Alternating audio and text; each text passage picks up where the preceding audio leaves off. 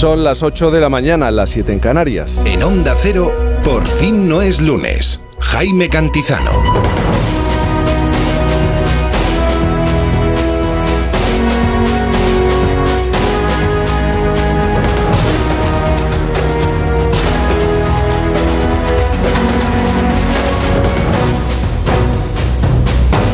¿Qué tal? Buenos días, ¿cómo se encuentra? Ya sabe, llegamos tarde, muy tarde. Miren la hora que es. Si se despierta y no sabe aún en qué día vive, verá mañana, ¿eh? Pero eso será mañana. Bienvenido a este 28 de octubre del año 2023. No, aún no tenemos fecha para la investidura y no sabemos si trabajaremos menos horas a la semana, pero de las pocas cosas seguras y tangibles que nos quedan, es que se juega, ¿verdad, Juan Diego Guerrero, el clásico Barcelona-Madrid a las 4 de la tarde? Ojo a lo que viene, porque la borrasca, y si tenemos que salir a la calle, esto nos interesa, la borrasca Selín impulsará vientos desde el Atlántico con temporal marítimo y lluvias en zonas del norte y oeste peninsular. Es decir, la previsión para hoy sábado nos señala que tendremos precipitaciones que podrán llegar a ser fuertes y persistentes en el extremo noreste peninsular, Galicia, Asturias y noreste de Castilla y León. Pero insisto, ojo, Ojo al oeste de Galicia. Vientos fuertes del suroeste, los litorales gallego y cantábrico, con rachas muy fuertes que se van a extender hasta los Pirineos. Las temperaturas en ligero ascenso en el país. Si miramos rápidamente los termómetros a esta hora de la mañana, ¿qué nos vamos a encontrar? Por ejemplo, en Barcelona 15 grados a esta hora, Santa Cruz de Tenerife 20, Madrid 11, Palma 16, León 9, Bilbao 17 grados, Zaragoza 12, Valencia, Valencia 16, Sevilla 14, A Coruña 16 y Cáceres 13 grados. Y aunque no se lo crea, hay mucho, mucho que celebrar y más en fin de semana. En el oral de Por fin no es lunes, recordamos que hoy disfrutaremos de un eclipse eh, de luna parcial visible en casi todo el planeta. Se celebra la Feria de la Miel en Boal, Asturias, la Feria de la Castaña, sí, de la Castaña y el Vino en Junquera, Málaga, la Fiesta de la Rosa del Azafrán en Consuegra, Toledo y es el Día Mundial del Judo. Hay mucho más, mucho más que celebrar pero no cuerpo que lo aguante. Un 28 de octubre de 1848 se inauguraba la primera línea de ferrocarril del país entre Barcelona y Mataró, lo que son las cosas. Ahora los independentistas están con la gestión de los rodalíes. Y en un día como el de hoy, pero de 1982... Ignacio Varela se quedaba sin vacaciones porque el Partido Socialista ganaba las elecciones legislativas con mayoría absoluta. Isabel Lobo, buenos días. Buenos días, de luz y de color catarro. Pero muy catarro. El catarro también tiene color, ¿eh? También tiene... Va cambiando en distintos verdes. ¿eh? Hay una variedad, una gama cromática. Intentas ponerle poesía a todo, hasta un catarro. A todo, ya sabes. pero no puede ser. Ignacio Varela, buenos días. Buenos días. Aquel 28 de octubre más bien empezaba unas mini vacaciones de 48 horas aproximadamente. Ya, pero yo, me refiero a, lo que llegó después. Pocas vacaciones ah, tuviste, tuviste ¿eh? a partir de aquel momento. Sí, 28 de octubre de 1982, mayoría absoluta del Partido Socialista. Tuviste 48 horas de vacaciones y luego pasó mucho tiempo hasta tener oportunidad para descansar. Pero bueno, ya hablaremos de eso si, si te apetece y si quieres. Juan Diego Guerrero, ¿cómo tú por aquí? Hola Jaime, pues mira. Buenos días. He pensado, voy a ir a saludar a Canti, que hace mucho que no lo veo, y aquí estoy para contarte algunas cositas. Yo también recuerdo aquel día. ¿También eh, estabas? bueno, claro, recuerdo la victoria del Partido Socialista Obrero Español y lleva razón. La verdad es que luego, a pesar de que ese descanso que se tomó Ignacio, luego vinieron momentos muy eh, importantes para él y sin duda asistió además a cambios históricos en la historia de la democracia española. Eh, no sé si quieres hablar de acontecimientos históricos y si el día da para acontecimientos históricos. Hoy es sábado, las claves de la jornada, al menos tres. Sí, y una tiene que ver con un eh, recinto que conoce muy bien, que conoce perfectamente Ignacio Varela, Ferraz 70. Ahí, dentro exactamente de dos horas y media, se reúne el Comité Federal del PSOE, es decir, donde están los hombres y mujeres que más mandan actualmente en el Partido Socialista. Y ahí Pedro Sánchez va a anunciar la convocatoria de una consulta que va a ser doble. Por un lado, va a preguntar a los militantes socialistas si están conformes con el pacto con Sumar para formar ese gobierno y si están conformes con recibir el apoyo de Junts, Esquerra y Bildu para ese apoyo que necesitan para la formación del gobierno en la investidura, es decir, para la sesión de investidura. No va a preguntarles por contenidos concretos porque, según decía el presidente ayer desde Bruselas, todavía no tiene algo concreto que preguntar. Es decir, ni por asomo va a aparecer la palabra amnistía ni nada que se le parezca.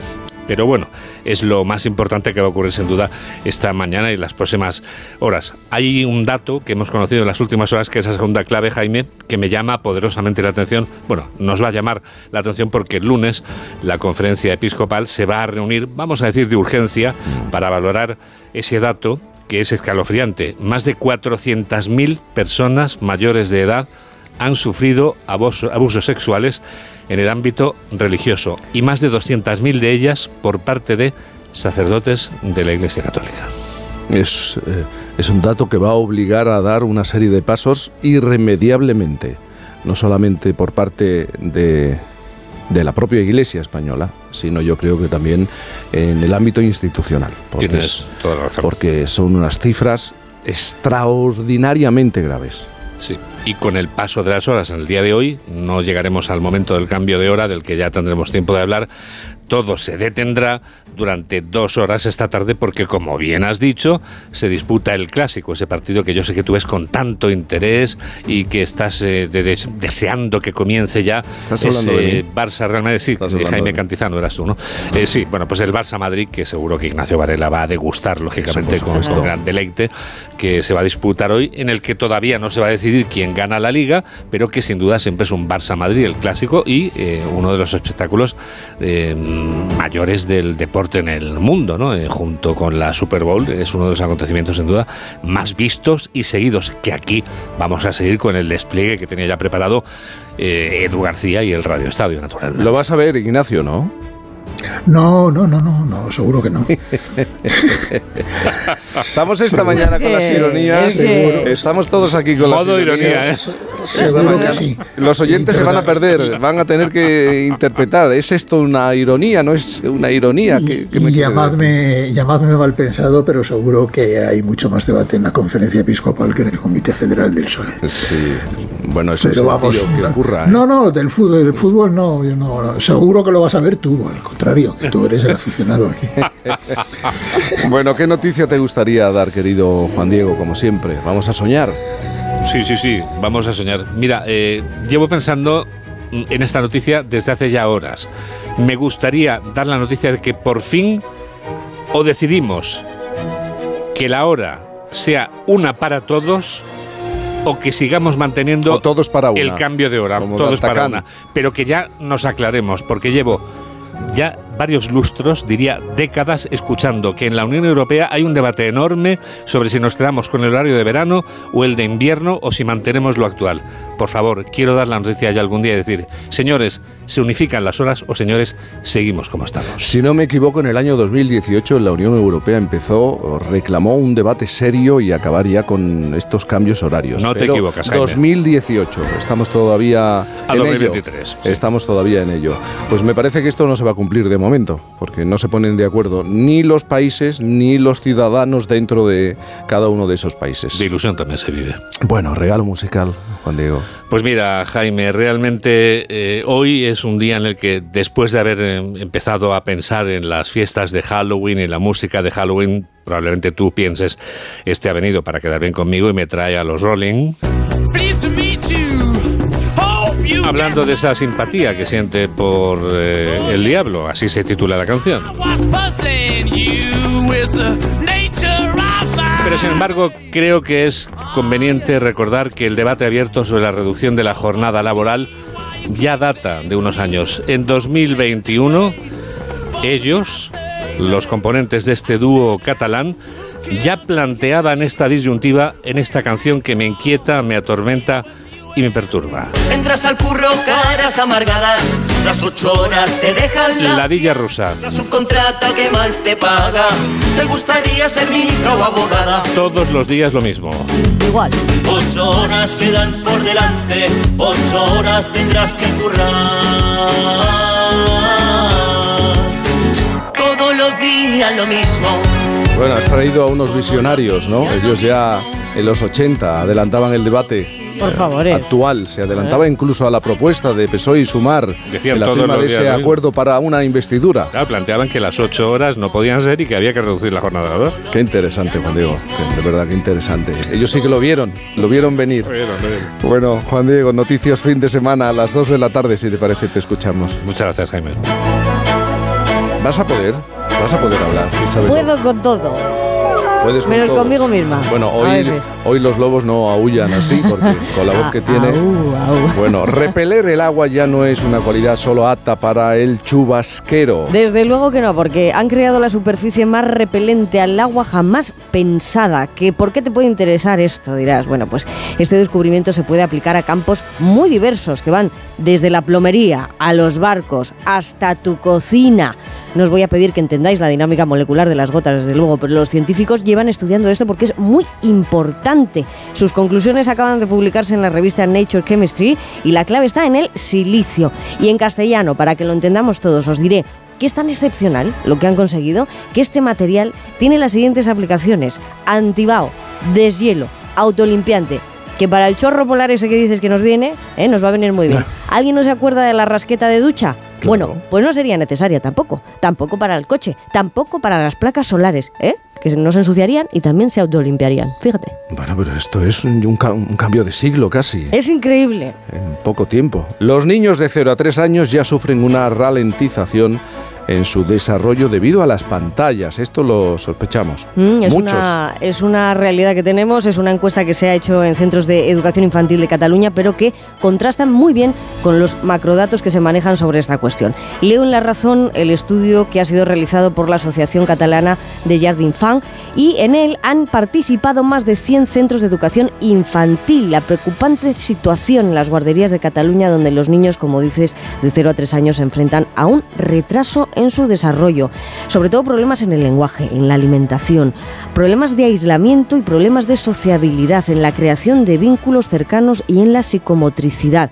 Como digo, los resultados vienen a confirmar investigaciones anteriores que muestran una relación entre el tiempo que pasan los más pequeños frente a la pantalla con el posterior desarrollo. Ya en 2019, la Organización Mundial de la Salud dijo que los bebés menores de un año deberían evitar por completo la televisión, los videojuegos móviles, tabletas, todo lo que tuvieran al alcance que fuera un ritmo mucho más veloz de su propio aprendizaje. Las pantallas, por lo tanto, ya son las malas Mary Poppins, las niñeras de nuestros tiempos, con la diferencia de que ahora creo que muchos de nuestros niños no llegan a desarrollarse debidamente como si lo hacían los de la generación Poppin y sus palabras. Aunque suene extravagante, espantoso, si lo dice con soltura suena armonioso. Supercalifragilisticoespialidoso. ¿A tú has conocido niños de dos años que decían supercalifragilisticoespialidoso? Por lo menos. Incluso palabras más largas. Ma- ¿Verdad? Bueno, pues esto va a dejar de existir. Mi padre mi nariz torció para enseñarme a hablar. Más cierto Y esta semana se celebra un 25 aniversario para, para creérselo en inglés. Billy.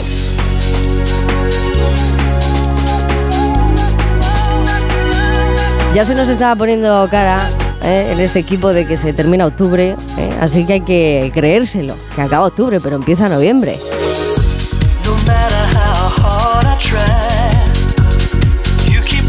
Sí, porque para nosotros el lunes y el martes no cuenta. O sea que ya cuando nos incorporamos es otro mes. ¿eh? Y este que estáis escuchando, en 1998 fue la publicación del disco Believe, conocidísimo, de Cher, que tuvo un éxito grandísimo, un álbum también conocido por el uso pionero del codificador de voz vocoder, esta voz que le hace sentir como si estuviera en otro planeta.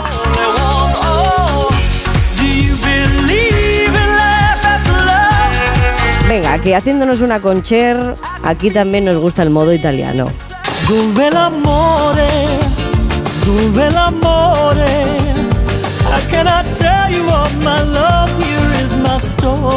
Un espectáculo de mujer, un icono universal que el 3 de noviembre de este año va a publicar una reedición que incluye 13 remezclas remasterizadas para la ocasión y entre ellas con la que más nos vamos a venir arriba este sábado.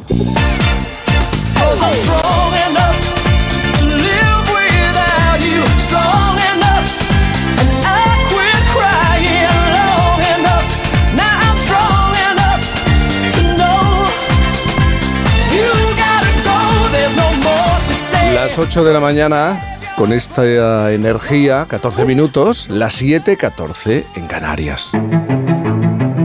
Esta semana PSOE y Sumar anunciaban el acuerdo por el que se pretende disminuir el tiempo de trabajo en España de las 40 horas semanales a 37,5 de media semanal eh, para el año 2025. Y nosotros Fíjense, vamos a filosofar sobre esta cuestión. ¿Qué es el tiempo? Porque se ha hecho referencia esta semana.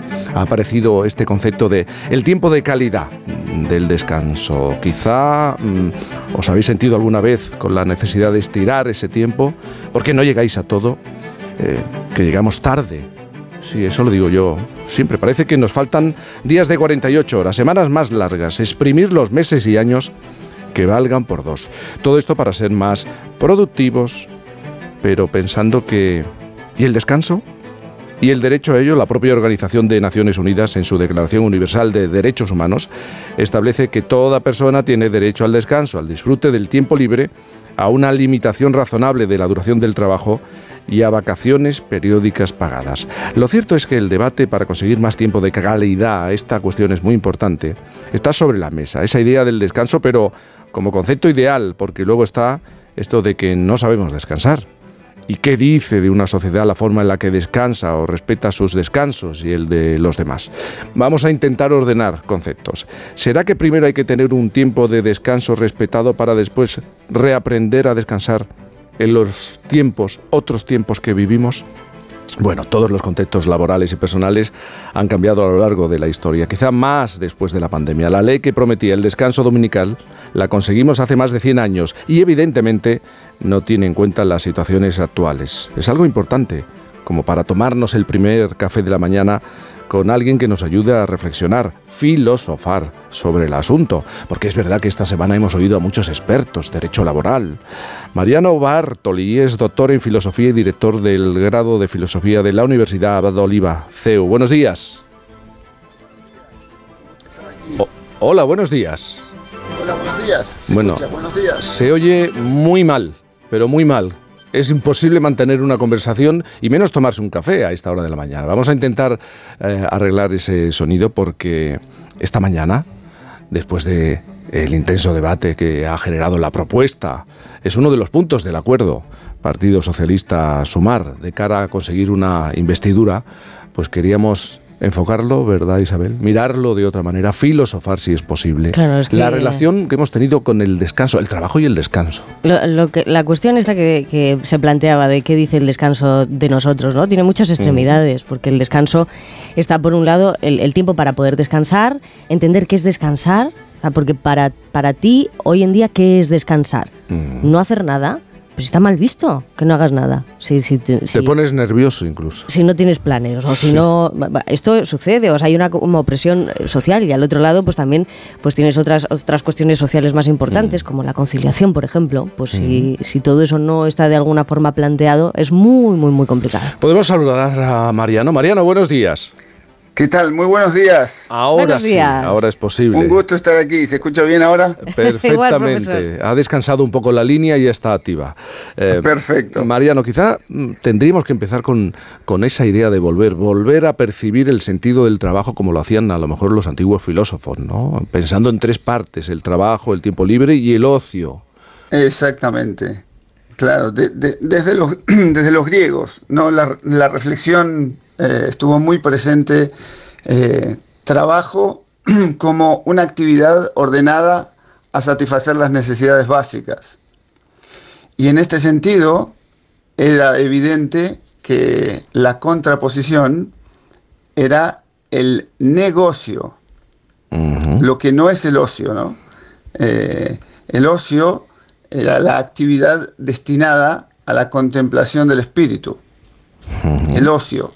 Y por eso la negación del ocio, el negocio, es la actividad dedicada a procurar las actividades que me permiten vivir, que es lo que nosotros hoy llamamos tra- trabajo, ¿no? Eh, el trabajo era una actividad productiva que en tanto que genera cansancio, en tanto que genera eh, un esfuerzo de parte del que lo hace, requiere del reposo, del descanso físico. Pero distinguían claramente entre el trabajo, el reposo, el descanso físico y sobre todo el ocio, eh, aquella actividad más noble. De hecho, la palabra ocio en griego se decía scholé, de la cual viene escuela, school, escola, eh, de tal manera que era la actividad que le daba razón a las otras. Y tal como decías antes, yo creo que eh, hemos perdido esa, esa tercera dimensión. ¿no? La, la- la vida moderna nos ha hecho entender eh, todo lo humano en términos de trabajo y reposo. Porque Mariano, al final lo que hemos perdido es la cultura de la cultura del descanso, ¿no? No está ahora mismo, en lo- bueno, al menos en los dos últimos siglos, en, en nuestra estructura mental esa idea de el descanso absoluto. Claro, claro, claro. Porque solamente vivimos en tiempos de, rendimiento en términos de productividad y por eso, tal como, como decías, no llegamos a nada. Porque entendemos que nuestra felicidad o entendemos que como cultura la felicidad debe estar en la posesión de bienes materiales, de éxito y entonces toda la lógica de nuestra actividad se reduce a la, a la producción, ¿no? al tener y, y consecuentemente al consumo. Entonces vivimos en una sociedad en la que eh, es muy semejante ¿no? La vida laboral de la vida eh, de, de- de descanso. ¿m? Ha- Hay como una misma lógica. Cuando solo pensamos las cosas en ese, en ese orden, se pierde el verdadero sentido de- del descanso, ¿no? Y entonces se vive para trabajar. Bueno, y, y el descanso debe ser incluso para nosotros productivo, que ese es el problema. Claro, debería ser, de- debería ser el, el- momento donde nosotros recuperamos las fuerzas para volver a hacer aquello que amamos. Y en, en ese sentido se vuelve, se vuelve más productivo. ¿eh? Por, por eso es que, es que cuando se abandona esa lógica de, de la contemplación, de- de ese tiempo dedicado a las actividades que valen la pena, a la conversación con los amigos, a, la- a- a leer un buen libro, ¿no? a, a cultivarse ¿no? en el sentido más, más profundo, eh, evidentemente todo queda reducido a, a un mal descanso, a un mal reposo, porque, porque no terminamos de eh, darle sentido a lo que hacemos. Pero ¿qué- Vivimos, sí. ¿Qué ha pasado en, en las últimas décadas para que, no solamente aquí en España, sino en Australia también están con ese debate, en otros países europeos, curiosamente en Estados Unidos no, o en otros países como México, muy cercanos a Estados Unidos, para que la sociedad empiece a pensar que, oye, trabajamos, llevamos siglos, eh, dos siglos trabajando exageradamente, dedicándole muchas horas al trabajo y es momento de replantearnos nuestro día a día. Necesitamos, vuelvo a este concepto, tiempo de calidad, porque no lo hemos tenido durante décadas, décadas, siglos. ¿Qué está pasando?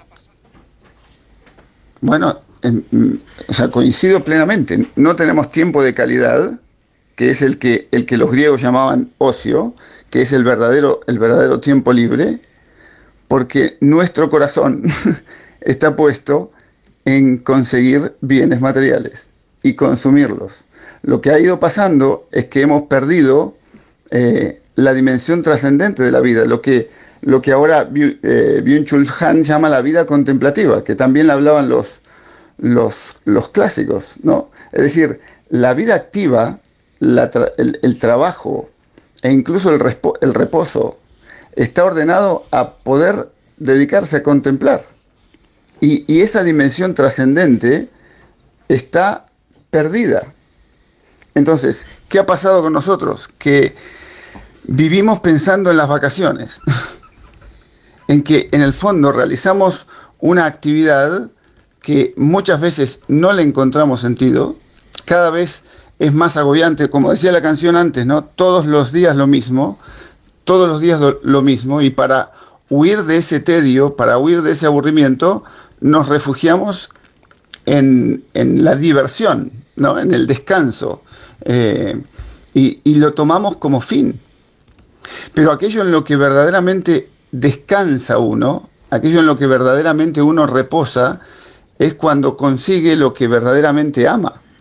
Entonces cuando uno termina de una jornada intensa de trabajo, Hmm. eh, muchas veces, eh, queda contento con lo que ha hecho, queda, queda pleno porque ha hecho un bien a los demás. Porque no hay que olvidar que el trabajo tiene una dimensión moral, es decir, que nos hace mejores personas. Hacemos mucho bien a través del trabajo, ¿no? Ustedes hacen un beneficio a la comunidad, no están pensando solo en sí mismos. Y entonces cuando termina esa jornada laboral, uno llega como, como satisfecho de haber hecho el bien. Pero cuando uno termina de, vuelve de la, de- discoteca, o cuando uno vuelve de la playa, o cuando uno vuelve de, de- la siesta, no, no es que uno se ha, en- en- en- se ha- se ha mejorado, ¿no? Uno lo que ha hecho es ha repuesto las fuerzas para volver a hacer lo que ama, ¿no? Y entonces yo creo que hoy eh, un poco la sociedad moderna nos ha ido conduciendo a pensar solo en nosotros, es decir, a solamente realizar la acción en, en beneficio personal y, y no tanto en el bien común. Y por otro lado, nos ha hecho pensar, esta sociedad moderna, que la felicidad la encontramos en tener y no en ser más. Y entonces, en la medida en que uno tiene más, es más feliz. Pero para tener más tengo que trabajar. Eh. Y, y me canso más, ¿no? Y me canso más. Y entonces la, la lógica eh, termina agotándonos, termina realmente con personas estresadas, con depresiones, eh, porque se ha perdido, insisto, esa dimensión contemplativa de la vida humana que da razón de lo demás. Pero lo que No, está claro es que, sí. es que estamos inmersos en un cambio, porque hace más de 100 años que conquistamos el derecho al descanso dominical y la jornada de 40 semanales se estableció hace 40 años, y esto no ha cambiado en todo este tiempo. Seguramente es que estamos viviendo, eh, estamos en pleno proceso de transformación de lo que va a ser el trabajo y el descanso en- en las próximas décadas. Sin duda, sin duda, pero por, por eso, en la medida en que nosotros dispongamos de, de mayor tiempo libre, eso realmente será de calidad en la medida en que podamos salir de la lógica actividad, aunque sean 30 horas, 32 horas, que, que- que salgamos de la lógica trabajo, diversión, trabajo, descanso. Porque si no, tendremos más tiempo para, para no saber qué hacer. Porque, porque incluso creo que lo, lo- lo decían recién, no sabemos qué hacer con el tiempo libre. Profesor Por- Bartoli, porque- por- en, sí. en- en esa eh, romper la lógica que está proponiendo todo el rato, ¿no? Sí. Porque yo, le- yo le escucho, según la lógica, según rompamos la lógica, ¿qué es lo que realmente nos quita energía? Porque el ser humano es energía. Ahora mismo tenemos muchos dispositivos que constantemente eh, vemos con mucha lógica el tener que cargarlos, porque se quedan sin batería. Incluso genera a ciertas personas ansiedad el tener que mm, tener siempre la batería. Ya no se apagan los dispositivos electrónicos prácticamente, casi como lo que queremos aplicar sobre nosotros mismos. De tal manera que yo le pregunto, por romper la lógica, ¿cómo podemos ser conscientes de lo que realmente nos quita la energía? Porque a veces es una conversación, a veces es un, tengo que eh, reordenar el, el congelador de la nevera, eh, cualquier cosa. Es- ¿Esto cómo lo podemos reformular así en, en- en- castellano? Y en castellano, pri- pri- primero siendo conscientes de que eh, estamos hechos para algo más grande que la posesión de cosas. Es decir, estamos hechos para amar. Y entonces intentar ordenar la vida mm, buscando mm, relaciones profundas de amistad. Con Dios, con los amigos, con la familia, desde luego, eh, e intentando, vuelvo al, concepto que, que- ponían recién, de tiempo de calidad. Es decir, eh, intentando dejarnos eh, abandonar en la inactividad. Que, que a, veces las cosas no estén todo- del todo ordenadas en la nevera, eh, mm, no tiene mayor problema si realmente ese tiempo tengo una, una- una profunda conversación con mi hijo, con mi hija, tengo un- un- una, salida a- al teatro, a, leer un buen libro, a volver a, descubrir, a, rezar, ¿no? volver a vivir el sentido de la fiesta, por ejemplo. Nosotros hemos perdido el sentido de la fiesta. Hay cosas que pueden nosotros- esperar, hay cosas que pueden esperar, pero que no nos damos Hay cosas cuenta. que pueden esperar esperar. y esperar. Hay- hay yo, yo creo que hay cosas que pueden esperar. Y, y el tema de la fiesta es, es un tema tremendo, porque es- e- era el tema de, eh, de- del disfrute de, de- de las cosas nobles. Y nosotros hemos perdido. Nosotros ahora a, a las fiestas nos vamos de vacaciones, pero, pero, pero ya muchas veces no sabemos ni siquiera qué celebramos, ¿no? Porque, porque insisto, la, la- la- el corazón lo tenemos puesto en las cosas y deberíamos ponernos en las personas. Profesor, doctor en filosofía y director del grado de filosofía de la Universidad Abad Oliva, CEU, muchísimas gracias por estar con nosotros. Muchísimas gracias a ustedes, muchísimas gracias. sobre eh, el tiempo de calidad de descanso, cómo descansamos, cómo nos enfrentamos a, a esos dos momentos en, en el día, el trabajo y el descanso.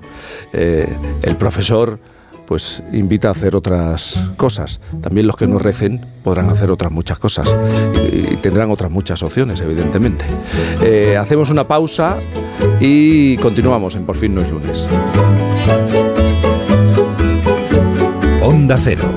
Cantizano.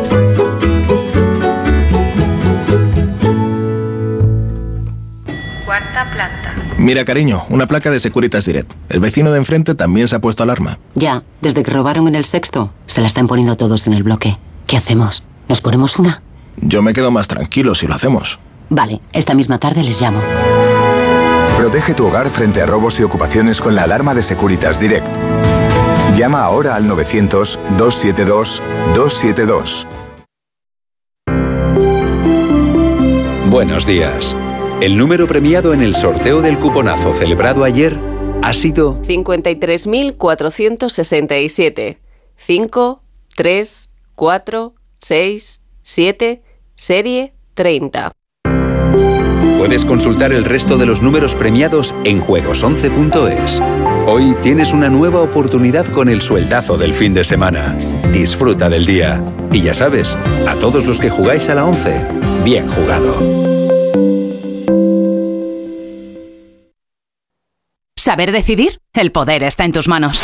Todos los domingos con El Mundo descubre la nueva revista Actualidad Económica, tu guía de economía con información, análisis, referentes y la opinión de las firmas más relevantes. No te pierdas su nuevo podcast y newsletter, porque tu economía está en transformación. Todos los domingos Actualidad Económica con El Mundo, proyecta tu economía. En Ahorramás sabemos que si los precios se convierten en un marrón, ¡Vaya marrón de precios! el rompeprecios de Ahorramás los machaca del tirón. Siempre ahorrando y con el mazo dando. Porque llega el rompeprecios de Ahorramás con ofertas brutales. Como los filetes de añojo primera B por 10,99 euros el kilo. En Ahorramás estamos que lo rompemos. ¿Sabías que Madrid cuenta con 33 bibliotecas municipales y en ellas puedes unirte al club de lectura, escuchar cuentacuentos, inscribirte en talleres, conferencias, presentaciones de libros, participar en concursos? Las bibliotecas municipales van más allá de los libros. Anímate a descubrirlo. Infórmate en bibliotecas.madrid.es. Ayuntamiento de Madrid. Jaleos Hondos. Vive la experiencia más innovadora y atrevida. Amor. Pasión. Flamenco. Solo en Madrid, en el Teatro Magno, Jaleos Hondos. Flamenco Experience. Solucionesconhipoteca.com. Préstamos desde 10.000 hasta 3 millones de euros. ¿Necesita liquidez? ¿Necesita dinero hasta la venta de su casa? ¿Necesita un préstamo para cancelar deudas o un embargo? Solucionesconhipoteca.com. 91 639 9407. Préstamos desde 10.000 hasta 3 millones de euros. Solucionesconhipoteca.com. Grupos Eneas. Mm, estos tomates soleados con berberechos al pilpil están buenísimos. Y este dúo de croquetas de queso de tetilla y carabinero, espectacular. Un día de estos tenemos que hacerlas, cariño. Que las haga yo, quieres decir. ¡Qué morro! Mejor las comemos aquí. Atrapallada, cocina gallega, gallega de verdad. Paseo de las Acacias 12 junto a Embajadores. Este otoño que nada te frene. En Feubert te damos hasta 80 euros de descuento al comprar y montar tus neumáticos Continental en todos nuestros talleres. Pide cita en feubert.es antes del 1 de noviembre, porque en Feubert te muevas como te muevas, nos movemos contigo. Clínica Oliver y Alcázar. Especialistas en implantes para pacientes con muy poco hueso. Cirugía mínimamente invasiva con prótesis definitiva en un mes como máximo. Diagnóstico gratuito y financiación. Consulte su caso en el 91 564 6686 o a través de la página web oliverialcázar.com. Más de 30 años de experiencia.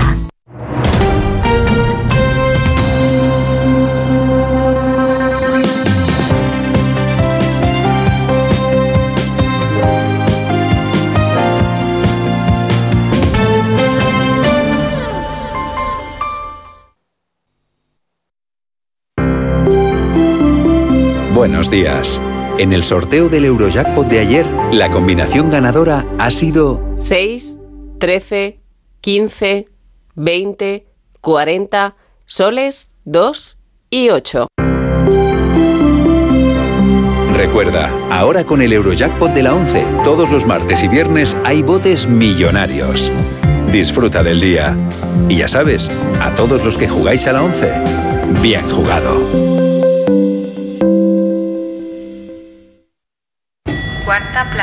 Mira, cariño, una placa de Securitas Direct. El vecino de enfrente también se ha puesto alarma. Ya, desde que robaron en el sexto, se la están poniendo todos en el bloque. ¿Qué hacemos? ¿Nos ponemos una? Yo me quedo más tranquilo si lo hacemos. Vale, esta misma tarde les llamo. Protege tu hogar frente a robos y ocupaciones con la alarma de Securitas Direct. Llama ahora al 900-272-272.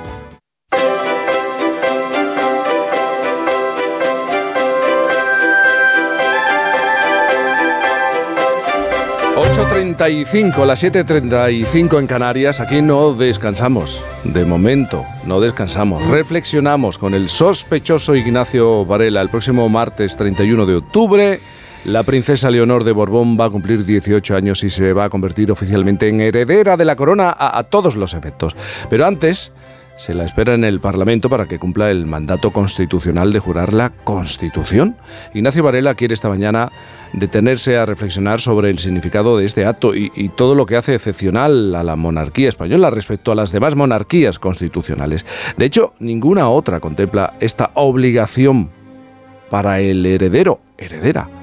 Eh, ¿Por qué sostienes, Ignacio, que la actual monarquía española es la más exigente con sus reyes? ¿Por qué razón? Bueno, fundamentalmente porque está muy. La sociedad española está muy escarmentada con sus, con sus reyes. estoy hablando en términos históricos. Y entonces, pues efectivamente le ha puesto condiciones muy severas a los actuales para, para aceptarlos como tales. Pero antes de empezar, permíteme que nos metamos por un segundo en el túnel del tiempo y recuperemos un archivo sonoro.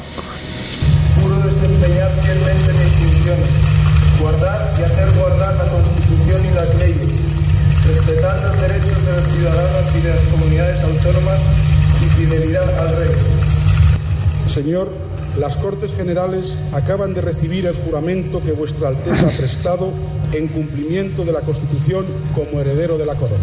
Señorías, ¡viva la Constitución! ¡Viva! ¡Viva el Rey! ¡Viva! ¡Viva España! ¡Viva! Sonido de televisión española, la señal oficial Sí. de aquel momento. Sí, todo lo que se oye detrás del juramento del príncipe eran los fotógrafos. Por eso el sonido parece que es tan malo.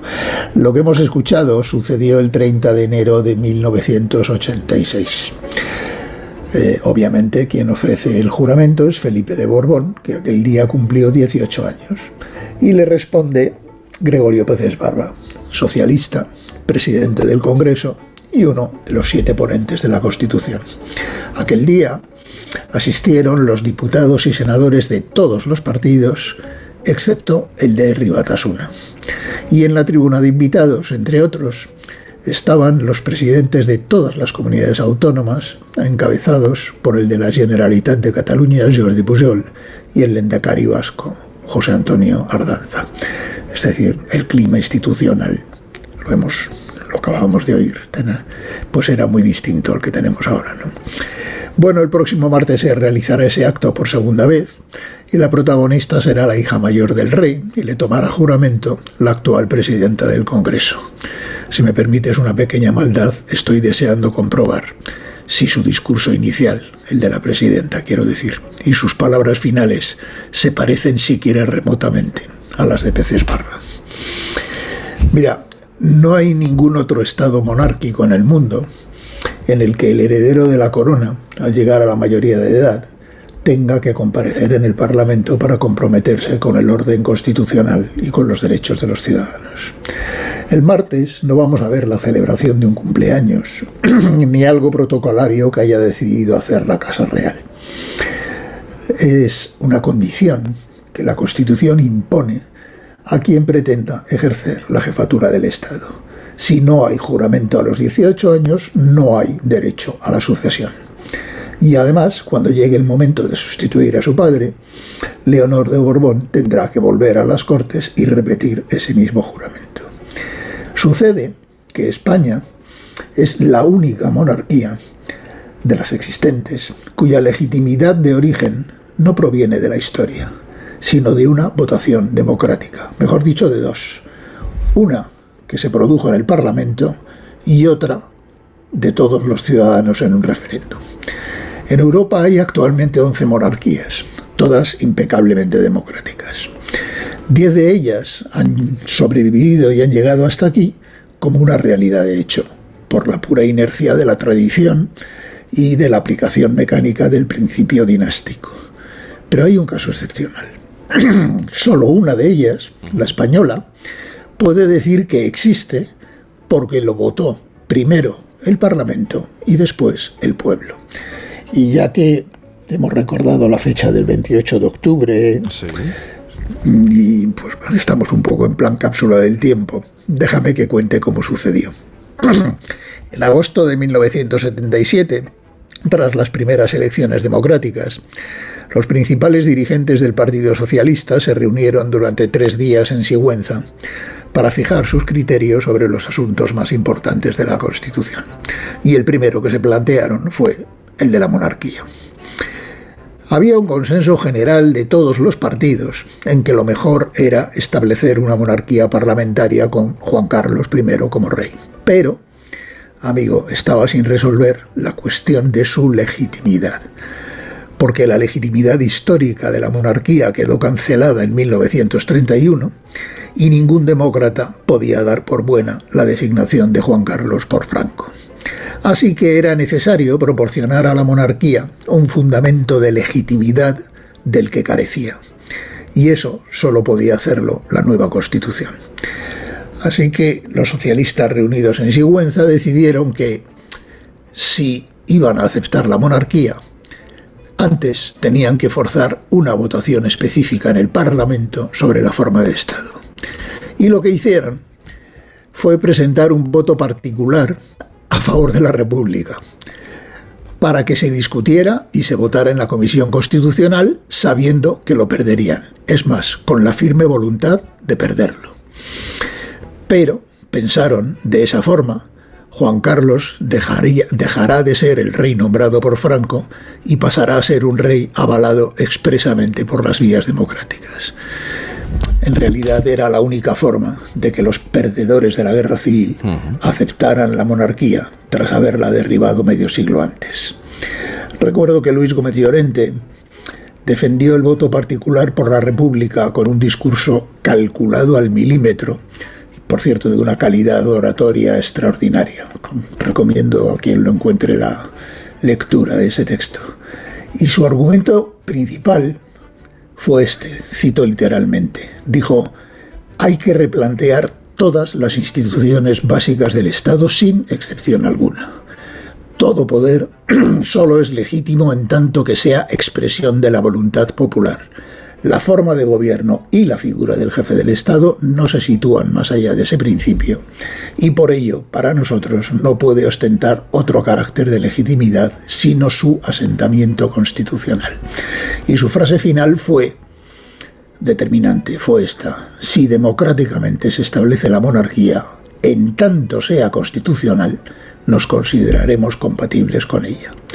Bueno, el voto particular fue derrotado, como estaba previsto. Y por cierto, el Partido Comunista de Carrillo y Pasionaria votó en contra, porque los comunistas de entonces eran gente seria y aquello les parecía una frivolidad. Les parecía jugar con fuego.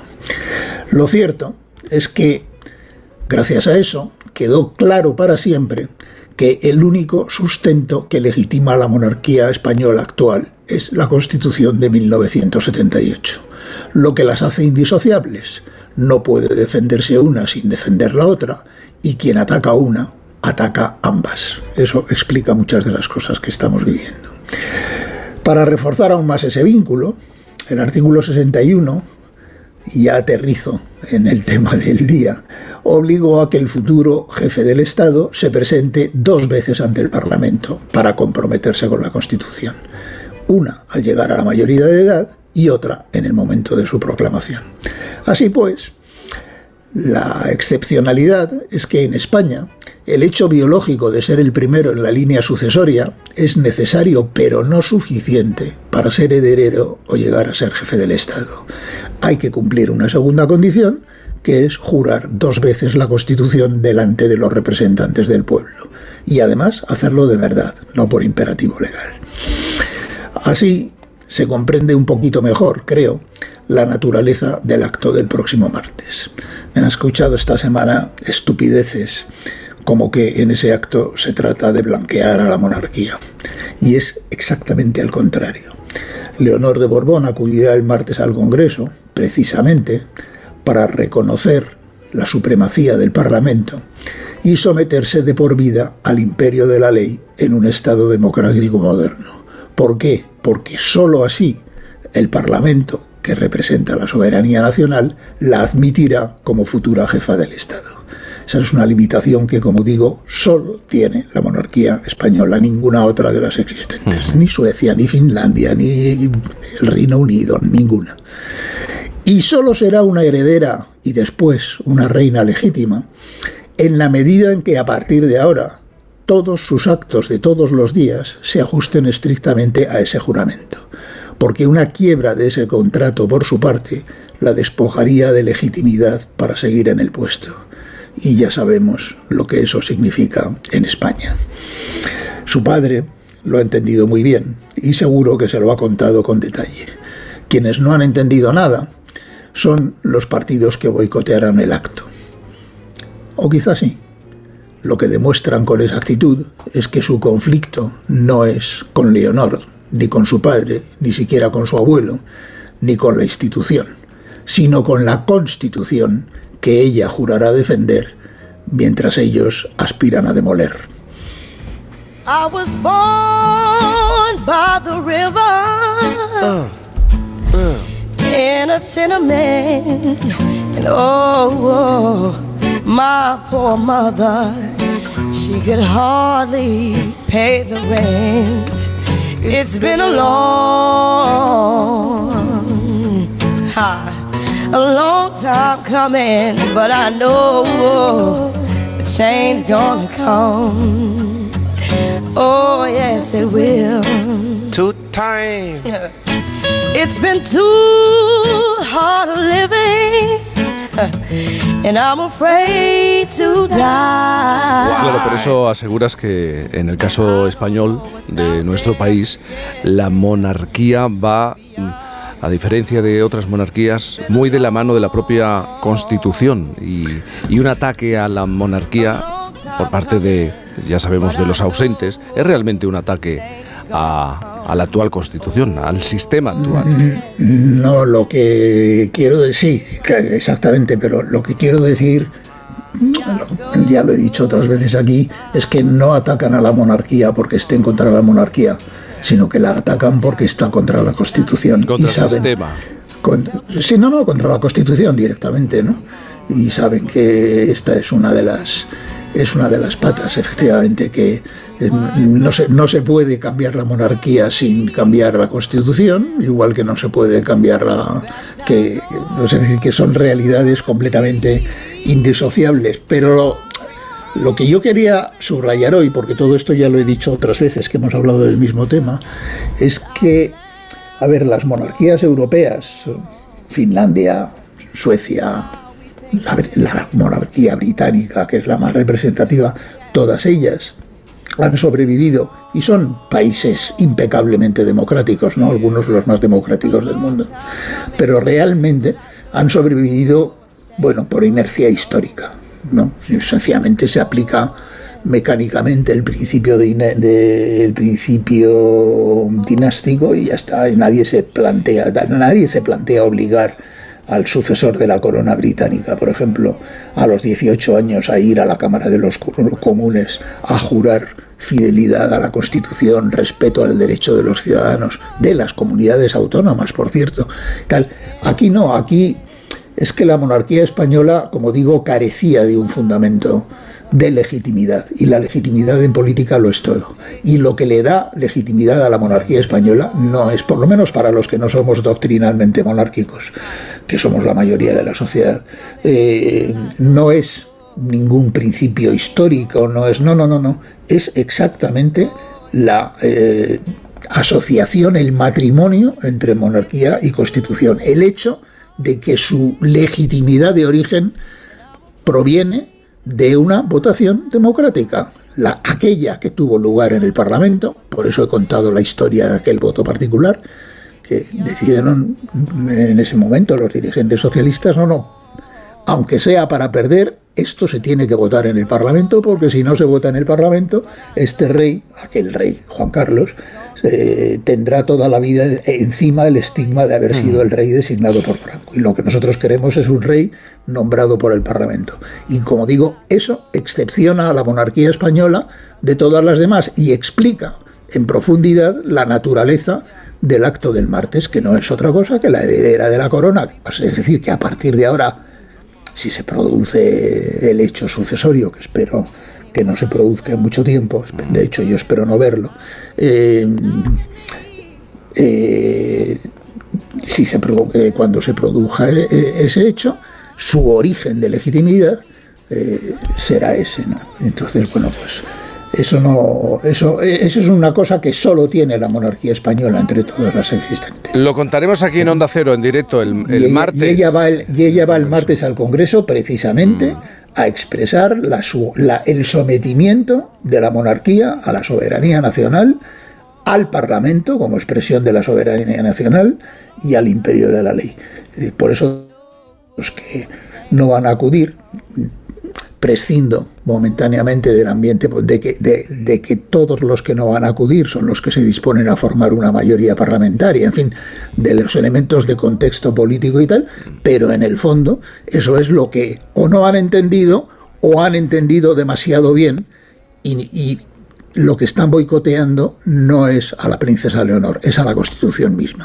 Muy bien, hacemos una pausa y enseguida tiramos del hilo. La vida es como un libro y cada capítulo es una nueva oportunidad de empezar de cero y vivir algo que nunca hubieras imaginado. Sea cual sea tu próximo capítulo, lo importante es que lo hagas realidad. Porque dentro de una vida hay muchas vidas y en Cofidis llevamos 30 años ayudándote a vivirlas todas. Entra en cofidis.es y cuenta con nosotros. La salud es indispensable en nuestras vidas. Una buena salud bucal se refleja en la salud general. Por eso el primer paso es la prevención con Vitis. Protege y cuida la salud de tus encías con la gama específicamente diseñada y formulada de cepillos, pastas y colutorios con CPC de Vitis Encías. De venta en farmacias y para farmacias. Vitis, más que una boca, es salud. Lleva tu negocio a otro nivel con Vodafone Business. Con negocio a medida disfrutarás de fibra y móvil con soporte informático 24/7. Escoge entre ciberseguridad, presencia digital o reparación y sustitución de dispositivos. Infórmate en vodafone.es o llamando al 1443. Vodafone Business. Together we can. Ramen de alubias luengo, like. Crema de garbanzos luengo, like. Las fotos de tu jefe de fin de semana. Ay. Las legumbres luego te lo ponen muy fácil para gustarte. Se preparan de mil maneras y su sabor es único. Legumbres luengo, la nueva pasta. La carrera Ponle Freno cumple 15 años y vuelve a las calles de Madrid con una marea humana de solidaridad. El 19 de noviembre tienes un buen motivo para correr porque toda la recaudación irá destinada a víctimas de tráfico. Y si no puedes venir a Madrid, apúntate a la carrera virtual y corre con nosotros junto a la Fundación AXA y con el patrocinio de CGA Red de Talleres. Inscríbete ya en ponlefreno.com. Ponle Freno y Fundación AXA, unidos por la seguridad vial. En cofidis.es puedes solicitar financiación 100% online y sin cambiar de banco. O llámanos al 900 84 12 15. Cofidis, cuenta con nosotros.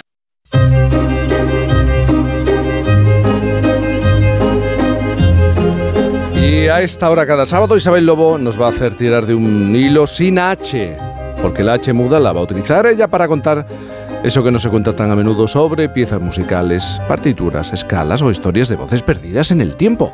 Un hilo para encontrar hoy el sonido interior. Algo no tan complicado si tenemos en cuenta que hasta las hortalizas se lo ubican. Esta es la acústica de las calabazas.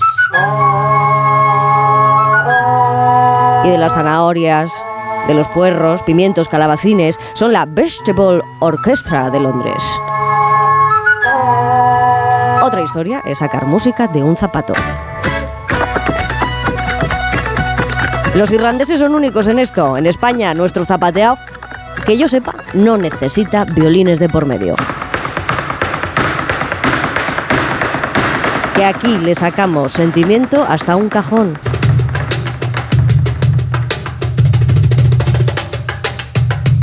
Y tan ritualista se nos pone el popo que no sé por qué o porque sí, esto me lleva al hilo de una danza muy macabra. ¿O no te pasa a ti ese desafine mental algunos días y te crees que todo te da vueltas como a Camille Saint-Saëns? Explicarse a uno mismo es como cuando Cantinflas me cuenta de vez en cuando su teoría de la relatividad. Bueno, la teoría de la, de la- esa cosa que dices, que, que- que es fácil, porque la gente muchas veces no piensa y es sencillo. Y diría yo, bueno, sí, señor. Entonces tenemos eh, tres puntos. El primero, el segundo y el tercero. Y decimos, ya con cierta relatividad, ahí está lo que tú me decías. Bueno, todo es relativo, entonces padrísimo le quedó la explicadera. Pero Cantinflas, de lo que no se lo esperaban, era de organista.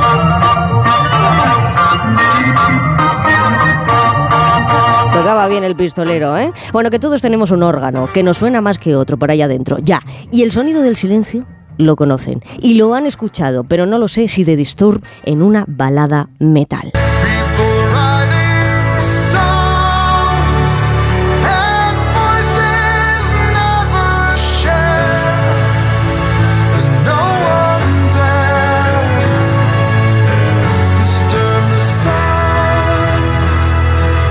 Sí, Lencio, H muda, y dejo ya de tirar y estiro de un doble hilo que demuestra que uno encuentra la acústica donde menos la espera y que también la saca de los demás. Partitura para Alisa. John Batiste, por ejemplo, le saca el blues a Beethoven.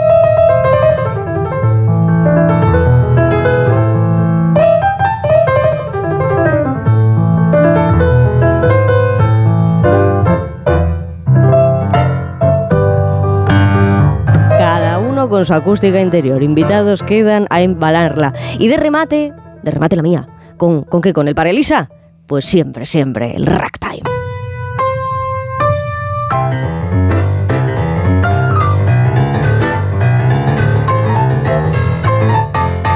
¿De qué sois más? ¿De blues? ¿De ragtime? ¿De balada? ¿Metal? A ver, eh, De todo. O de, todo. rayadura de puerro. Vamos a ver.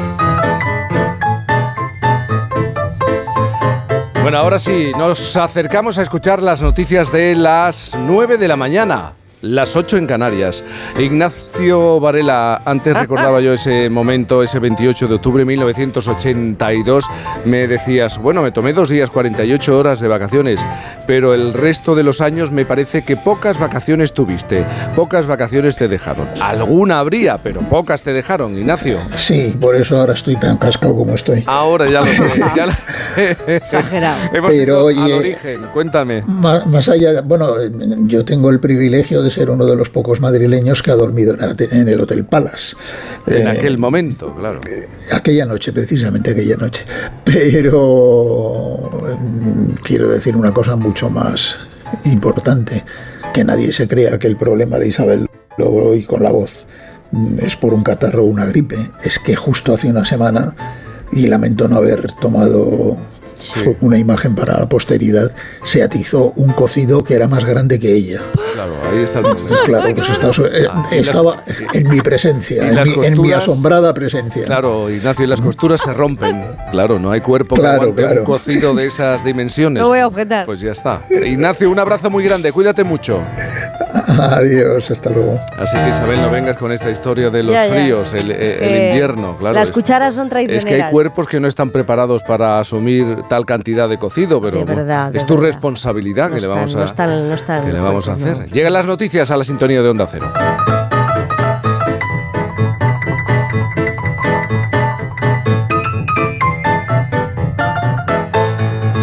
Cantizano en Por fin no es lunes.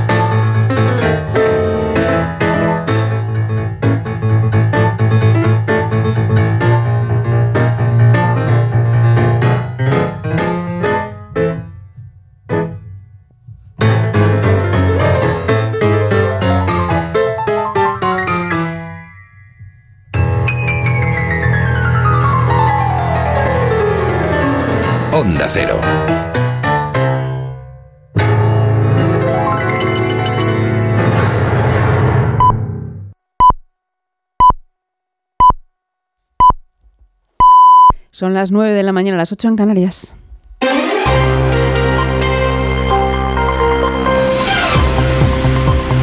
Noticias en Onda Cero. Buenos días. La cita política de la jornada se escribe en Madrid, en la calle Ferraz, en donde el presidente del Gobierno en funciones, Pedro Sánchez, va a presidir la reunión del Comité Federal del Partido Socialista, encargada, entre otros asuntos, de convocar la consulta a la militancia socialista sobre el acuerdo de gobierno alcanzado con Sumar esta pasada semana, informa Juan de Dios Colmenero. Será una consulta preventiva a la militancia, un aval a ciegas para que los militantes socialistas apoyen a Sánchez sobre unos pactos y unos acuerdos con sus socios independentistas, aunque no se conozca nada de esos acuerdos y de esos pactos ni de su contenido. Lo desvelaba el propio presidente del Gobierno en funciones desde Bruselas en la víspera del Comité Federal de hoy. A diferencia de lo que ocurrió en 2019, en esta ocasión también vamos a incorporar si la militancia avala el que logremos acuerdos parlamentarios con el resto de formaciones políticas que nos permitan lograr la mayoría para la investidura. Es decir, con independencia del precio, la pregunta a la militancia será si quieren que Sánchez sea investido. Y lógicamente las bases socialistas lo que quieren es que gobierne el PSOE y que Sánchez sea investido. La explicación de por qué no se preguntaba más por los contenidos la daba el propio Pedro Sánchez. ¿Y por qué lo formulamos en esos términos? Primero, porque queremos que efectivamente la militancia se pronuncie sobre los acuerdos parlamentarios que tengamos con el resto de fuerzas políticas y en segundo lugar porque no podemos ir entrar más en el detalle porque evidentemente estamos en ese proceso de negociación no solamente con Junts per Cataluña o con Esquerra Republicana sino también con el Partido Nacionalista Vasco, con el bloque eh, nacional gallego, con Bildu o también con Coalición Canaria. Hoy, en cualquier caso, y con alguna voz crítica como la de Emiliano García Paje, el Comité Federal avalará todo, aunque sin toda la información. En el exterior, en la guerra entre Israel y Gaza, la Asamblea General de la ONU ha aprobado una resolución presentada por los países árabes para pedir una tregua humanitaria en la franja de Gaza. Amnistía Internacional ha advertido del riesgo sin precedentes a causa del bloqueo de comunicaciones impuesto por Israel. En las últimas horas, aviones israelíes han atacado infraestructura militar del grupo chi-libanés Hezbollah en el Líbano. Todo apunta a que va a ser una guerra larga. Corresponsal en Jerusalén, Hanaveris. Buenos días. En efecto, como bien has dicho, con una guerra que no se detiene, que en realidad se va ampliando. No se trata aún en cuanto a la entrada por tierra de las tropas israelíes, que se daba como hecho desde hace ya muchos días, pero sí incursiones por tierra. Anoche el portavoz del ejército israelí, brigadier general Daniel Agari, anunció que se amplía el operativo por ahora con más incursiones de tropas de infantería y blindados, así fueron al menos las de las últimas noches. Eh, se amplía eso en la franja de Gaza. No tenemos constancia aún ni ha sido notificado o confirmado por el portavoz si las tropas que entraron anoche a un operativo puntual dentro de Gaza, en la parte norte y en la parte central, eso según fuentes palestinas, si ya han vuelto a territorio israelí. En las dos incursiones anteriores, pocas horas después, volvieron a su territorio. No podemos confirmar si eso ha sucedido ya, al parecer sí, pero aún no hay una referencia oficial al respecto. Lo seguro es que paralelamente a esa entrada puntual de tropas eh, tierra adentro en Gaza, se amplió el ataque por aire a fuentes, eh, perdón, a blancos de Hamas en diferentes eh, puntos, al parecer en la zona de Han y en la zona de Bet Hanun, y el ejército israelí confirmó que ha eliminado al encargado de toda la parte llamada del despliegue aéreo de Hamas, los parapentes, los drones, que fue además uno de los participantes en la planificación e implementación de la masacre del 7 de octubre. Cambiamos de asunto. Este sábado se va a producir además el último eclipse de luna de 2023, que será de tipo parcial y podrá verse desde cinco continentes: Asia, Oceanía, Europa, África y América Oriental. En España, el momento óptimo para verlo será esta noche a las 10 y 14 minutos y a las 9 y 14 minutos en Canarias. En cuanto al tiempo, seguimos con ambiente muy revuelto que deja lluvias, sobre todo en el norte del país. Mamen Rodríguez Astre.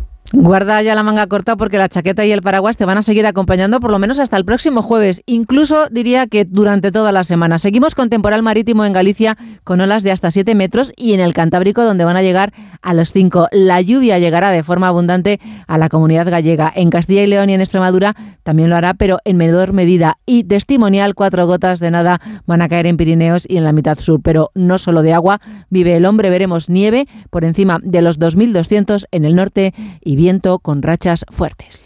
Terminamos más información en Onda Cero dentro de una hora a las 10, en las 9 en Canarias y en nuestra página web ondacero.es. Continúan con Cantizano en Por fin no es lunes. ¿Sabes qué alimentos que comemos habitualmente son tóxicos para nuestras mascotas? ¿Por qué los perros comen césped? ¿Cuánto duermen los gatos? ¿Qué tienes que hacer si quieres viajar con tu mascota a otro país? Todas las respuestas en Como el perro y el gato con Carlos Rodríguez. Sábados a las 3, domingos a las 2 y media de la tarde y siempre que quieras en la app y en la web de Onda Cero. Patrocinado por Menforsan, los especialistas en cuidados, higiene y cosmética natural para las mascotas. Te mereces esta radio. Onda Cero, tu radio. En Onda Cero, two, three, four. Come on, Mr. Selector, put your hands in the air one time. I wanna see you rock it up now. Whoa, hey, Tiny desk, away with that. Whoa, whoa. We gotta rock it one time for the reggae beat. Whoa, whoa.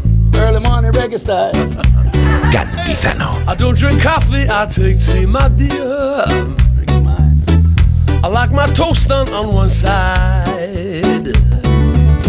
And you can hear it in my accent when I talk. I'm an Englishman in New York.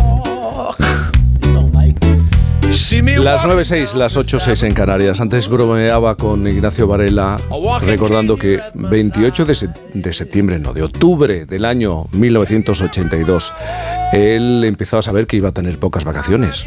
Claro, ganaba el Partido Socialista mayoría absoluta, Felipe González, y a partir de entonces vio mucho las paredes de Moncloa durante mucho tiempo. Pero nosotros, bueno, nuestra invitada de hoy, Julia Navarro, sabe muy bien conoció y vivió la transición, las elecciones que llevaron a Adolfo Suárez a la Moncloa, el golpe de Estado, la legalización del Partido Comunista, la llegada de Felipe González al gobierno. Enseguida vamos a hablar con Julia Navarro, pero quiero saludar a nuestra filóloga Judith González. Buenos días. Buenos días, Jaime. Buenos días, ¿cómo estás? Muy bien. Muy bien. ¿Qué te perturba esta semana? Ya empezamos. Ya empezamos. Porque- Creo que traigo chicha esta semana. Eh, Traes chicha. porque, claro, todo lo llevas al terreno de- del idioma. Dime qué palabras usas y te diré dónde te duele. Es tu reflexión, ¿no? Sí, por ahí vamos a ir. Por ahí, vamos, a ir. vamos a ir. Y Fernando Eiras, reputado director de programas de éxito y guionista. Buenos días. Buenos días, qué gran palabra, reputado. reputado, me gusta utilizarlo. Pues eh. Judith trae chicha y yo traigo nervios y gordo, lo que te dejas del filete. que es la otra realidad, ¿verdad? La Aquí todo se aprovecha. La extra actualidad. Pues yo, estoy, vale- yo estoy por marcharme. Bien dicho, Pues, pues Julia. empezamos bien. Sí. Luego os voy a tener que preguntar, porque se lo planteamos a los oyentes, por los villanos, porque no sé si estaréis de acuerdo. Los villanos realmente son los personajes interesantes de muchas obras, de muchas películas, de muchos cuentos. Hay buenos muy lánguidos, sosos, que aportan poco. No sé si pensáis lo mismo que yo. Hombre, eh, donde esté un villano bueno, es, ya tienes media novela escrita. o media película contada, la Es verdad. que además sin villano no tienes héroe y entonces no tienes historia, ¿no? Al héroe que lo hace grande, la adversidad a la que se enfrenta, ¿no? El malo. ¿Tú tienes algún villano, alguna villana Pues de sí. cabecera? Yo me quedo así con algo rollo alien, ¿sabes? Me gusta mucho ese, ese concepto de, Pensé de que malo. siendo tú filóloga ibas a recurrir No, al no. recurso de alguno de los libros que lees, algún villano de libro. Bueno, oye, yo tengo recursos de todas De partes, todas de todas partes. partes. A mí ese alien que le empezaban a salir cabezas dentro de cabezas me impactó mucho en mi infancia. Bueno, luego hablamos de ello, si os parece. 9, 9, 8, 9 en Canarias.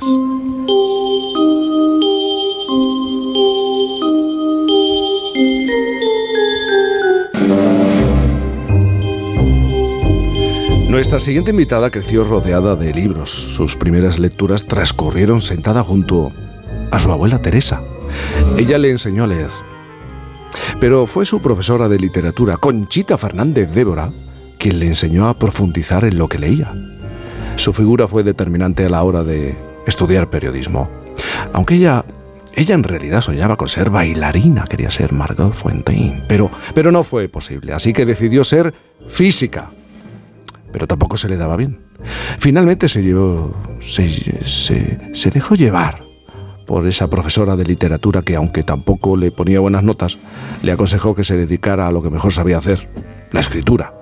Y así fue, como Julia Navarro se convirtió en periodista, en una época en la que a muchos políticos les costaba recibir en sus despachos, supongo que llenos de humo, porque se fumaba en los despachos a mujeres periodistas. Ella vivió la transición, la elección de Adolfo Suárez, el golpe de Estado, la legalización del Partido Comunista, las primeras elecciones democráticas, la elaboración de la Constitución. Hace ya unos cuantos años que dejó el periodismo, se metió a escritora y los lectores le dieron el visto bueno. Ha crecido novela tras novela y ahora se salta su quehacer como contadora de historias de ficción para contar historias reales pasadas por el tamiz de su opinión. En su último libro, Una historia compartida, relata las vidas de grandes mujeres silenciadas que marcaron la historia sin olvidar el papel de los hombres que estuvieron a su lado, con ellos, sin ellos, por ellos y frente a ellos. Julia Navarro, buenos días. Buenos días, Jaime. Buenos días, ¿cómo estás? No sé, estaba dudando sin marcharme, ¿eh? Pues cuando he oído lo de los nervios y lo de los filetes, teniendo en cuenta que yo soy vegetariana, digo, pues... no, es, no es mi tema, ¿no? No es mi tema. Oye, Julia, para ti los libros son una parte imprescindible de, de tu vida hasta tal punto... mm, de- desde pequeña, lo que más te gustaba era leer. Lo que más me gusta es leer. Lo que más te gusta y te gustaba desde muy Me pequeña. gustaba desde muy pequeña y es algo que, eh, que ha ido increciendo con, eh, con los años. Es Mm. decir, yo no podría vivir sin un libro. De hecho, cuando viajo, eh, eh, tengo tanta, me da, me produce tanta ansiedad pensar que yo puedo estar leyendo un libro, pero meto en la maleta dos o tres más, por si acaso eh, lo acabo y de repente me encuentro en otro extremo del mundo sin un, sin un libro. Me produce muchísima ansiedad no tener, eh, no tener un libro cerca. ¿Tú de pequeña te, te recuerdas sentada leyendo? Es Sí. decir, Sí, ¿no? Sí, me Tenías un lugar, tenías un espacio. Normalmente eh, me sentaba al lado de mi abuela que me hacía leer y luego ese espacio ya, incluso cuando ella ya no estaba, eh, siguió siendo mi espacio, el lugar donde yo me sentaba cerca del balcón. eh, era, era mi sitio de, de leer.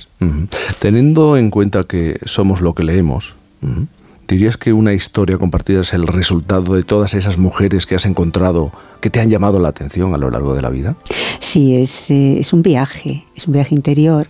Eh, yo escribí ese libro durante los meses duros de la pandemia, cuando estábamos en casa todos, como teníamos que estar, lógicamente, eh, y estaba escribiendo una novela y me costaba, me costaba seguir escribiendo.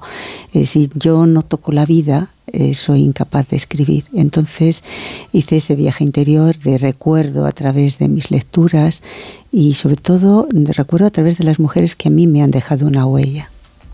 Entonces, Claro, mujeres que no estaban solas. no, eh, es que yo creo que la historia eh, nos la han contado a medias. Nos han contado una historia, eh, la historia la habéis contado los hombres y os habéis olvidado que nosotras estábamos allí. Y salvo excepciones, salvo algunas mujeres realmente que no podíais obviar, el resto es como si no existieran. Pero la historia no se puede contar sin nosotras.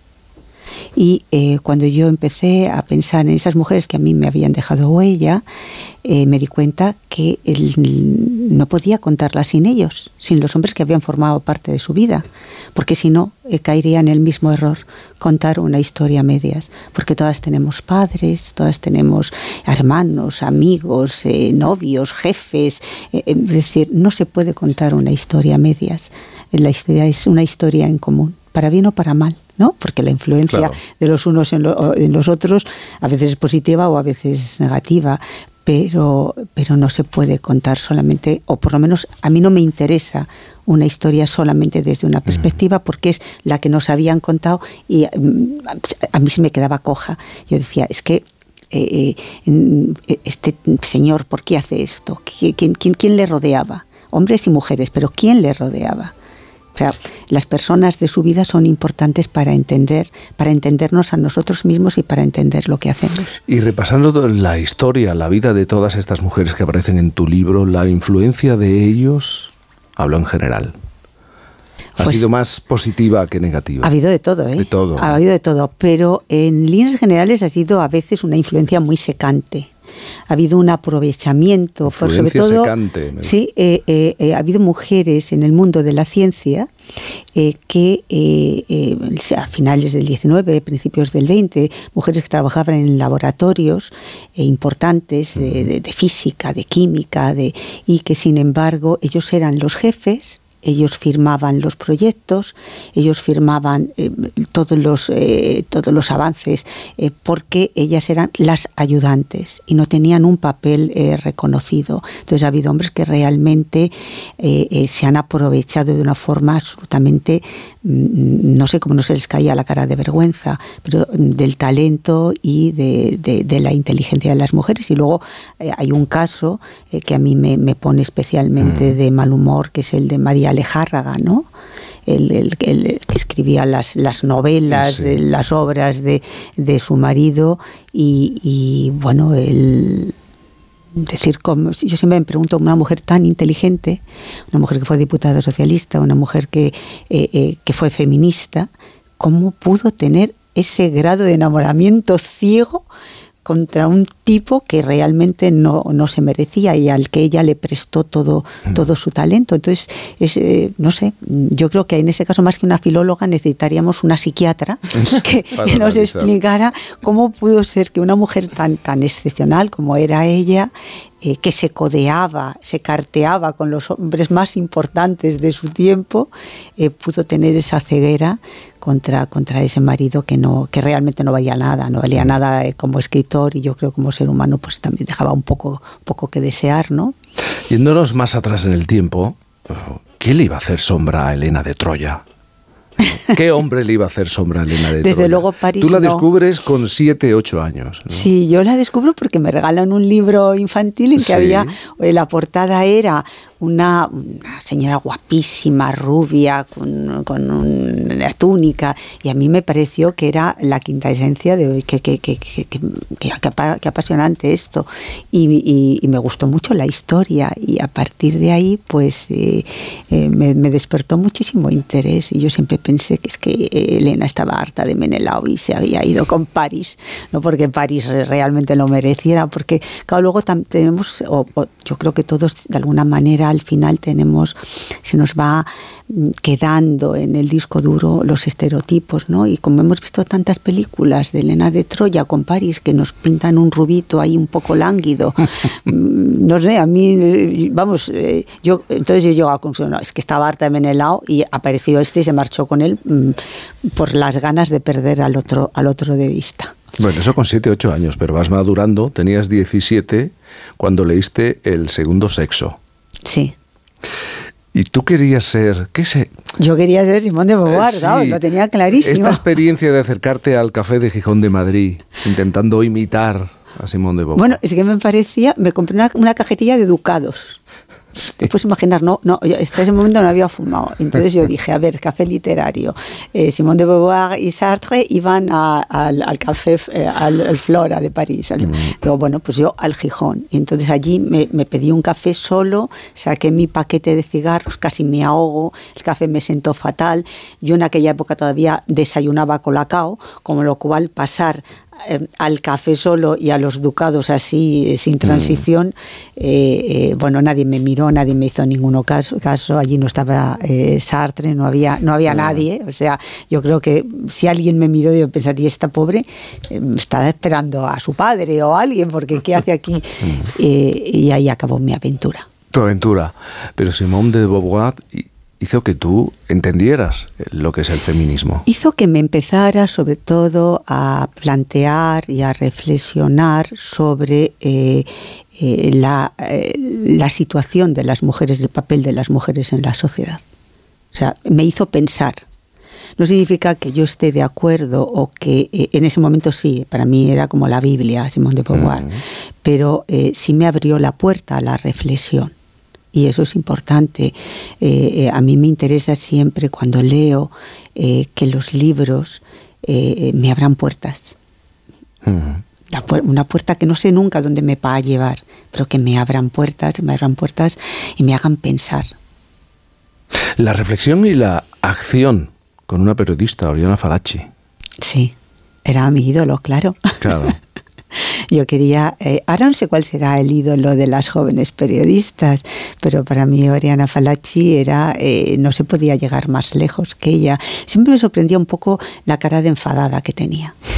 Sí, porque tenía un gesto así como de, de estar permanentemente enfadada, pero luego entendí o, o yo llegué a la conclusión de que eh, ella vivía en un mundo absolutamente de hombres. Hoy hay muchísima, hoy ponemos los informativos y, y vemos un montón de, de- de periodistas Mm. que están cubriendo la guerra de Ucrania o están en Palestina y eso es ya normal, forma parte de la normalidad. Pero Oriana era una mujer en un mundo Sola, muy masculino, donde evidentemente entiendo que tenía que tener cara de, de enfadada todos los días y poner barreras y poner límites para que no se la, para que no se la comieran. ¿Y a ti eso no te pasó? Porque tú Vamos no a ver. erais muchas mujeres en la transición. claro. No tuviste que poner cara de Yo enfadada. estaba, eh, eh, eh, eh, vamos, me estaba estrenando en periodismo y era, era, era muy complicado porque eh, el año 77, 76, 77, eh, una cosa es la teoría de lo que es la democracia y otra cosa es aprender a ser demócrata. Y yo creo que estábamos todos aprendiendo en el día a día de qué iba eso que todos lo sabíamos sobre el papel y también los políticos. Entonces, ellos tenían muchas reticencias a estar con eh, periodistas, sobre todo si eran mujeres jóvenes, y por eso nacieron los desayunos del Ritz, ¿no? Porque eh, tú pedías una entrevista a un ministro a un y- obispo, a un... y te decían sí sí eh, eh, eh, te decían sí sí pero pero nunca llegaba entonces mm, a dos mujeres periodistas a Consuelo Álvarez de Toledo y a Pilar Urbano se les ocurrió organizar los desayunos en el RIT les invitábamos a, desayunar opíparamente en un marco maravilloso como es como es el Rich y allí se relajaban y nos contaban siempre eh, cada desayuno era siempre salía una una exclusiva pero pero aquello era fruto de una situación social, esa desconfianza hacia mm, estas niñas que de repente mm, eh, hacen periodismo político y estas que sabrán y, y, mm, o sea, eh, les costó un poco eh, eh, eh, tomarnos eh, tomarnos en serio, ¿no? Ahora a mí me encanta eso, poner la tele y ver a tantas y tantas mujeres jóvenes que, están en, que están en todos los sitios, están haciendo información política, son corresponsales de guerra, eh, informan desde, desde el Fondo Monetario Internacional, mujeres que, eh, que no tienen ningún problema eh, para, para desempeñar, para hacer lo que quieran, en definitiva. Pero hay un momento en el que decides de- dedicarte en exclusiva a la literatura. ¿Fue posible? ¿La transición fue fácil del periodismo? No, fue horrible. Fue horrible, ¿no? Fue Mira horrible. que lo sospechaba. Sufrí, sufrí muchísimo. Eh, y además el primer año fue el peor, porque yo cada vez que encendía la tele o escuchaba la radio, cogía un periódico, eh, me decía, pues que yo tenía que estar ahí Quiero estar ahí, claro. Entonces eh, fue un periodo eh, de descomprensión muy, muy, muy difícil y de mucho sufrimiento personal. Lo que pasa es que yo soy bastante eh, estoica en eso, entonces me callo, no digo nada, pero lo pasé, pero lo pasé mal, porque yo pensaba, es que yo tengo que estar ahí. ¿Y, y, y qué hago aquí viéndolo a través de la pantalla ¿no? o escuchando? Y me costó muchísimo. Pero mira, eh, para mí el periodismo fue una gran pasión. Y las pasiones siempre son devastadoras. Y cuando tú tienes una gran pasión, no, tienes, no, no hay lugar para otra, si es una gran pasión. Y eh, mm, yo me di cuenta que no era compatible esa gran pasión en la que había vivido tantos años eh, con lo que estaba haciendo en ese momento, que era iniciar otra pasión, que era la de dedicarme exclusivamente a imaginar y a contar historias. Y eh, entonces dije, una de las dos cosas voy a terminar haciendo mal. Entonces, como no quería traicionar el periodismo y como también era consciente de que hay un momento en que tienes más pasado que futuro, entonces eso te hace, me hizo, en mi caso, eh, tomar esa decisión. Yo creo que es difícil eh, ese momento en el que te das cuenta que de alguna manera tu tiempo está pasando. A todos nos cuesta reconocerlo y a veces tienes la tentación de mirar atrás ¿no? y decir, bueno, pero estos que estos no saben nada, estos que llegan, tal. Entonces yo tampoco quería que me pasara eso. Y eh, eh, entonces... eh, Pero tienes la pulsión, ¿no? Sí. eh, seguro que miras con ojos de periodista, analizas la realidad. Claro, eso, eso yo creo que el periodismo imprime carácter. Es Claro. como sacerdocio, ¿no? Eso imprime carácter y... Ya sabes y- que ahora se dice, perdona, la peor clase política, tenemos la peor clase política en los momentos más complicados o peores momentos de los últimos años. Tú eres de los que, de las que considera que mm, nuestra clase política no está a la altura, inmediatamente se van a- Vamos a ver, los políticos son un reflejo de la sociedad. No son ni mejores ni peores que el resto de la sociedad. Entonces mirémonos a nosotros mismos y si nos miramos a nosotros mismos, entonces vemos que ellos son un reflejo a lo mejor de lo que es esta sociedad. Entonces, eh, eh, eh, juzguémoslo con los mismos ojos que nos tendríamos que juzgar a nosotros co- colectivamente eh, como, como Mm. sociedad. Julia, una historia compartida. Honestamente, tu favorita, Santa Teresa de Jesús. Es que me encanta Santa Teresa, ¿Te me parece una mujer realmente impresionante. Mira que hay nombres, ¿eh? Pero... Sí, sí, pero primero es una escritora extraordinaria y de una, eh, una sutileza y al mismo tiempo eh, una potencia enorme. O sea, a mí eh, Teresa de Jesús me, me- me- me interesa como, como escritora. Y luego me interesaban mucho los hombres que habían estado alrededor de la vida de Santa Teresa. Yo en este libro, más que contarla a ella, Mm. les cuento a ellos porque me decía, bueno, pero que eran, como eran, eh, Santa Teresa estuvo rodeada de hombres. Entonces, ¿qué papel jugaron ellos en su vida? ¿Qué influencia tuvieron ellas, ellos en su vida? Que tuvo que lidiar con algunos confesores que eran como para, vamos, para, no sé, quiero ser buena, pero eh, eh, me parece una mujer de una potencia, de una potencia enorme, de una espiritualidad muy especial. Santa Teresa, más que rezar, dialogaba. Era un diálogo, era un diálogo interno y un diálogo eh, eh, con Dios, pero era, era un diálogo permanente. Era una mujer eh, realmente que, me, que me interesa mucho. Pues Julia Navarro, a la que le ha costado madrugar, yo lo entiendo, además es sábado. Es sábado. Me ha costado, no, yo, yo madrugo todos los días. Lo que pasa es que eh, el, el sábado, fíjate, cuando venía hacia aquí, pensaba, bueno, Jaime, es que él no tiene ni un solo día, porque tú estás toda la semana. No lo pensemos, mejor no lo pensemos. No. Sí. No, y además tiene buena cara. Bueno, querida Julia Navarro, muchísimas gracias por estar con nosotros, hablar de una historia compartida, también de, de una vida eh, como periodista, como escritora. Gracias por madrugar con nosotros. Muchas gracias, Jaime. And if I find my hard-headed woman, I won't need nobody else. No, no, no. Por fin. La salud es indispensable en nuestras vidas. Una buena salud bucal se refleja en la salud general. Por eso el primer paso es la prevención con Vitis. Protege y cuida la salud de tus encías con la gama específicamente diseñada y formulada de cepillos, pastas y colutorios con CPC de Vitis Encías. De venta en farmacias y para farmacias. Vitis, más que una boca, es salud. Cuarta planta. Mira, cariño, una placa de Securitas Direct. El vecino de enfrente también se ha puesto alarma. Ya, desde que robaron en el sexto, se la están poniendo todos en el bloque. ¿Qué hacemos? ¿Nos ponemos una? Yo me quedo más tranquilo si lo hacemos. Vale, esta misma tarde les llamo. Protege tu hogar frente a robos y ocupaciones con la alarma de Securitas Direct. Llama ahora al 900-272-272. Lexus te invita a la primera exposición de diseño y arte instalativo en contenedores de barco reciclados. Creaciones únicas, sostenibles, tan inesperadas como el nuevo Lexus LBX. Del 26 al 28 de octubre en la Plaza de Colón. Entrada libre. No te pierdas ADN Forum by Lexus. Lexus Experience Amazing. ¿Saber decidir? El poder está en tus manos.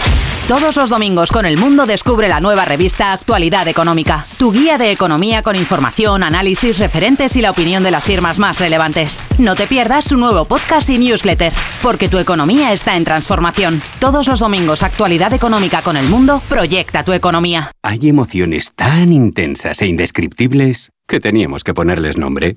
Son las emociones de los clientes de Gilmar, como la ventisfacción. Sensación de satisfacción al vender tu casa en las mejores condiciones. Descubre más en emocionariogilmar.es. Gilmar, de toda la vida, un lujo. ¿Qué tal, Vicky? Soy Antonio de Generali. Hombre, Antonio, bien, ¿y tú? ¿Cómo vas con la recuperación? Pues un poquito mejor cada día. ¿Y contenta con los médicos especialistas que te aconsejamos? Mucho, la verdad. Muchísimas gracias por la recomendación. Mañana te acompaño y veo todo lo que estás progresando. Cuando tu agente es mucho más. Generali, contigo todo. Jaleos Hondos. Vive la experiencia más innovadora y atrevida. Amor. Pasión. Flamenco. Solo en Madrid, en el Teatro Magno, Jaleos Hondos. Flamenco Experience. Si te preocupas de buscar el mejor colegio para tus hijos y los mejores especialistas para tu salud, ¿por qué dejas la compra-venta de tu vivienda en manos de la suerte? Confía en Vivienda 2. Entra en vivienda2.com, la empresa inmobiliaria mejor valorada por los usuarios de Google. Con los ojos cerrados, vivienda 2. El 2 con número. Imagina un mundo limpio, seguro, confortable. Imagínatelo en paz, en silencio, mientras conduces plácidamente un vehículo 100% eléctrico de Mercedes-Benz. Y ahora deja de imaginar y ven a Electric Drive en Star Madrid Retail, tu concesionario Mercedes-Benz donde podrás conocer y probar toda la gama de vehículos eléctricos de Mercedes-Benz y entender a fondo el mundo de la electrificación. El mundo cambia, ¿tú no? Electric Drive, solo en Star Madrid Retail, del 2 al 4 de noviembre en calle Alcalá 728. Inscríbete en el 914 2004. Clínica Oliver y Alcázar. Especialistas en implantes para pacientes con muy poco hueso. Cirugía mínimamente invasiva con prótesis definitiva en un mes como máximo. Diagnóstico gratuito y financiación. Consulte su caso en el 91 564 6686 o a través de la página web oliverialcázar.com. Más de 30 años de experiencia.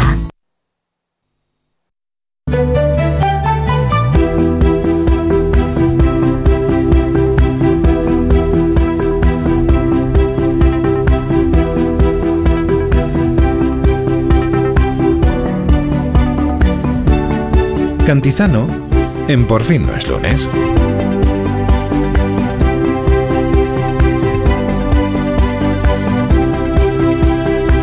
Mira, está Judy González que ve una palabra mal escrita y levita. Y levita, no como lo hacía Santa Teresa de Jesús. Levita, Casi, casi. No, pero casi, casi, casi, casi. Este sábado, Judith. A Judith le llevan los demonios, a Santa. Teresa no. Matices. de otra manera, levita por otra cosa. Viene con una reformulación de un refrán clásico. Dime qué palabras usas y te, di- y te diré dónde te duele. No sé cómo, no sé cómo has llegado a esta conclusión, Judith. Levitando a lo mejor. Todo empieza en Edimburgo, Jaime. En Edimburgo. Pero Todo ¿cuándo- empieza allí. ¿Cuándo fue la última vez que estuviste en Edimburgo? Pues hace un porrón de años. Bueno. Pero empezó allí. Sí. Venga, pues Muchos vámonos. sabréis, de hecho, que en Edimburgo, debajo de lo que ahora es el ayuntamiento de la ciudad, hay un viejo callejón que hoy está soterrado, hoy es parte, de hecho, de los cimientos del ayuntamiento, pero en el siglo XVII este callejón era una importante arteria comercial. Se llama Mary King Close. Y si no lo conocéis, oye, id a verlo si os apetece, porque más allá de las visitas teatralizadas que se hacen en él, pues permite apreciar como si ahí lo hubiéramos congelado en el tiempo, cómo eran las calles y las casas de esa época. Yo tengo una foto de ese callejón en la nevera de mi cocina. Y esta semana la he mirado mucho, porque, pues oye, a mí, a otros les llevará a pensar en otras cosas, ¿eh? Pero a mí esos trazados urbanísticos rollo 1600 me hacen pensar sobre todo en lo durísimo que sería vivir allí una epidemia. Yo soy así, oye, ¿qué le voy a hacer? Siempre que veo retazos de otras épocas, pues me da un poco por pensar cómo sería la vida cotidiana de la gente, ¿no? Y las enfermedades, pues mal que nos pese, son algo cotidiano. Entonces, me he dado cuenta de que una epidemia de peste, aunque sé que, oye, que hubo muchas más, ¿no? Otras eh, también muy, muy nombradas y muy citadas, pues eh, a mí me sitúa inmediatamente una epidemia de peste en esa época y lugar. Mary King Close, Edimburgo, 1640. Y la verdad es que me he puesto a pensar en que si puedo asociar una enfermedad y una época, tal vez lo pueda hacer con más enfermedades y más épocas. Y a mayores también he pensado que si esa asociación es firme, pues hombre, su correlato habrá debido de dejar en la lengua. Entonces, fruto de toda esta ingente tarea teórica de la que me ocupo por las mañanas, al tomar el café empanada mirando la nevera de mi cocina, he reformulado ese viejo dicho de dime con quién andas y te diré quién eres a esta nueva versión, que es mucho más filológica, Jaime, que sería dime qué palabras usas y te diré dónde te pica. Venga, ¿y a dónde te llevan? ¿Te han llevado tus pesquisas? ¿Qué asociaciones crees que podemos establecer? Pues mira, desde tiempos inmemoriales, yo creo que en nuestro ideario y en nuestros relatos, mm. los males venían de fuera, de lo ajeno. El enemigo siempre era el otro, el que era diferente y ajeno a nuestro rebaño. El lobo venía por la noche a comerse a nuestras ovejas. Esto lo tenemos en la raíz misma de la lengua. En latín, el enemigo era hostes. De esta palabra viene nuestro hostil. Y en esas voces tenemos la raíz indoeuropea nos, que significa extranjero. Las enfermedades no son otra cosa que males y durante mucho tiempo males, además, que no sabíamos explicar y cuyo origen desconocíamos. Entonces yo creo que por eso, de esta idea de la lucha contra el enemigo de fuera, hemos tomado tradicionalmente las palabras y las metáforas con las que nos hemos referido a las enfermedades. Y es que, si os fijáis, todo nuestro sistema inmunológico está basado en metáforas bélicas.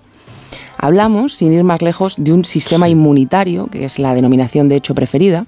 Inmunitario viene de immunire, un término que se usaba en el latín militar para indicar que algo se defendía desde dentro. Munire es fortificar, es reforzar. Decimos que tenemos un sistema de defensas para combatir las enfermedades. Nuestros anticuerpos luchan, nuestro organismo se protege frente a esas agresiones externas perdemos la batalla contra las dolencias que no tienen cura, o bueno, o al contrario, pues conseguimos derrotar la patología, ¿no? Todo este paradigma léxico está basado en la idea de un enemigo que viene de fuera, la enfermedad. Es una división, yo creo que entre lo propio y lo extraño, ¿no? Y me parece que sin ese concepto del otro, de la presencia extraña, oye, pues nuestro sistema inmunitario, tal y como lo relatamos, no tiene sentido, ¿no? Hoy yo creo que ya estamos un poco cansados de esto, pero durante muchísimo tiempo hemos hablado así de enfermedades como el cáncer, por ejemplo, ¿no? Parece una tontería, oye, pero que nos cansemos de hablar de una determinada manera, sin duda prueba hasta qué punto hemos estado hablando de esa manera. Repetimos todos lucha contra el cáncer, la lucha contra el cáncer. Esto es. ¿Vale? Entonces, bueno, yo no soy experta en historia, vaya por delante, pero creo que esta concepción clásica de las guerras se ha mantenido más o menos constante, más o menos vigente, hasta la Guerra Fría, que fue la primera que, aun conservando los típicos elementos, introdujo también nuevas normas en la partida. ¿no? A mí hay expresiones que me interesan mucho porque me llaman la atención los conceptos que lleva, ¿no? los conceptos que portan o que hay detrás. Y una que para mí sobresale de esta época es la expresión caza de brujas. Fijaos en ella que ahí, en, esta expresión, tenemos la idea de otredad marcada con fuerza. Aún tenemos esa idea del otro, porque la bruja, en femenino, nos retrotrae a esa mujer que en la oscuridad de la Edad Media poco más que se creía que había hecho un pacto con el demonio. O sea, el demonio, Jaime, es el lobo de los lobos, nada peor, ¿no? Entonces, en la Guerra Fría nos trajimos ese concepto y le dimos ahí otra vuelta de tuerca, porque en esa caza la bruja podía estar en nuestras filas y no se sabía bien quién podía ser. El enemigo seguía siendo el otro, pero en ese momento empezamos a tenerlo camuflado, como más dentro del rebaño, ¿vale? Fijaos además en toda la dialéctica de esa época, ¿no? Centrada en las leyes, las normas, las prohibiciones, esos muros, los telones de acero, el secretismo. Mirad la curva de uso de todas esas palabras y es completamente ascendente durante todo el siglo XX. Además, viendo este conjunto, yo pensaba esta semana que son palabras muy negativas. O sea, un muro indica que no puedes pasar. Una prohibición indica que no lo puedes hacer. Un secreto es algo, oye, que es que no puedes contar. Es una sociedad como muy del no. ¿no? Oye, ¿y cómo son ahora las cosas? ¿Qué te dicen las palabras de la sociedad actual?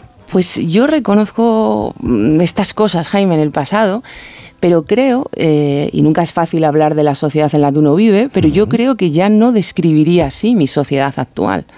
Si en vez de mirar a la puerta de mi nevera eh, por las mañanas, mientras me tomo ese café, miro hacia la calle eh, y veo las personas que pasan, pues a mí estas personas me parecen muy distintas. Y yo la verdad es que por las mañanas veo mucha gente, porque en mi calle hay un colegio y los, parques, los padres aparcan frente a mi casa, varias veces al día y cuando paseo con el perrete pues los veo recoger a sus hijos, me fijo en las caras, ¿no? en las conversaciones que tienen cuando lo hacen. Entonces yo creo que hoy estamos en otro paradigma comunicativo y la otredad, lo otro, lo ajeno, pues ya no es un problema per se, ¿no? Lo extraño ha dejado de ser una amenaza y yo creo que entre otras cosas, bueno, pues porque desde hace tiempo lo hemos convertido en algo exótico y lo exótico es algo que le puedes vender al turista para que lo consuma, ¿no? Sin más. Entonces, ¿dónde están los males ahora, no? ¿Dónde quedan las enfermedades? A ver, no os descubro nada si digo que estrés, hiperactividad, depresión, déficit de atención, etcétera, ¿no? Son palabras cuyo uso no ha dejado de crecer desde el inicio de este siglo. Todos estamos acostumbrados a oírlas, ¿no? Lo comentamos aquí un día. ¿Qué tal, fulanito? ¿Cómo estás? Puf, cansado, es que hasta arriba, tal, ¿no? Yo ya dije que para mí cansado es el nuevo bien. Pero es que... Toda la razón. Fijaros también, pero a esto yo le sumo, Jaime, por ejemplo, cómo hablan ahora la publicidad de algunos medicamentos. Si os fijáis en los anuncios que, que, oímos y que vemos, hablan dando por hecho, por ejemplo, que vamos a comer rápido y mal que eso nos va a dar ardor de estómago y que, por tanto, es mejor llevar siempre en el bolso no sé qué leches para aliviarlo, ¿no? Entonces, igual pasa con el dolor de cabeza, con la tensión muscular. Deteneos en las frases que se dicen en esos anuncios y en las dolencias que damos por sentadas. Lo que a mí me dejan entrever esos datos, esas maneras de expresarnos, es que las enfermedades, los males, el enemigo, como lo queráis ver, han viajado hacia adentro. Es como otra pequeña vuelta de tuerca, otro giro más sobre lo que comentaba de la Guerra Fría. El agotamiento, ese estrés, toda esa fatiga, son males, además, que vienen del exceso. Y el exceso, yo creo que no se da en una sociedad en la que predomina el no el hiper de esa hiperactividad significa diccionario en mano, grado superior al normal. El multi de la multitarea significa muchos. Y a mí esto me habla de una sociedad en la que permanentemente predomina el sí, un sí que nos pasa factura. Es una sociedad que cree en el verbo poder, yo puedo, soy capaz, en el propósito, el esfuerzo personal, la superación, la realización, el emprendimiento. Las curvas de uso de todas esas palabras son bastante paralelas. Y un dato que a mí me parece muy significativo es que prohibición es una palabra cuyo uso empieza a decaer a partir del año 2000 y entre tanto el uso de motivación no ha dejado de subir. En las sociedades del no, las de la prohibición, como las queráis llamar, los que se salen del surco son delincuentes o son marginados. En las sociedades del sí, estas de la motivación, a los que no llegan, digamos, les hacemos creer que no han sido capaces de dar la talla. El problema ha pasado a ser suyo, tuyo que no das la talla, ¿vale? Y esto acaba por hacer que cada uno seamos nuestro propio lobo. Por eso, las enfermedades han viajado hacia adentro, la depresión, el estrés, la gente tóxica. Si el mundo me hace creer que todo es posible y yo no lo logro, el problema debo ser yo. El falso silogismo es tan aparentemente verdadero. Así que, Jaime, cuando miro esa imagen del Mary King Close de Edimburgo y la imagen también me mira a mí, no puedo evitar creer que ellos estarán pensando qué durísimo será eso de vivir una peste moderna en Madrid, año 2023.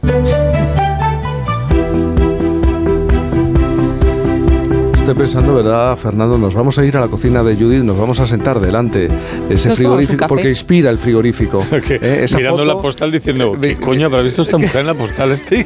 pues mira lo que ha sacado de la postal. Estaba, mientras que hablabas me estaba acordando, me acabo de terminar un libro de un, de un filósofo catalán que se llama Eudald Despluga, creo que es que se llama No seas tú mismo. Y tiene una frase maravillosa al final, una conclusión que dice que el eh, ser, sé tú mismo y si quieres puedes deberían ser procesados como delitos de odio, precisamente por lo que estás diciendo.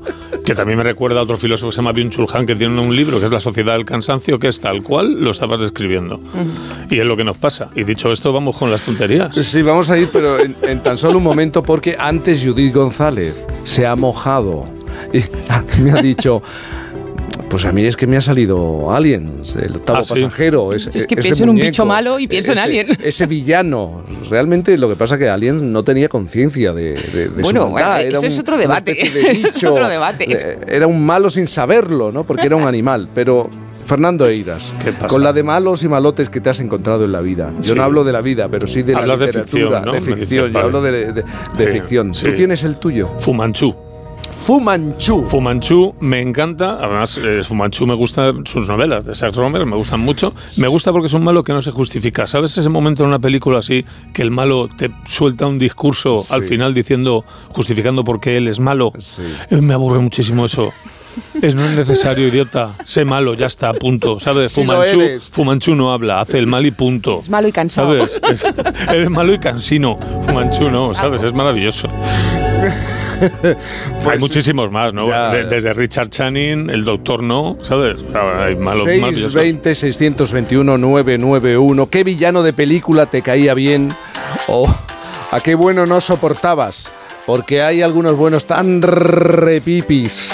Tan repipis que dan ganas de que uno se convierta en malo para poderle hacer algo a ese, a ese bueno. Batman. 620, ya. 620 621 991.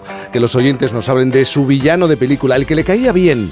El que uno lo veía y decía, pues, pues el tío es hasta simpático. Es que es un villano de los de verdad, de los buenos. 620-621-991. Y esta sintonía significa... Que ya sigamos ¿Sabes? con... Llevo un rato mirándote, Fernando Sí. Eiras. Hoy vas de riguroso negro y eso me, me hace sospechar. Hoy, Porque, claro. porque siempre, siempre vas de color. Sí. Siempre. Bueno, eso sí que Tengo, me lo... tengo mis días, pero hoy voy de riguroso negro porque es lo primero que he pillado oscuro. No hay una argumentación, no me No te hay- creas, no, no, no te un creas. Guión, un guion no me lo puedes. no, no te bueno, creas, Bueno, no. pues vamos con la extractualidad.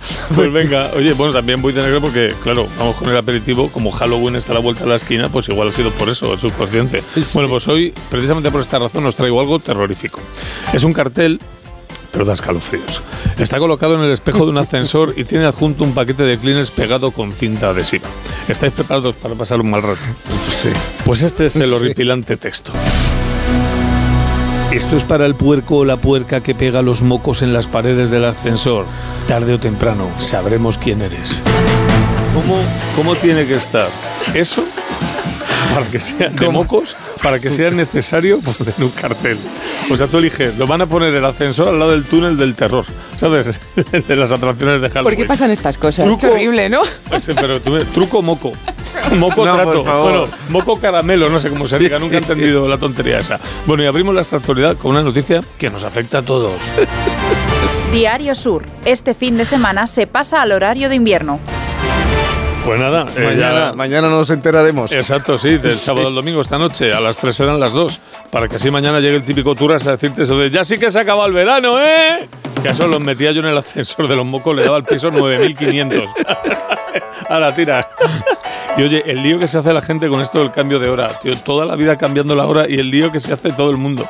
Que, que si aquí son las 10 de la mañana, ¿qué hora es en Tailandia? Y en México es, igual, es parecido a- al lío que se monta la gente cuando con los usos horarios. O sea, que, que no, nunca sabes exactamente.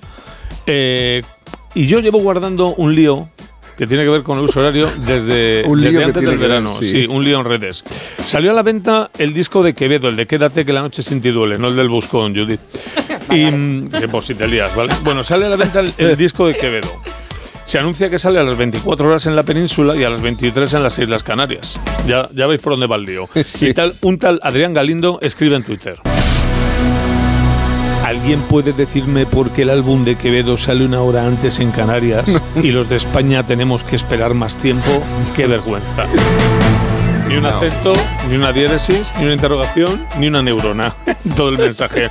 Y una chica canaria llamada Jasmine le responde: Canarias pertenece a España, no sé si lo sabías, y aquí siempre sale a las 23 porque es una hora menos para ubicarte. Pero Adrián Galindo no se arredra. ¿no? Exacto, y contraataca. Atentos. ¿Y por qué si pertenece a España no lo sacan a la misma hora? Arroba Sánchez Castejón. Esto es para aplicar el 155. que, me, que me imagino yo a Pedro Sánchez mojando una magdalena en leche y En el diciendo. "Me- me acaban de etiquetar una discusión sobre el nuevo álbum de Quevedo. Esto ya es la leche, ¿sabes lo que te digo? Bueno, cambiamos de tema y hablamos de famoseo. Pronto, se paraliza la demanda de paternidad del presunto hijo secreto de Manolo Escobar. Es el segundo presunto hijo, creo que el anterior era una presunta hija. Bueno, cuando se acaba de cumplir 10 años de la muerte del cantante, y, Juan Montiel defiende ser su hijo ilegítimo y ha retirado la demanda básicamente porque no tiene dinero para continuar. Claro, hay que hacer un desembolso, ¿sabes? Entonces no tiene dinero. Así que ha retirado. Pero esto de los hijos ilegítimos y las paternidades secretas tiene que ver con una encuesta que se ha hecho pública en TikTok de esas que me gustan tan de moda, que hay alguien preguntando por la calle. A pie de calle. A pie de calle. aquí, siempre, aquí siempre se encallado. En, en, Madrid siempre se encallado. Es que vive, vive un poco más arriba. Con el micro, y van con el, micro de los cascos. O sea, es, es, muy, muy, muy pobre todo. Pero los resultados son maravillosos. Esta encuesta proviene de México. Una reportera se encuentra en una familia, papá, mamá y su niña, y le pregunta a la pequeña, por 100 pesos, dime un secreto de tu papá. Y pasa esto. 100 pesos, dime un secreto de tu papá. ¿De mi papá, papá o de mi papá secreto? de mi papá papá o de mi papá secreto. A lo mejor que su papá es Batman. Pero por la cara que pone la madre y sobre todo la del padre, ah, me da que ahí hay gato encerrado. Los niños y los borrachos siempre dicen la verdad. Más y el ADN también. Más famoseo, Britney Spears. The New York Times, el nuevo libro de Britney Spears, una mezcla de amargura y esperanza. La opresiva tutela de su padre, la traumática relación, la ruptura con Justin Timberlake, el aborto, que eso sí que era nuevo, no se sabía, pero por lo demás más o menos lo sabía todo el mundo y tal. Pero eh, pues nada, se ha quedado a gusto la cantante con su libro de memorias La mujer que soy, que salió eh, ayer a la venta en España y el miércoles en Estados Unidos. Pero buena memoria no tiene, ya te lo digo, porque no, hombre, porque bueno, porque la tiene mi hermana por because, of, reasons, ¿vale? un poco afectada la Pero luego un poquito, pero luego también es que no dice nada al respecto de declaraciones suyas, como cuando dijo esto. Estoy a favor de la pena de muerte. Quien comete un acto terrible debe recibir un castigo correspondiente. De este modo, aprenderá la lección para la próxima vez. Eh, significa que Britney cree en el karma y en la reencarnación. Debe ser. En otra vida cometió un acto terrible y volvió reencarnada en Britney Spears. bueno, pues ya me he ganado a todos los fans. Bueno, además cuidado con eso. Y ¿eh? ya que estamos hablando de estrellas, hablemos de astronomía. ¿Habéis visto que.? sí.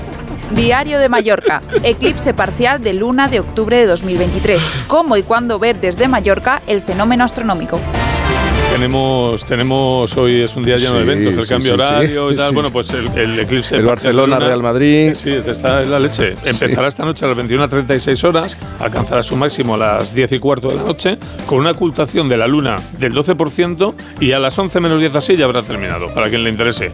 Algo que se podrá ver si el tiempo no lo impide.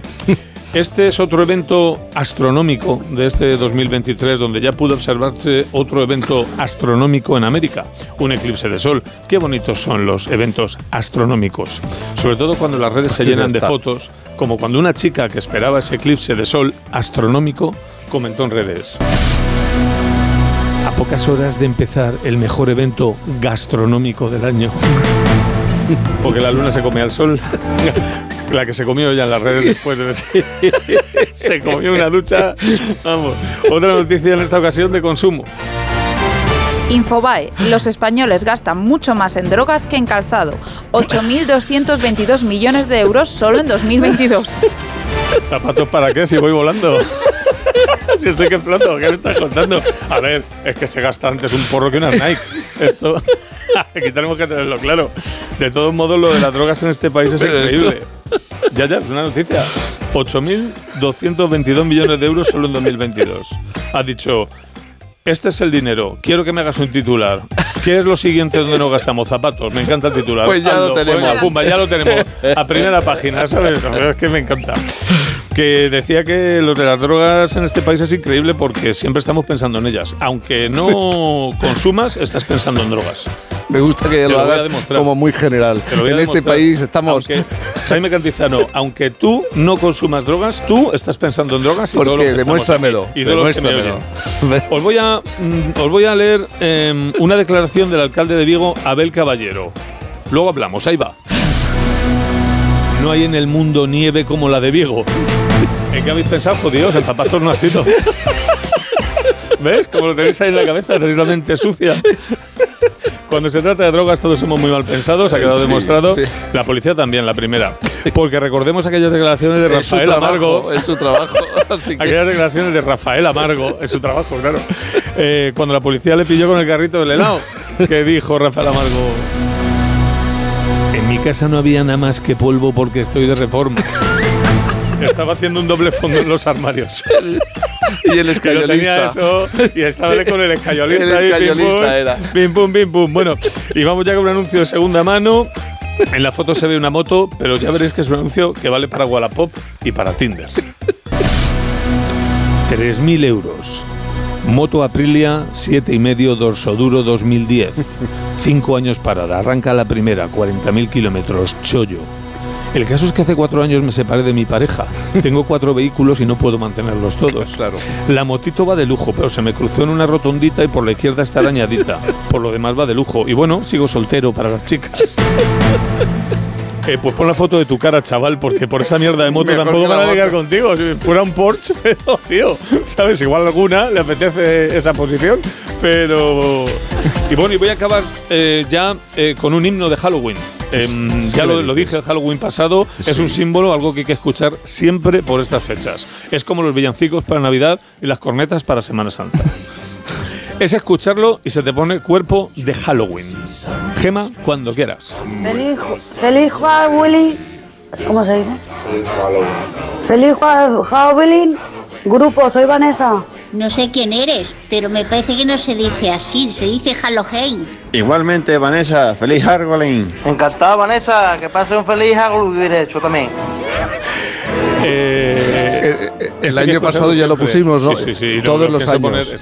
Todo aquel tiempo que nosotros aguantemos aquí, hay que poner eh, en este tiempo. Vanessa tiene este- más cosas, ¿eh? Tiene más cosas. En YouTube, Vanessa, que por cierto luego eh, he buscado, encontrado un artículo donde le hicieron una entrevista a la pobre Vanessa y dice que ya sabe decir Halloween. Así que nada, mucho miedo deseo. mucho miedo. Bueno, nos acercamos, eh, vamos muy bien, ¿eh? ya la segunda hora de Por fin no es lunes, en un fin de semana en el que siguen las lluvias. Fernando Eiras. Amigo. Te vas a... Voy, me voy a hacer un 8 como un gato. Te vas... Hoy toca quedarse en casa. Hoy toca quedarse Es que tienes pinta, fíjate. Sí, sí. Hoy- ayer, ayer no tocó quedarse en casa. Hoy Ah, toca va a ser- quedarse en casa. ahora lo entiendo todo perfectamente. De ahí el negro.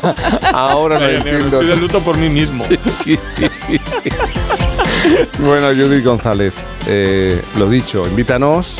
Siéntanos en la cocina de tu casa. queráis, Nos pones mirando café, hacia, la puerta, hacia la puerta de la nevera porque, chica, te inspira. A ver si a- aprendemos algo de, de esa puerta y de esa nevera, por Mi, favor. mi nevera es tu nevera, Jaime. Mi nevera es tu nevera. Con esto despedimos esta hora. Enseguida las noticias en la sintonía de Onda Cero.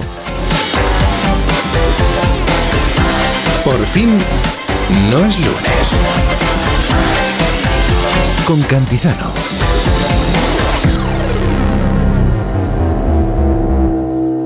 Los bancos. Existe una opinión generalizada sobre nosotros y no siempre es positiva. De BBVA para todas las personas.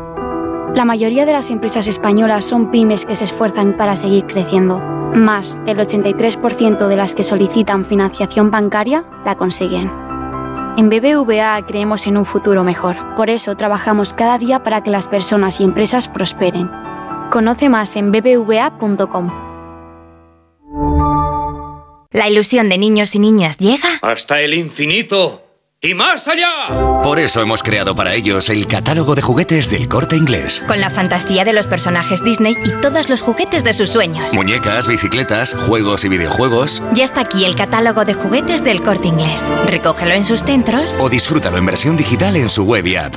Clase, claustro, corregir exámenes, tutoría, clase, reunión de padres, corregir... En los colegios hay mucho de lo que ocuparse y los hackers lo saben. Por eso muchos centros educativos utilizan dispositivos Chromebook de Google, que jamás han reportado un ataque de ransomware. Más seguridad con Google. Ahora en Carrefour y Carrefour.es, por compras superiores a 40 euros en juguetes y bicicletas, te devolvemos un 40% para tus próximas compras. Solo hasta el 31 de octubre. Carrefour. Lleva tu negocio a otro nivel con Vodafone Business. Con negocio a medida disfrutarás de fibra y móvil con soporte informático 24/7. Escoge entre ciberseguridad, presencia digital o reparación y sustitución de dispositivos. Infórmate en vodafone.es o llamando al 1443. Vodafone Business. Together we can. A ver esa foto, decid patata. ¡Hijolusa! En el supermercado, dale la vuelta al envase y encuentra nuestra marca para garantizarte una gran calidad en tu mesa. Patatas Hijolusa. Amamos las patatas. Empresa colaboradora del Plan 2030 de apoyo al deporte de base. ¿Todavía no conoces los Fiat Pro Days? Pues corre porque ahora solo este mes tienes ofertas únicas que no querrás perderte. Acércate a tu concesionario más cercano y disfruta de los Fiat Pro Days para vehículos comerciales en toda la gama gasolina, diésel y eléctrica. Déjate sorprender. Fiat Profesional. Profesionales como tú.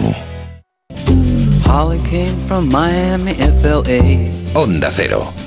Plucked her eyebrows on the way, shaved her legs, and then he was a she. She says, Hey, babe. Take a walk on the wild side. Por fin no es And lunes. the colored girls go do do do do do do do do do do do do do do do.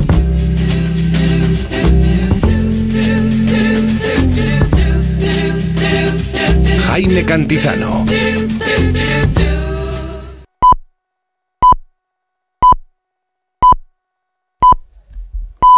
Son las 10 de la mañana, las 9 en Canarias.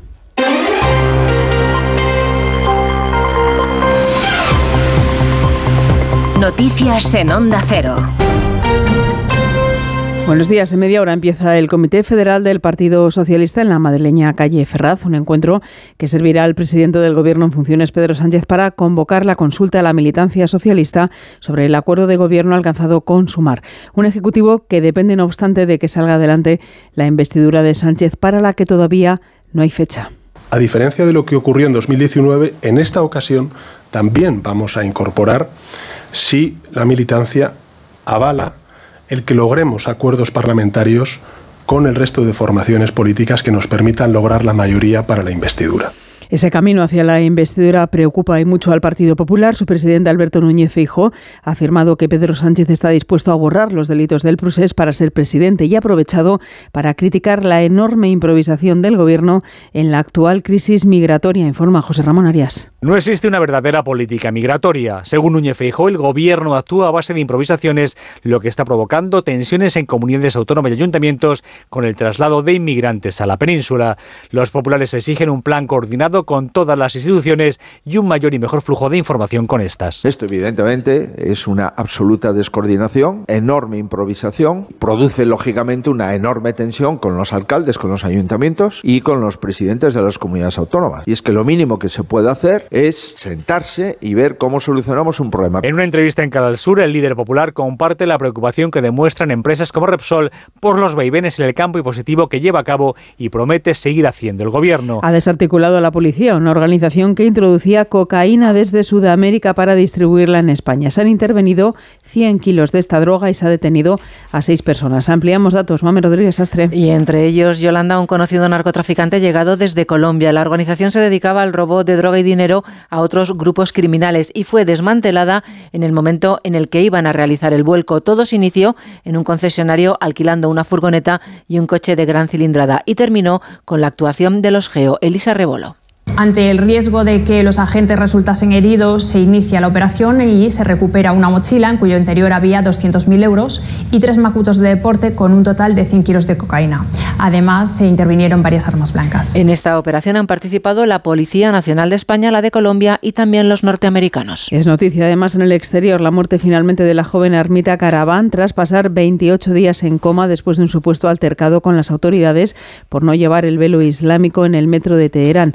Las autoridades iraníes han defendido que la joven de 16 años se golpeó la cabeza tras sufrir una bajada de tensión en el metro de la capital, pero grupos de derechos humanos han denunciado que fue agredida por no cubrirse con el obligatorio velo islámico. Y en Kazajistán, al menos 21 trabajadores han muerto en un incendio ocurrido en una mina de carbón. De momento, los servicios de emergencia han rescatado a 208 operarios, donde se encontrarían todavía otros 23 mineros.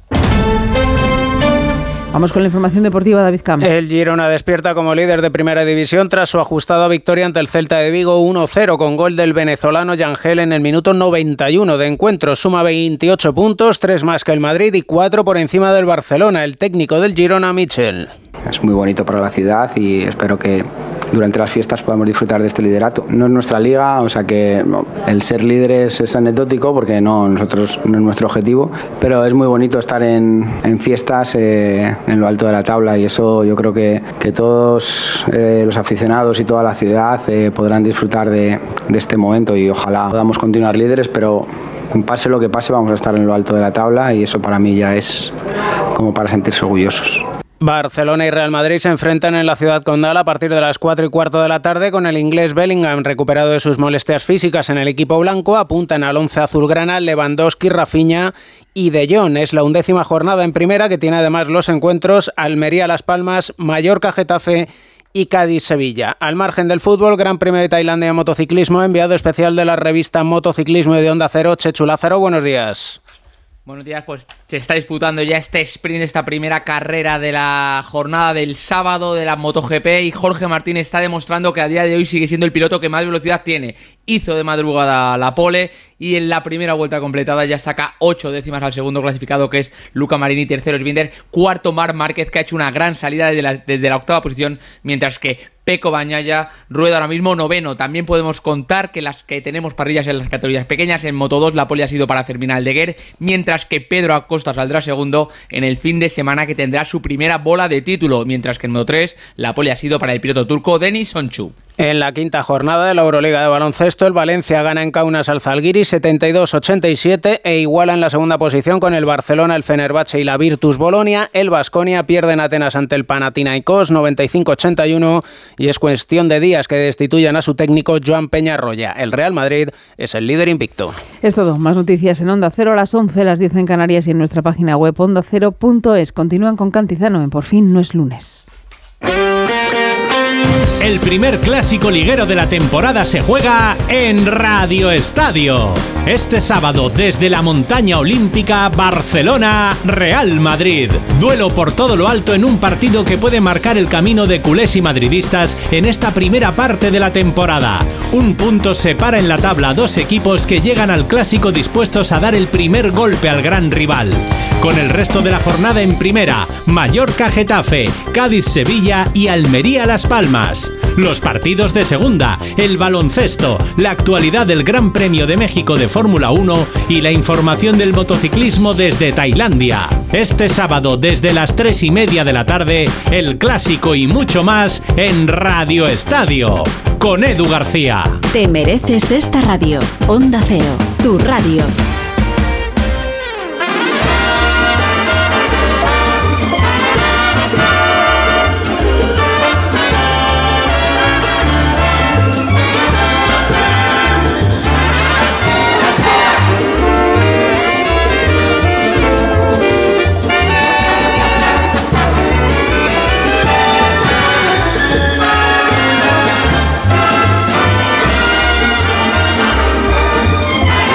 Mañana 6, las 9, 6 en Canarias. Esta semana me ha pasado algo muy curioso. Uy.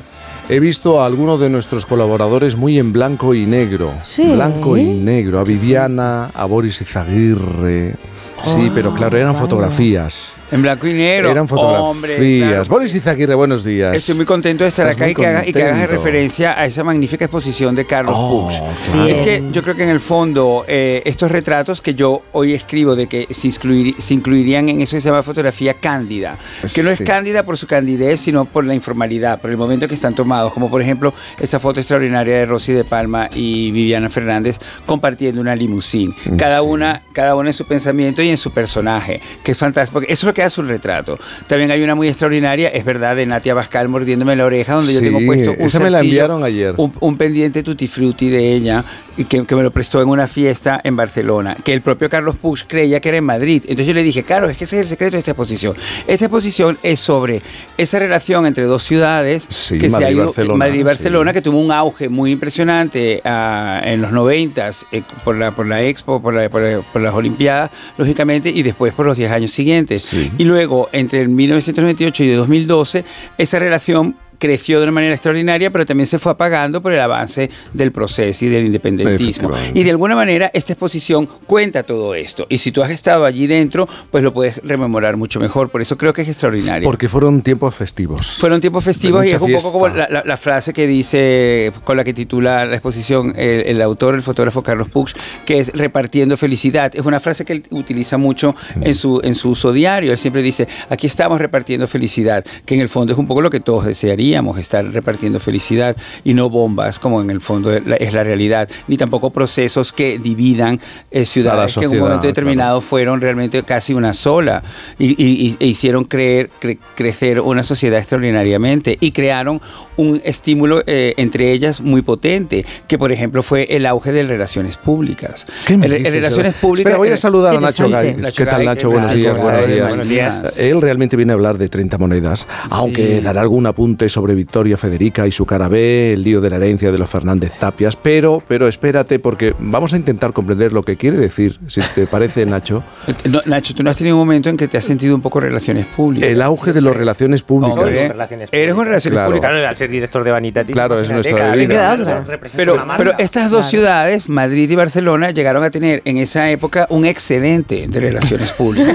O sea, había Un sobrante. había- o sea, Hay todavía, en ¿eh? Hay todavía algunos Un casos era sobrante, no Bueno, era, era increíble, porque entonces vivías, y entonces se creó en Barcelona una figura increíble que era la celebridad de importación, que la mayoría de las veces era una celebridad importada de Madrid a Barcelona. Que no importante, había- solo no- que- importada. de importación, exacto porque, exacto. porque al parecer no había de no había suficientes celebrities nacionales viviendo en Barcelona. Y este fue un tema pre-proceso, muy interesante de analizar, en mi opinión. ¿Pero por qué? Y ¿Por insisto qué? que esta exposición habla un poco de eso también, ¿entiendes? Porque la mayoría de los famosos, como se dice eh, en, en español verdadero, la mayoría de los famosos prefieren vivir en Madrid que en Barcelona. Entonces en Barcelona había como unos famosos que estaban un poco como parados en los años 60, ¿entiendes? Entonces siempre, siempre se decía, Teresa Gimpera, que pobre, que es una señora encantadora y maravillosa, pero entonces claro, la pobre Teresa Gimpera era como la única celebrity viva. Y había que exportar. Entonces había que importar, había que importar famosos. Entonces yo me convertí, y Viviana y Rosy, yo creo que nos, nos- nos convertimos un poco en ese tipo de, de- de importado de Madrid. Que, decían, no, es que este es importado de Madrid. Yo lo oí, yo se lo llegué a oír.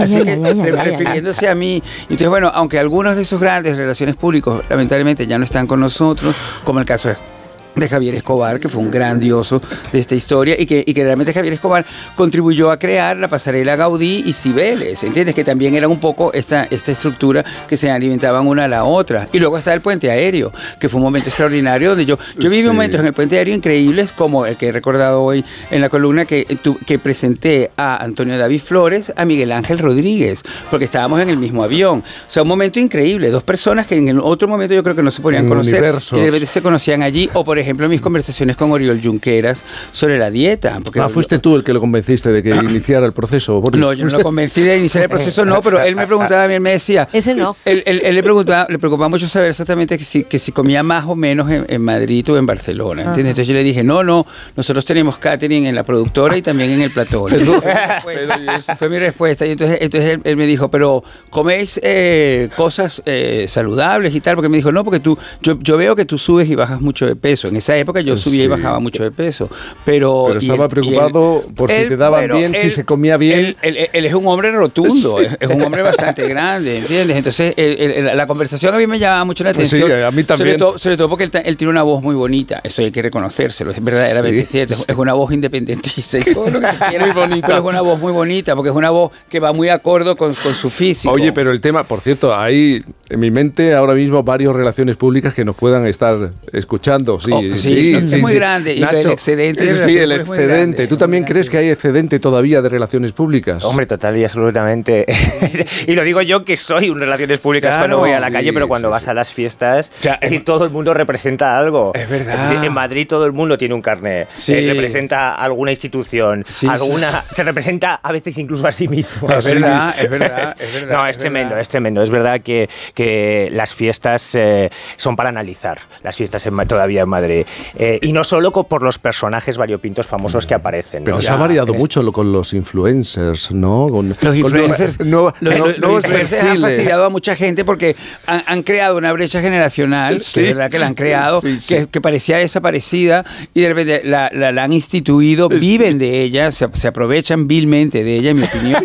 Y, lue- y lu- y luego, y, y- y luego también han creado esta historia de que han acabado con esos excedentes, porque un influencer es también un relaciones públicas de sí mismo y es una marca. Entonces, claro, lo, lo han vuelto todo un poco. Entonces, claro, hay muchas relaciones públicas por eso muy molestos con la influencia. Y son odiados. Y encima los tienes se han que llevado llamar. los canapés, los, los cachés de las fiestas, los han llevado ellos y, No, no, y han sí. relegado a ciertas estrellas de siempre a un segundo plano. No, la brecha generacional esa que, está, que tú lo has explicado divinamente bien, porque tú estás un poquito en la brecha generacional. No, no, no, Tú perdona, mismo yo también. estoy en el lado bajo de la Tú eres brecha un poquito, generacional. tú eres un No, poquito no. de relaciones públicas de la brecha Él generacional. se tiene que mover en todos los terrenos. Sí, a lo sí, mejor claro, eh, es- tan joven. Yo soy el perfecto claro, influencer. ese, ese perfil, dentro de ese perfil de influencer que abre brecha generacional, estaría Victoria Federica. ¿Qué ha pasado Total. con Victoria Federica? por Ay? Bueno, es Victoria. un fenómeno, Victoria Federica es un fenómeno. Es, eh, yo creo que es Boris la conoce de los eventos. La, la conozco de los eventos y de hecho estuve en esta fiesta del Cancer Ball que volvió a hacer un poco como una reunión de, de relaciones públicas, influencers, Tú- nuevas tú- caras. tú ves relaciones públicas por todas partes. Reaparición de Ana Obregón, o sea, fue un poco de toda esta fiesta y estaba allí ah, Victoria Federica. Pero ¿qué pasa? ¿Qué pasa con Es- la eh, cara? Te voy a explicar, yo me acerqué a hablar. ¿Qué pasa con la cara B? Pero antes de esto, te Sí. quiero decir que yo me acerqué a preguntarle, porque como la vi tan cerca y nunca había hablado con ella, me acerqué a preguntarle, eh, Victoria Federica, porque en, realidad, en el fondo no sé cómo se llama la señora o no, porque es mucho más joven que yo. Entonces le dije, Victoria Federica, eh, ¿de dónde le viene tanto su afición por los toros? ¿De su madre? de usted. De, le de usted, sí, eso sí. encanta. De- de- porque yo a todo el mundo que no conozco, primero prefiero llamarle usted. A mí no me lo luego, ya, luego ya pasó al tú, si me lo permite. Entonces le dije, Victoria Federica, ¿de dónde le viene a usted su afición por los toros? ¿De su padre o de su madre? Y entonces hubo como un gran silencio, porque pareciera que es una pregunta que no se le ha hecho. Y así de esta forma, aunque yo creo que sí, es lo más lógico preguntárselo, porque la ves en los toros, ha tenido un Sí. novio torero. Entonces de pronto... Es la única influencer, por cierto, que va a los toros. Es Porque si tú vas a los toros y eres influencer, Claro. las marcas Es- te quitan es- el es dinero. una contradicción, Ah, es una tal contradicción. cual. Pero, y entonces ella me respondió, me dijo, de mi abuelo. Que me pareció estupenda la respuesta, ¿entiendes? Porque fue, fue muy directa y muy clara. Y se volvió. y- y- y- y- no, no se volvió, se quedó allí mirándome. Es verdad, tiene una cierta cosa con Belén Esteban que habla con los ojos cerrados. Que esto es una cosa que es, es- es tí- es típico de Acabas Belén de establecer Esteban. una conexión. Sí, entonces no, no, no sé. tienen algo de parecido también. Bueno, ¿eh? son, son- son princesas del pueblo. Pero vamos a pueblo no ver, tienen Nacho, ningún tipo de ¿por corona. qué quieres Claro. hablar de Victoria Federica? Ay, no, porque, y- mira, Victoria Federica, que eh, en las distancias cortas, bueno, quizá personajes como Boris pueda ser un poco más simpática o no, o hablar con los ojos cerrados o no, pero con la prensa no es la persona más simpática del mundo. Pero aún así sí que es cierto que esta última semana yo creo que ya la prensa se ha pasado demasiado, ¿no? Le han, han vendido a Victoria Federica como ladrona de cremas en los eventos. Lo he leído, lo, he- lo he- lo he leído en como acosadora de reporteras a las que hace llorar, Oh. como eh, mala hija y mala prima por no acudir al, al evento que va a tener lugar el martes en el que Leonor va a celebrar la No, no va a ir al cumpleaños no va a ir al cumpleaños privado. Está en amigas, Perú, ¿no? Precisamente con. Roca Rey para asistir a una corrida de toros este fin de semana allí en Perú. Es que las agendas... Y también como acosadora de directoras de revista, que no sé si habéis visto la polémica por una portada que ha salido. Todo esto es un poco exagerado. ¿no? Sí, no, todo esto es terriblemente exagerado, está completamente hipertrofiado y a mí hay una cosa que me preocupa particularmente porque soy periodista del corazón. Eh, yo antes cuando era periodista cultural iba a los sitios y sacaba pecho y ahora a veces me cuesta por cosas como esta, porque al final nosotros criticamos a Victoria Federica por ser creadora de contenido, Mm. siendo hija de quien es, nieta de quien es y sobrina de quien es. Bueno, es que Pero el problema sí es que los creadores de contenido ¿no? muchas veces Mm. somos los periodistas Ya, eh, me- estoy- con me- estos titulares. Me parece muy bien dicho lo que acabas esto hay que, yo creo que hay que poner un cierto límite.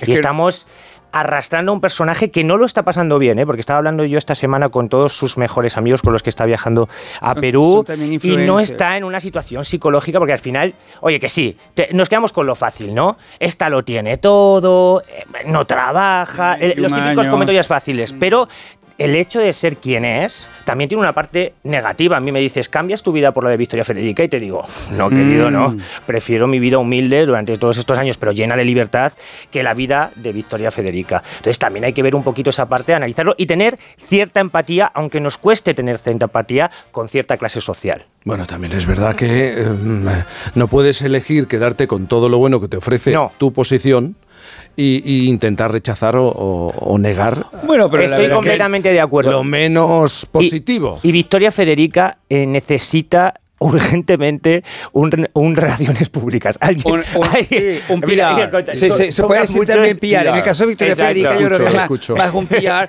Oye, eh, no, no es igual a Victoria Federica, pero por ejemplo, Camila Parker Bowles es la creación de un ejercicio Bueno, de claro. PR. ¿Entiendes? Porque Total. Camila Parker Bowles era una persona odiada en el Muy mundo, no solamente en Inglaterra. Y se trabajó Odiada en el tema, mundo claro. y es la reina de Inglaterra. Y O sea, Tamara Falcó, Tamara Falcó, que era la típica ella- pija, ella muchísimo eh, percibida como la típica pija en España, que no tenía mucho sentido como personaje, de repente en los últimos Sí. cinco años la han convertido en una, en una marca. Se ha convertido ella En misma, una marca. sí. Bueno, también Yo- yo con ayuda ella- ella se ha de convertido- una agencia que lleva chus y que le han marcado Bueno, las todo pautas. es y esto es lo que va a hacer Víctor. Yo- yo, yo siempre había pensado que Chus y ella son como un equipo, en realidad. No, no, no lo hubiera Son visto como una 10, cosa ¿eh? exacto. Para Tamara pero- Falcó trabajan 10 personas. Bueno, para es la una- marca es- Tamara es- Falcó. es una empresa Es una marca. Sí, claro. es una marca. Vamos a cambiar de asunto. Este lío de la herencia de Fernández Tapia. Ha fallecido esta semana. Claro, tres matrimonios. Tres matrimonios. Los Siempre pasa lo mismo, ¿eh? Ocho hijos. Acordados de los Boyer. Sí. Es una historia que se repite permanentemente. Es el argumento de Succession, la serie maravillosa de cuatro temporadas eh, estadounidense que- sobre esta empresa que eh, de gran con- conglomerado de medios y de comunicación que de repente necesita un sucesor y la familia se va autodestruyendo, Mm. obviamente. Eh, y esto es un poco lo que pasa normalmente cuando hay dinero. Y en esta familia, la de Fernández Tapias, es lo que ha pasado. Tres matrimonios, eh, siete hijos, siete hijos vivos. Uno murió en Lanzarote buceando, eran ocho. Y una serie de problemas, sobre todo porque esto ha sido una guerra siempre entre los hijos mayores, los cinco hijos mayores de Fefe y la viuda de Fefe, Nuria González. Y, Y hubo unas hijos, escenas de terribles de tensión. Eh, por cierto, muy para novela, eh, Boris, para inspirarte tienes que ir a, a- a los tanatorios. Eh, Anda, que tu invitación también. Oye, los tanatorios es que- Yo- yo es pe- la, yo- es yo la pensé apoteosis del drama. Yo, yo pensé en ir por Nuria, porque la verdad que Nuria eh, la- eh, hemos estado muchas veces con ella, Rubén y yo, y también con Fernández Tapias. Y Fernando Fernández Tapias era muy simpático conmigo personalmente. Y con Rubén también. porque- y con Rubén también porque era de Vigo. Es verdad que tenía un carácter muy Buah. especial, pero esa era su característica. Y esto yo creo que hay que recordarlo siempre. Y a mí, sinceramente, me provocaba mucha admiración él. Es verdad que muchas veces no estaba muy de acuerdo con su forma de ser, pero siempre entendía es su forma de ser, así como mi forma de ser es completamente otra. Y yo creo que él establecía mucho espacio para que ambas convivieran. Y me gustaría poder decir estas cosas Sí, recordándolo, claro. porque la verdad que lo vamos a echar en falta, porque sí que era una persona muy, muy, muy, muy especial a su manera. Sí, pero bueno, lo que ha pasado ha pasado y Pero lo- eh, es verdad lo que- ahí lo en el, en el dices es tanatorio, que pues... es- esta historia con los hijos se ha mantenido durante muchos años Sí. en, un, en, en una especie como de hermetismo. O sea, no, no era una cosa que conversaras ni tampoco escuchabas, por ejemplo, a Nuria hacer referencia a eso Mm. en, en- en momentos muy, muy próximos, muy cercanos, ni tampoco con él, porque es verdad que también él fue fallando su salud y es Mm. cierto que también estuvo como bastante preservado. Bueno, el, proble- el problema vino cuando tres de los hijos, los tres mayores, intentaron inhabilitarlo y lo consiguieron parcialmente porque creían que no podía tener- tomar las decisiones que estaba tomando. Al final esto se resume siempre en lo mismo que es, hay una herencia, hay eh, siete hijos Ollón. de diferentes matrimonios y una mujer que está al lado de él en los últimos años y los hijos de los otros dos matrimonios, los otros cinco hijos, dicen, nos vamos a quedar sin un duro. Ajá. Entonces a partir de ahí empieza una guerra. Bueno, no nos vamos a pelear nosotros, ¿verdad? No, Boris? esperemos que no, nos de verdad, porque está todo tan, hay tanto bombardeo, es todo tan así, hay tanta Hay tanto tensión. bombardeo, sí. Y, y hay que tranquilizarse. No solamente el 31 es el 18 cumpleaños de la, Sí, de la- tenemos- de la tenemos. futura reina Leonor. Eh, también ¿Qué pasa el día- 31? es que Sorpréndeme. ta- también va a ser el Día Mundial de la Pasta. Es una cosa que me tiene completamente impactadísimo. Porque cómo, Pero si tú no cómo tomas va- pasta. cómo- yo eh, no puedo, De- no puedo tomarlo por de- mi de- de- diabetes, ay, que ay. no debería tomar. Pero ¿cómo puede celebrarse la pasta el día de Halloween? Entonces yo creo que me, me deja un poco sorprendidísimo todo Y el esto. cumpleaños de de Leonor el calabaza. día de Halloween también El es una, cumpleaños de Leonor también el es una no, maravillosa pero es que- coincidencia pero- pero entonces vamos a ver. vuelvan todos y se reúnan ese día. Vamos a ver, eso es como si ella hubiera nacido el último jueves de noviembre, por ejemplo. Sí. Que el último jueves de noviembre en, en los Estados Unidos es, el- es la Navidad, es el Día de Acción de Gracias, que, que es la fiesta más importante de las fiestas para los estadounidenses.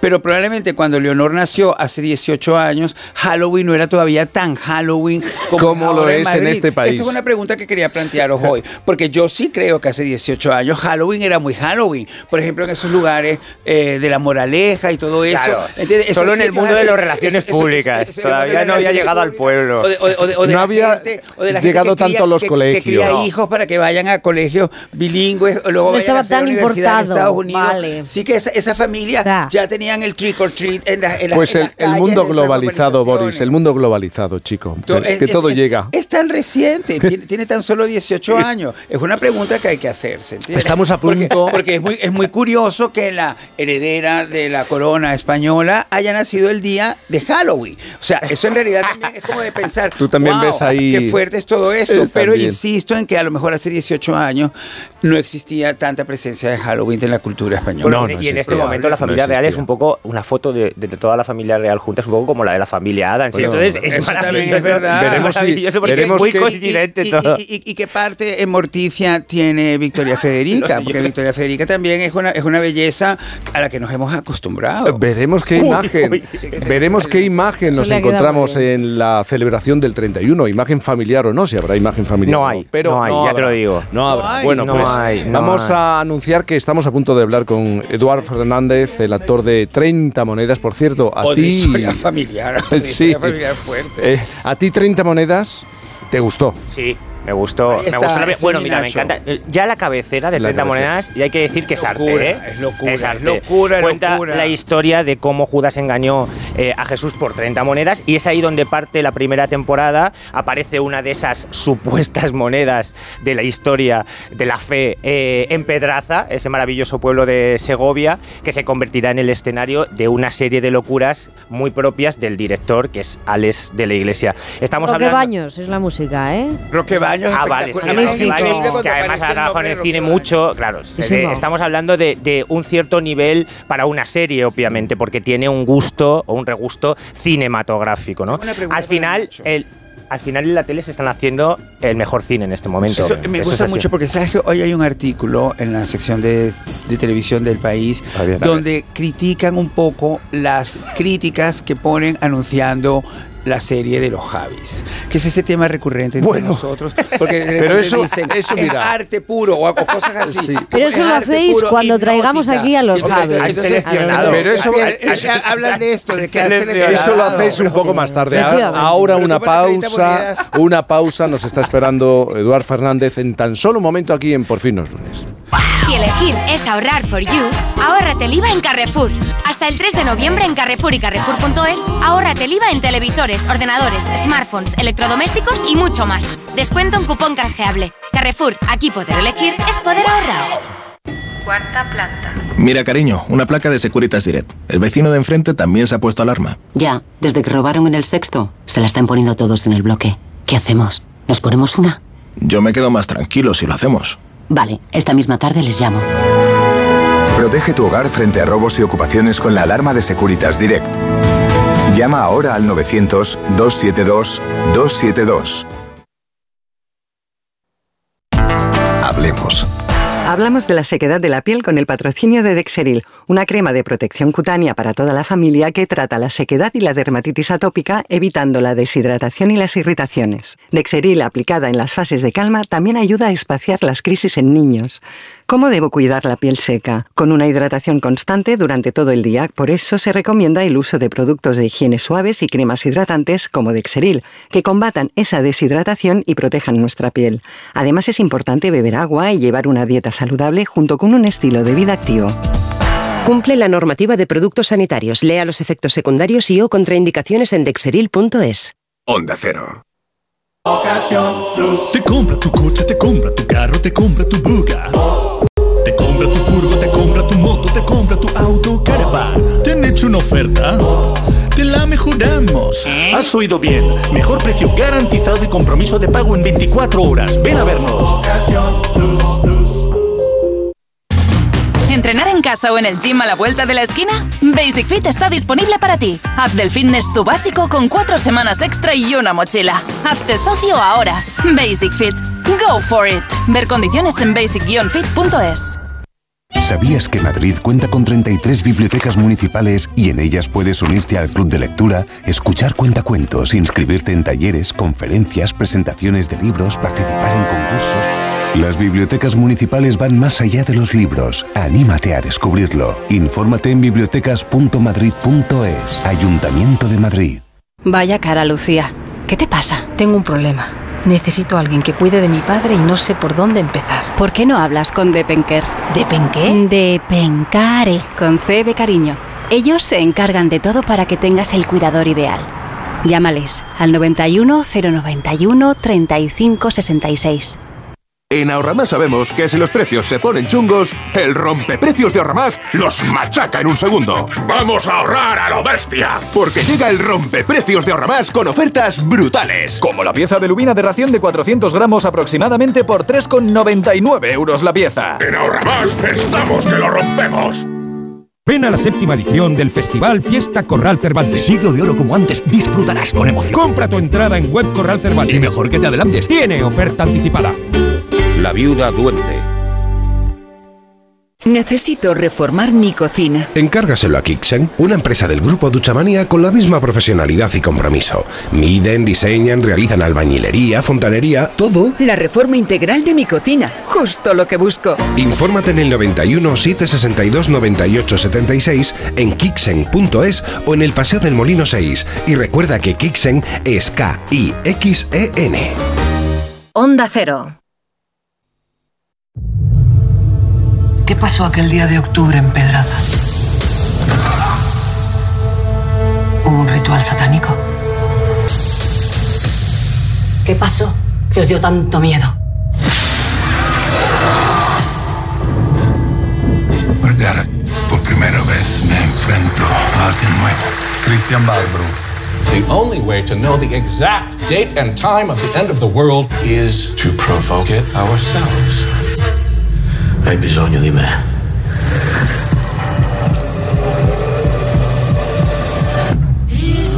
Ellos saben, los que estamos aquí en esta mesa sabemos quién interpreta el papel del padre Vergara en 30 monedas.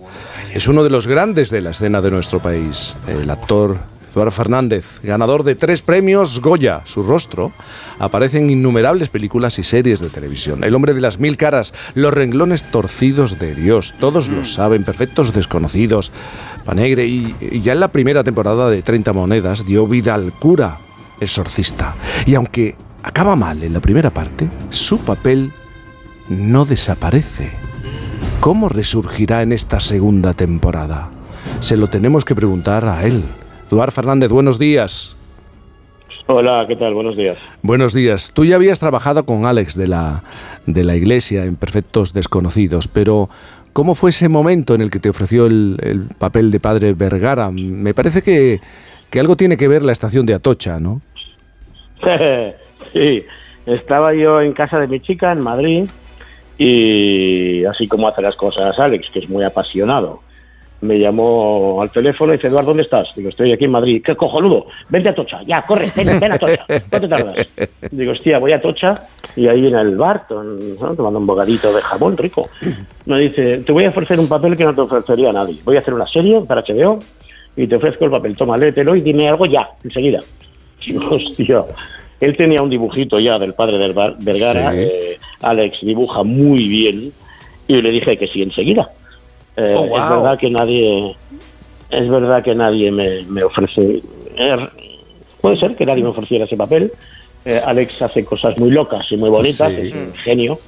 Y le dije que, que sí enseguida y tenía ganas de hacer algo así muy, muy hacia afuera también, muy grande, y muy, muy a lo Alex, ¿no? Me hacía mucha ilusión. Pero habitualmente eh, das ese sí tan de la manera tan rápida, de una manera tan rápida. Sin terminarse el Sí, bocadillo. sin terminar casi el bocadillo, como dice Boris.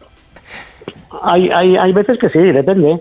Eh, suele depender, como siempre, pues del director, del guion y del papel. Ah, hombre, habrá que decir que de la pasta también. Pero en este caso, básicamente, Hay que ser sincero. habrá que decir que básicamente Claro. al principio es eso. Eh, y, y le tenía claro, y tenía, había currado ya con él en, en Perfectos Desconocidos, nos conocíamos y me tiré a la piscina.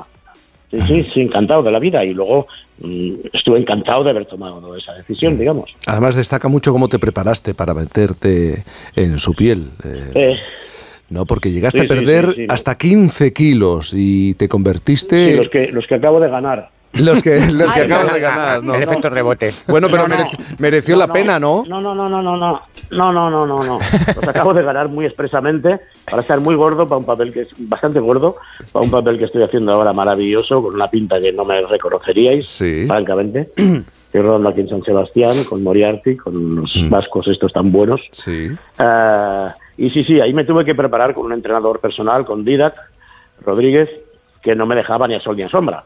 A él le dijeron, este tiene que adelgazar y tiene que ponerse muy mazas. Joder, lo que le dijeron. Pues, tío, tenía unos entrenos brutales y luego, una vez empezamos a rodar, me dice, dice, a ver, son cinco meses de rodaje. Como pares, esto se va a la mierda. Digo, Ya, "Tío". ya. Total, que terminaba de rodar 11 horas. Ahora lo recuerdo y no sé cómo pude hacerlo. Estaba en una casa yo apartada, eh, yo estaba siempre con mi entrenador, y al terminar de rodar 11 horas decía, bueno, ahora al gimnasio. Y me iba una hora al gimnasio cada día después de rodar, que acabas agotado. Sí. Y bueno, una experiencia bonita, intensa, y, y ahí está. El padre Vergara acaba mal en la primera temporada y ahora podemos Sí. hablar de un resucitado, ¿no? Claro, claro, porque Sí, es sí. especial. El padre Vergara es especial, yo creo que tiene poderes. ¿No tuviste que ensayar exorcismos? Es que es una pregunta que yo creo que es lógica, porque es un padre Bueno, yo, y, y yo, te- y- yo tengo, tengo que deciros que de siempre he tenido esa cualidad, desde pequeño ya. Nació con ese don. Alex no lo sabía y flipó, resucité alguno que otro.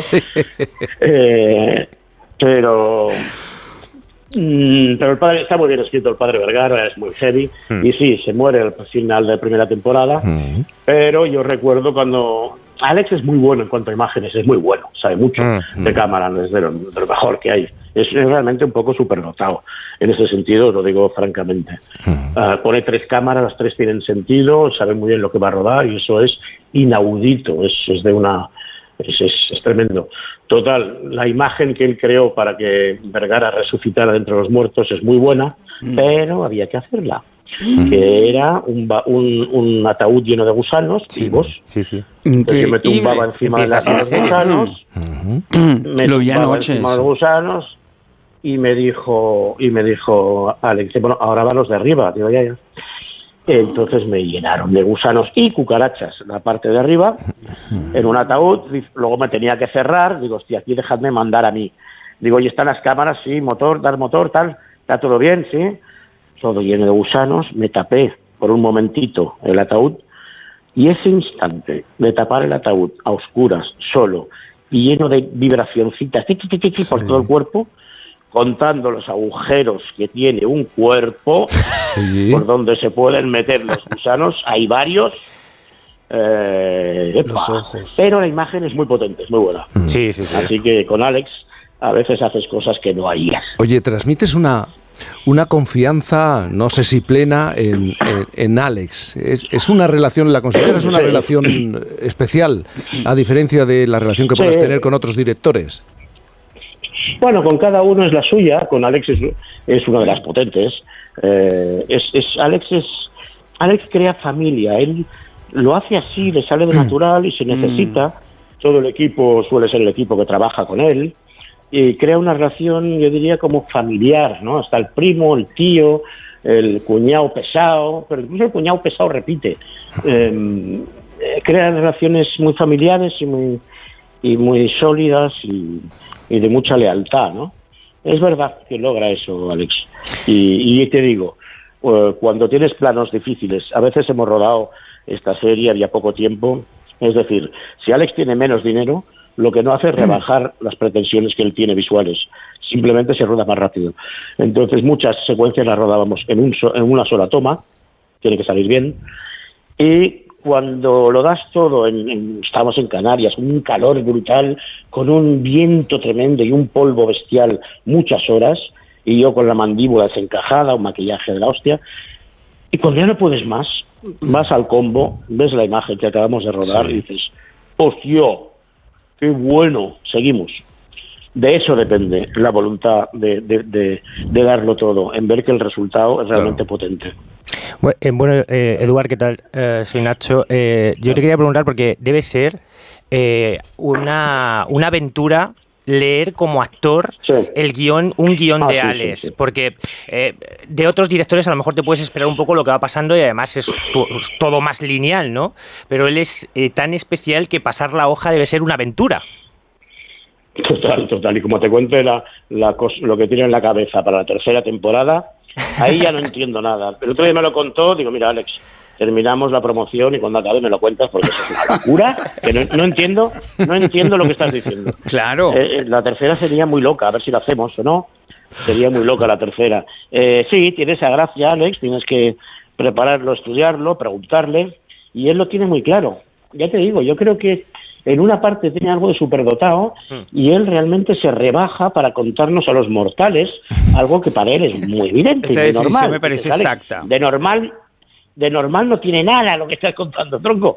Cuéntamelo bien. Pero sin embargo, pero, sin embargo te, te atrapa porque es verosímil. Yo creo que lo bueno de 30 monedas, y lo defiendo con todos mis amigos que a Sí. veces no son tan, tan proclives a, a la serie, es que estás todo el tiempo creyéndotelo todo, in- in- incluyendo que todo esto pasa en Pedraza, es- que es la primera historia buena de, la, de la cosa, de que sea en España donde está Sí. sucediendo este, este maratón de, de- de incertidumbre. Es que yo creo que a mí me da la impresión de que la grandeza de Alex está en contar algo esotérico, algo, eh, es decir, eh, eh, algo esotérico, algo de género, ¿no? De terror o de miedo, eh, mezclado con el costumbrismo español. Y esa mezcla es lo que tú decías, que esto ocurre en Pedraza, en España. Esa mezcla es lo que le hace real. Que, hostias, que podría ocurrir aquí en cualquier lado, en el, en el bar de la esquina comiéndote los calamares y de repente aparece un hombre gamba eh, en la cocina, ¿no? No sé. Eh, ¿Te lo crees? Luego hacía, luego él es muy preciso y cuando hace un monstruo, un bicho, decía, no, la mitad tiene que ser real. Si todo es, es digital, mm, se suele notar y no te lo crees. Pero Está muy bien pensado por parte de él en creértelo. Entonces, una parte del monstruo es real y la ves como actor ahí, y luego digitalmente añaden alguna cosa, pero no todo. Eduardo, te tengo que despedir, pero has dicho que estabas en pleno rodaje, ¿no? Ro- Rodando ya. Y con 15 kilos más. Sí, con 15 kilos más. Y con 15 kilos más y calvo, pero calvo no del todo, sino que tengo solo la coronilla pelada, co- parezco un abuelo, Sí. es lo que te- es lo que soy, soy un hombre de 80 años. Eh, un tal Enric Marco, Sí. es un hombre que dijo que había estado en los en Auschwitz, encerrado, era el presidente de una asociación española, hasta que se descubrió que no había estado nunca. Vaya, vaya, qué gran impostor. historia. La historia de Marco. sí, el impostor Está, está en de ello. Marco, Enric Marco, un, un libro de, de cercas. Sí. Eduardo Fernández, muchísimas gracias por atendernos en esta mañana de, de sábado, de fin de semana. Muchas gracias a vosotros. Gracias, un abrazo, muy, muy grande. 10.41. Es Vamos un a hacer. grande, es un grande Es muy grande. Qué bien se lo pasa. A mí me, me cae bien la gente que se lo pasa bien y te lo cuenta eh, así, pasándoselo bien. Sí, aunque sí, el esfuerzo es un sobreesfuerzo, eh, Hombre, 11 es que horas la de vida de los rodaje. actores, cambiar Oh. físicamente, Bueno, es impresionante eh, vi- vi- pasar engordar, por eso. adelgazar. Yo no podía hacerlo. Es terrible, ¿no? Yo, yo, yo creo que lo increíble de, esta entrevista es también que te das cuenta que un gran actor también es una gran carrera y la manera que tienen en crear esa carrera, en escoger esto que nos ha que, que- que haya pasado dos veces por Alex, esté involucrado en una tercera temporada para 30 monedas y esté haciendo esta adaptación de la novela de Javier. Bueno. Eduardo, Una declaración de por- por las intenciones. manos de los mejores directores. Bueno, Lo bueno de Alex es es que es- tiene es ojo, tiene un ojo Sí, increíble, claramente. Ese universo propio que es lo que decíais ahora, ¿no? Que al final eh, es lo que le va a hacer pasar a la historia como director. Mm.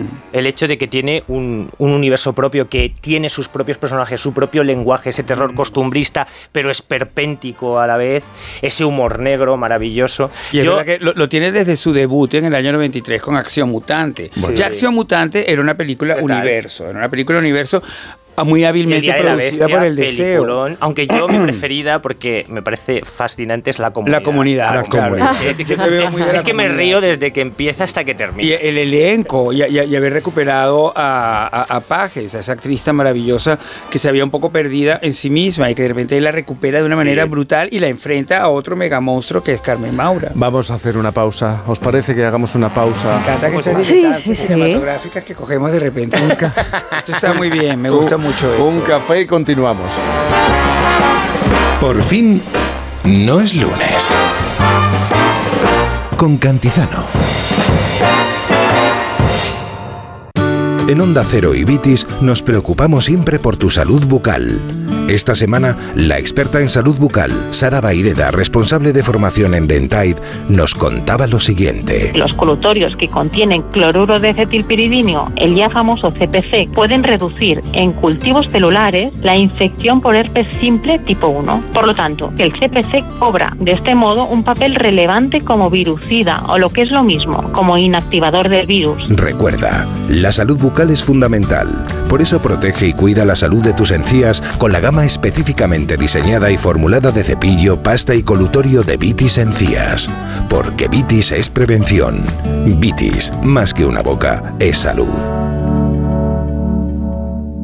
Por el aniversario de Supercor, Hipercor y Supermercado El Corte Inglés tenemos miles de productos con la segunda unidad al 70%. Es decir, si compras un pack de Activia 8 unidades, del segundo pack solo pagas el Acti. Es fácil, compras una Activia y de la segunda unidad solo pagas el Acti. Supercor, Hipercor y Supermercado El Corte Inglés. ¿Qué necesitas hoy? Y además hay un millón de euros en premios.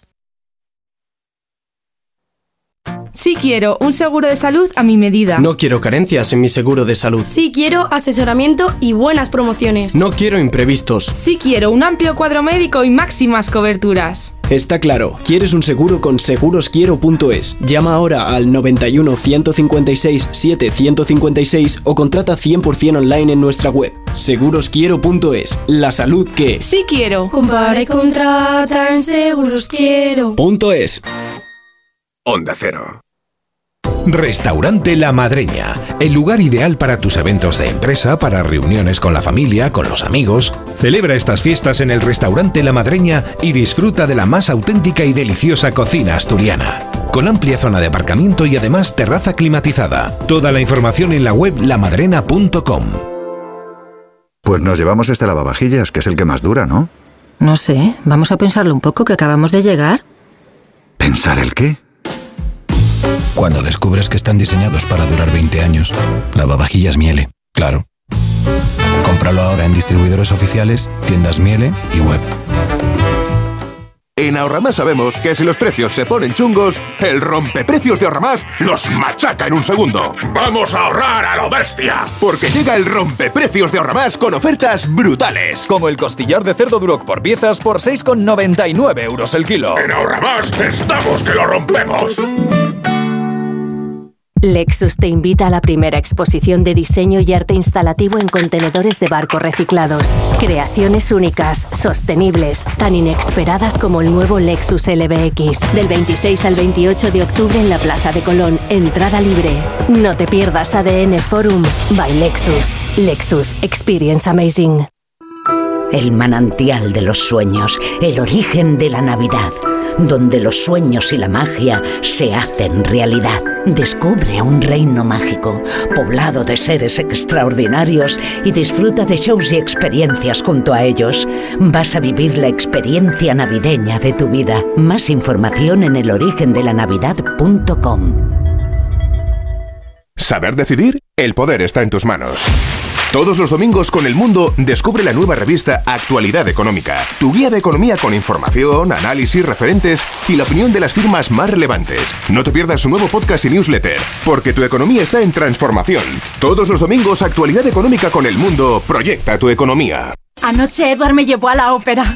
Fue increíble. Y cuando llegamos al hotel yo Le besaste. ¿En la boca? Fue mágico.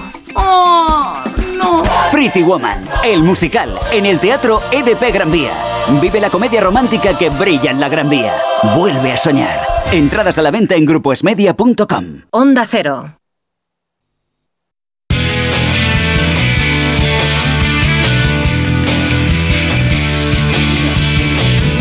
Bueno, yo me imagino a Boris sentado ante la televisión que no le funciona, porque Boris debería reconocer que tienes que cambiar de televisión. No quiero cambiar de televisión. De- pero, de pero televisión. cariño esa Sí. televisión. Eres un Tuve- hombre de tuve- televisión. Tuve una televisión completamente analógica hasta que vino el confinamiento. Y entonces Sí, ahí nos dimos cuenta. la detuvo. Ya nos habíamos dado cuenta que en la oficina de Don Draper en Mad Men tenía un techo. La misma televisión que tenías tú la tenía la serie. no la te- bueno, la, la mía era del año 98, que es cuando pude tener dinero suficiente para comprarme una televisión Ay, buena. ay, ¿Entiendes? Y entonces, entonces no, no veíamos el techo en la oficina de Don Draper. Y cuando se estaba acercando el confinamiento, y claro, y de repente Macarena Rey, que es una gran amiga de Rubén, dijo: Ustedes no pueden seguir con esa televisión porque os estáis perdiendo las plataformas. Claro, y, Ella, tú no te vas a perder venir, todo lo pero- que acontece con la cambié- infanta princesa, perdón, no lo voy a princesa poder, Leonor. No lo voy a poder ver porque No. es que el televisor está un poco como en contra nuestro. La rebelión de los electrodomésticos, gran canción de Alaska Sí. los dinamoides, o sea, los pegamoides, que, Pero que ¿qué, te- está qué es pasando lo que más te casa. interesa de los momentos que están por venir? Hombre, a mí lo que me interesa 18 exactamente... años, la jura de la Constitución.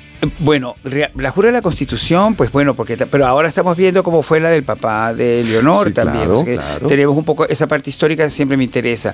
Yo insisto en lo mío. ¿Cómo van a evitar que no se cuele Halloween en esa situación? Pero ¿cómo se va, cómo se va a colar? Está Halloween. Pero ¿cómo se va a colar en un acto institucional? Halloween en todas partes. En el Congreso, Hombre, ¿de qué manera hombre, se cuela eso? A, lo, a lo mejor algún amigo. a- a- a- claro, es que, es que ya el hecho mismo de que esto pase en Halloween es ya una situación, es una situación como para explicarte por qué mi televisor no quiere funcionar. O sea, este, realmente es, es el surrealismo que nos acompaña permanentemente.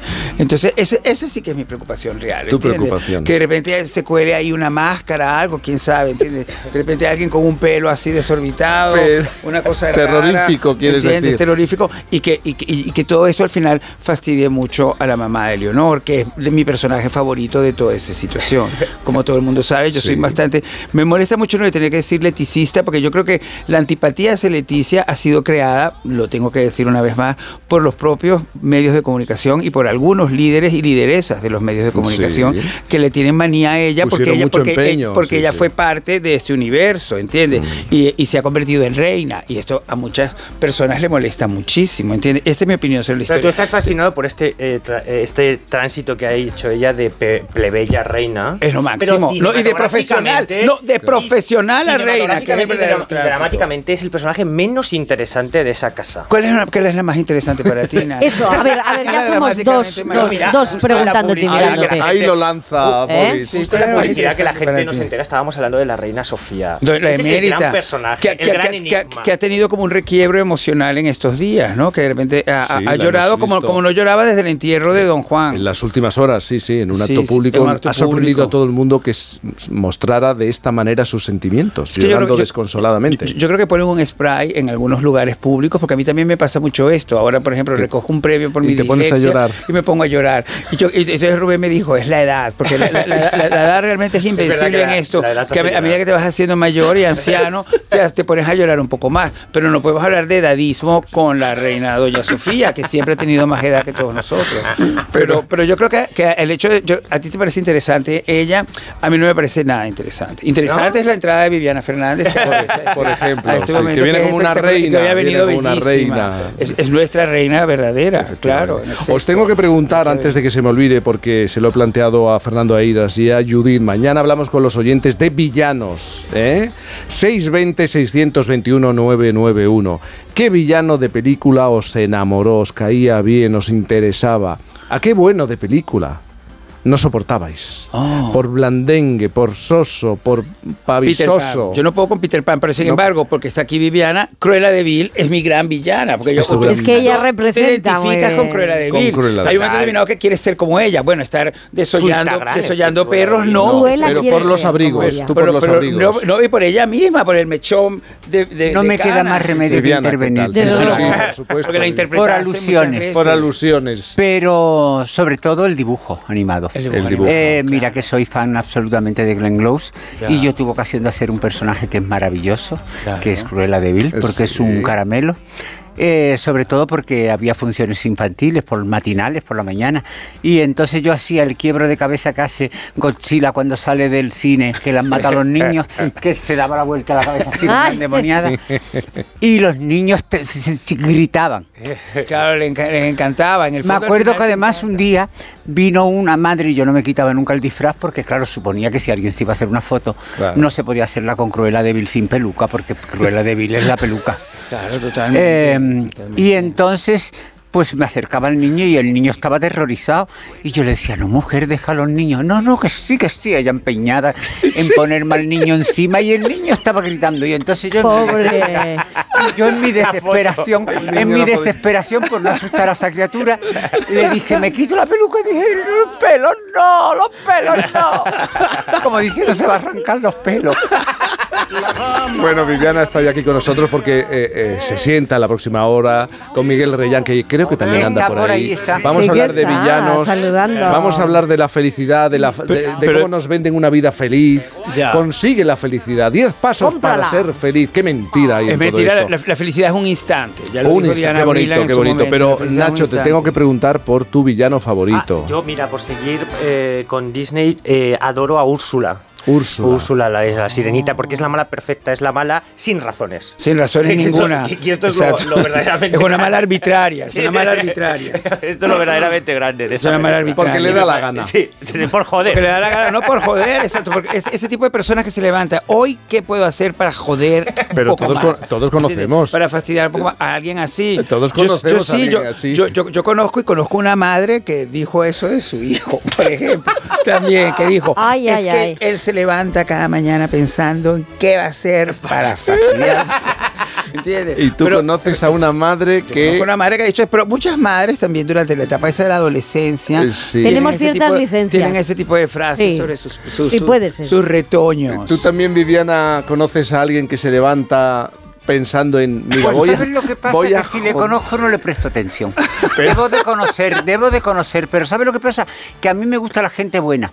Vamos, hasta Sí, el pero punto- claro, tenemos hasta unos no, pedruscos en el camino. punto- no, no, pero te quiero decir, hasta el punto de que hay gente buena con la que a lo mejor estamos muy alejados ideológicamente, Por de cualquier ejemplo, manera, no sé sí, cuánto. sí. Y ese mero hecho es un lugar de encuentro. O sea, en la bondad, gente de pueblo, gente que a lo mejor son vecinas mayores, quiero decirte, gente anónima, no sé, Sí. pero que en la bondad yo encuentro un lugar de encuentro, te- eh, eh, encuentro un- una forma de comunicarme con ella. Aun- aunque no tengan la misma ideología, absolutamente claro, distintos. claro, yo también en pienso cambio, así. cuando encuentro un hijo de su madre, Sí. pues mm, salvo que sea novio, no le presto atención. si son novios. Pero, les presto atención. pero ¿no os pasa que uno desarrolla olfato y los ve entrar por la puerta y dice, este? No, no, es ¿Eh? que además se Ay, les es, que yo, es, que yo ese olfato me daría miedo de desarrollarlo. Ah, ¿no? se con detecta, toda bueno, personalidad, se porque, me da- porque es como que de repente estás muy rodeado. Yo también me acuerdo en esta misma familia. Hay algo de que psicosis vuelves a la familia de la madre que dice que su sí, hijo- que una de las primeras cosas que me enseñaron era que ellos se daban cuenta que había un vampiro entre ellos cuando bajaban las manos de la mesa y las cerraban en un puño por debajo de la mesa. Entonces yo esta, yo, yo esta cosa, entonces yo me pasé durante muchos años viendo si tenían un puño debajo de la mesa, porque de repente estaba convencido de que había vampiros en Porque todas era de los que apretaba mucho Porque las ellos, ellos dicen que es la manera verdadera de protegerte de un vampiro, lo de la cruz, lo del ajo, todo eso, que la verdadera manera es que cuando hay un vampiro bajes la- la- los Y puños sobre la mucho. mesa y entonces ves- el vampiro lo ves. O sea, no, esto- no, no, es, es- es una cosa de esas locas muy No, ideales de la no. iglesia, pero que, Pero que no era pero de que la verdad que pre- pre- preferiría obviar tener esa habilidad, ¿entiendes? Porque Yo la tengo, me pasa como con los relojes falsos, me pitan en los aeropuertos. Cuando pasa la campana esa, que pitan y los otros pesan y los otros no, pues me pasa.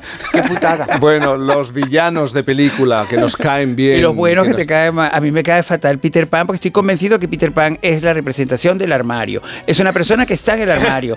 Y él, y él se inventa Campanita porque Campanita es su verdadera personalidad. Su Pero en realidad yo. él lo que quiere ser es Wendy. Y entonces hemos pasado siglos no dándonos cuenta que Wendy es la protagonista de Peter Pan. Siglos, hemos pasado siglos, Wendy qué es la que organiza todo. Wendy es la que realmente se presta a que el viaje suceda. Wendy es Wendy. O sea, Bueno. en, en cambio Peter Pan es un usurpador. Por eso que me molesta muchísimo. Ay, no te enfades, Boris. Es un Wendy, usurpador en el armario, No, además. no te o sea, enfades. es la peor persona posible. No te Como enfades. Rafael Acarrá. No, Bueno, oye. crees? Una mujer dentro del armario. Ah. Como la canción, claro, como la canción. No, Rafael, Bueno, chicos, llegamos a las. ella no, ella era Qué dolor, qué Llegamos dolor. a las 11 de la mañana, a las 10 en Canarias. Os tengo que despedir. A Viviana no. Se va a sentar junto a Miguel Reyán en tan solo un momento a disfrutar. Tú a descansar, Nacho, que está Ala, claro ala, que has salido. sí. Es- sueño. Está claro, Has Boris. salido y has vuelto Bueno, de está claro que ha salido, dice como si lo hubiese hecho fatal. Tú, no, no, Ahora os tú a las calles, Boris. Venga. Yo a las calles, a las calles, venga. Un beso a las calles y a los pasillos. Queda menos de un mes para la carrera Paul Freno, que cumple 15 años y celebrará una edición muy especial cargada de novedades y muchísima emoción. Será en Madrid el próximo domingo 19 de noviembre y toda la recaudación se va a destinar íntegramente a las víctimas de tráfico. Apúntate ya en pollefreno.com. Por fin, no es lunes. La vida es como un libro y cada capítulo es una nueva oportunidad de empezar de cero y vivir algo que nunca hubieras imaginado. Sea cual sea tu próximo capítulo, lo importante es que lo hagas realidad. Porque dentro de una vida hay muchas vidas y en Cofidis llevamos 30 años ayudándote a vivirlas todas. Entra en cofidis.es y cuenta con nosotros. Salma, Helen y Desiree han encontrado la pieza clave que les ha ayudado a sacar todo su potencial. Y lo han hecho junto a Fundación Axis, donde acompañamos cada año a más de 50.000 personas en situación de vulnerabilidad. Tú también puedes convertirte en su pieza clave, porque contigo todo encaja. Descubre más en fundacionaxis.org. Me encantan tus zapatillas. ¿Verdad? Pues a mí me encantan el doble. ¿El doble? Claro, porque hasta el 10 de enero, si compras en las mejores marcas a través de Wilet, la app de Repsol, ahorras hasta un 40% del importe en saldo Wilet. Multiplica por dos tu ahorro. Por dos, esto hay que aprovecharlo. Más información en Repsol.es. ¿Fumas? ¿Te has propuesto dejar de fumar? Ahora es el momento. Acude a tu médico para que te ayude a dejar de fumar. Es un consejo de Laboratorios Aflofarm. Lleva tu negocio a otro nivel con Vodafone Business. Con negocio a medida disfrutarás de fibra y móvil con soporte informático 24/7. Escoge entre ciberseguridad, presencia digital o reparación y sustitución de dispositivos. Infórmate en vodafone.es o llamando al 1443. Vodafone Business. Together we can. En cofidis.es puedes solicitar financiación 100% online y sin cambiar de banco. O llámanos al 900 84 12 15. Cofidis, cuenta con nosotros.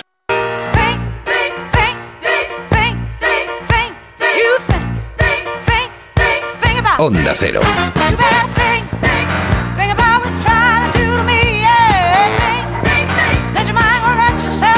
Por fin no es lunes.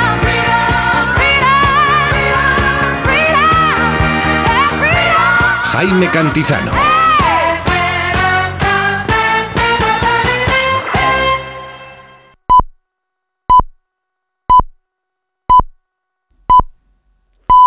Las 11, las 10 en Canarias.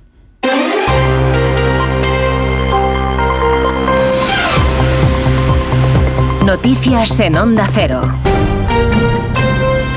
Buenos días. Ya están en Ferraz los varones socialistas que asisten al Comité Federal del PSOE convocado por el presidente del Gobierno en funciones, Pedro Sánchez, para activar la consulta a la militancia socialista sobre el acuerdo con Sumar y de fondo debatir sobre la amnistía. Los independentistas catalanes han llegado ya, entre otros, Adrián Barbón y Emiliano García Paje. El secretario general del Partido Socialista de Castilla y La Mancha, a su llegada a Ferraz para participar en ese Comité Federal del PSOE, ha atendido a los medios de comunicación para para volver a fijar su postura ante una hipotética amnistía a condenados por ese proceso en Cataluña, rechazándola de plano y además ha abundado en que aunque pudiera caber en la Constitución es un extremo que no casa con los valores del Partido Socialista. De todas maneras, él ha dicho que expresará su opinión y acatará lo que decida la mayoría. Yo desde luego vengo a opinar y, eh, y intentar ser coherente con mis posiciones. Yo creo que lo, de, lo normal es que cuando uno tiene un posicionamiento lo explica dentro.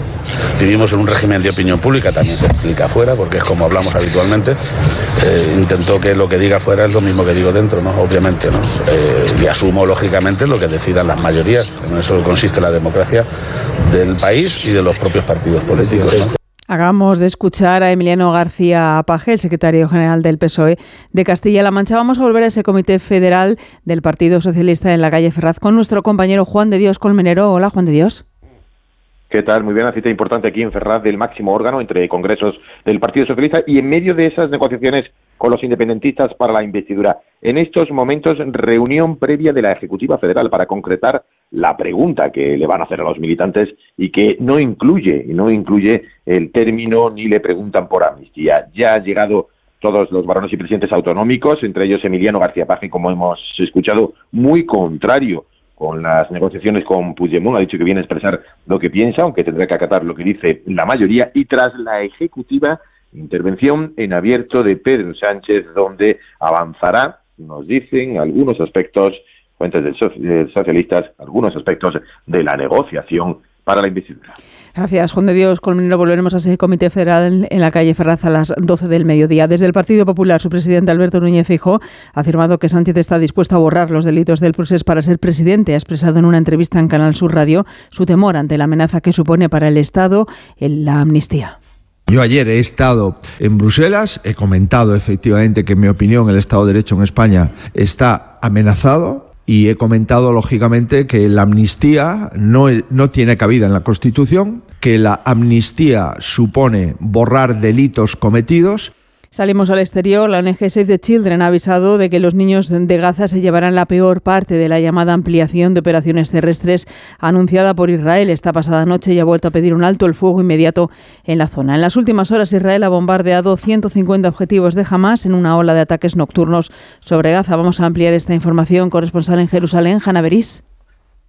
En efecto, Israel ha ampliado y ha confirmado oficialmente que eso es lo que se está haciendo en el terreno, los ataques a diferentes blancos de Hamas en la franja de Gaza. El portavoz militar confirmó que tropas entraron por tierra anoche en la zona de Bet Hanun, tanto blindados como infantería, artillería e ingeniería de combate. No todas las tropas permanecen aún en esa zona, pero la intención es preparar el terreno. Por ejemplo, hoy eliminando a numerosos terroristas de Hamas, según el portavoz militar, de cara a una entrada mayor de las tropas y se aclara que lo que se está dando hasta ahora no es aún esa entrada de gran envergadura de la que se habla hace semanas. Mientras tanto, los representantes de las familias de los 229 secuestrados que están en manos de Hamas exigen al gabinete israelí que maneja la guerra que dé explicación y, que diga qué riesgos sufren los secuestrados si se intensifican los ataques en Gaza. Deportes, David Camps. El Girona gana 1-0 al Celta de Vigo y es líder en solitario en primera división con tres puntos más que el Madrid a la espera de lo que suceda esta tarde en el clásico. El técnico del Girona, Michel. No me felicites antes de tiempo porque da mala suerte.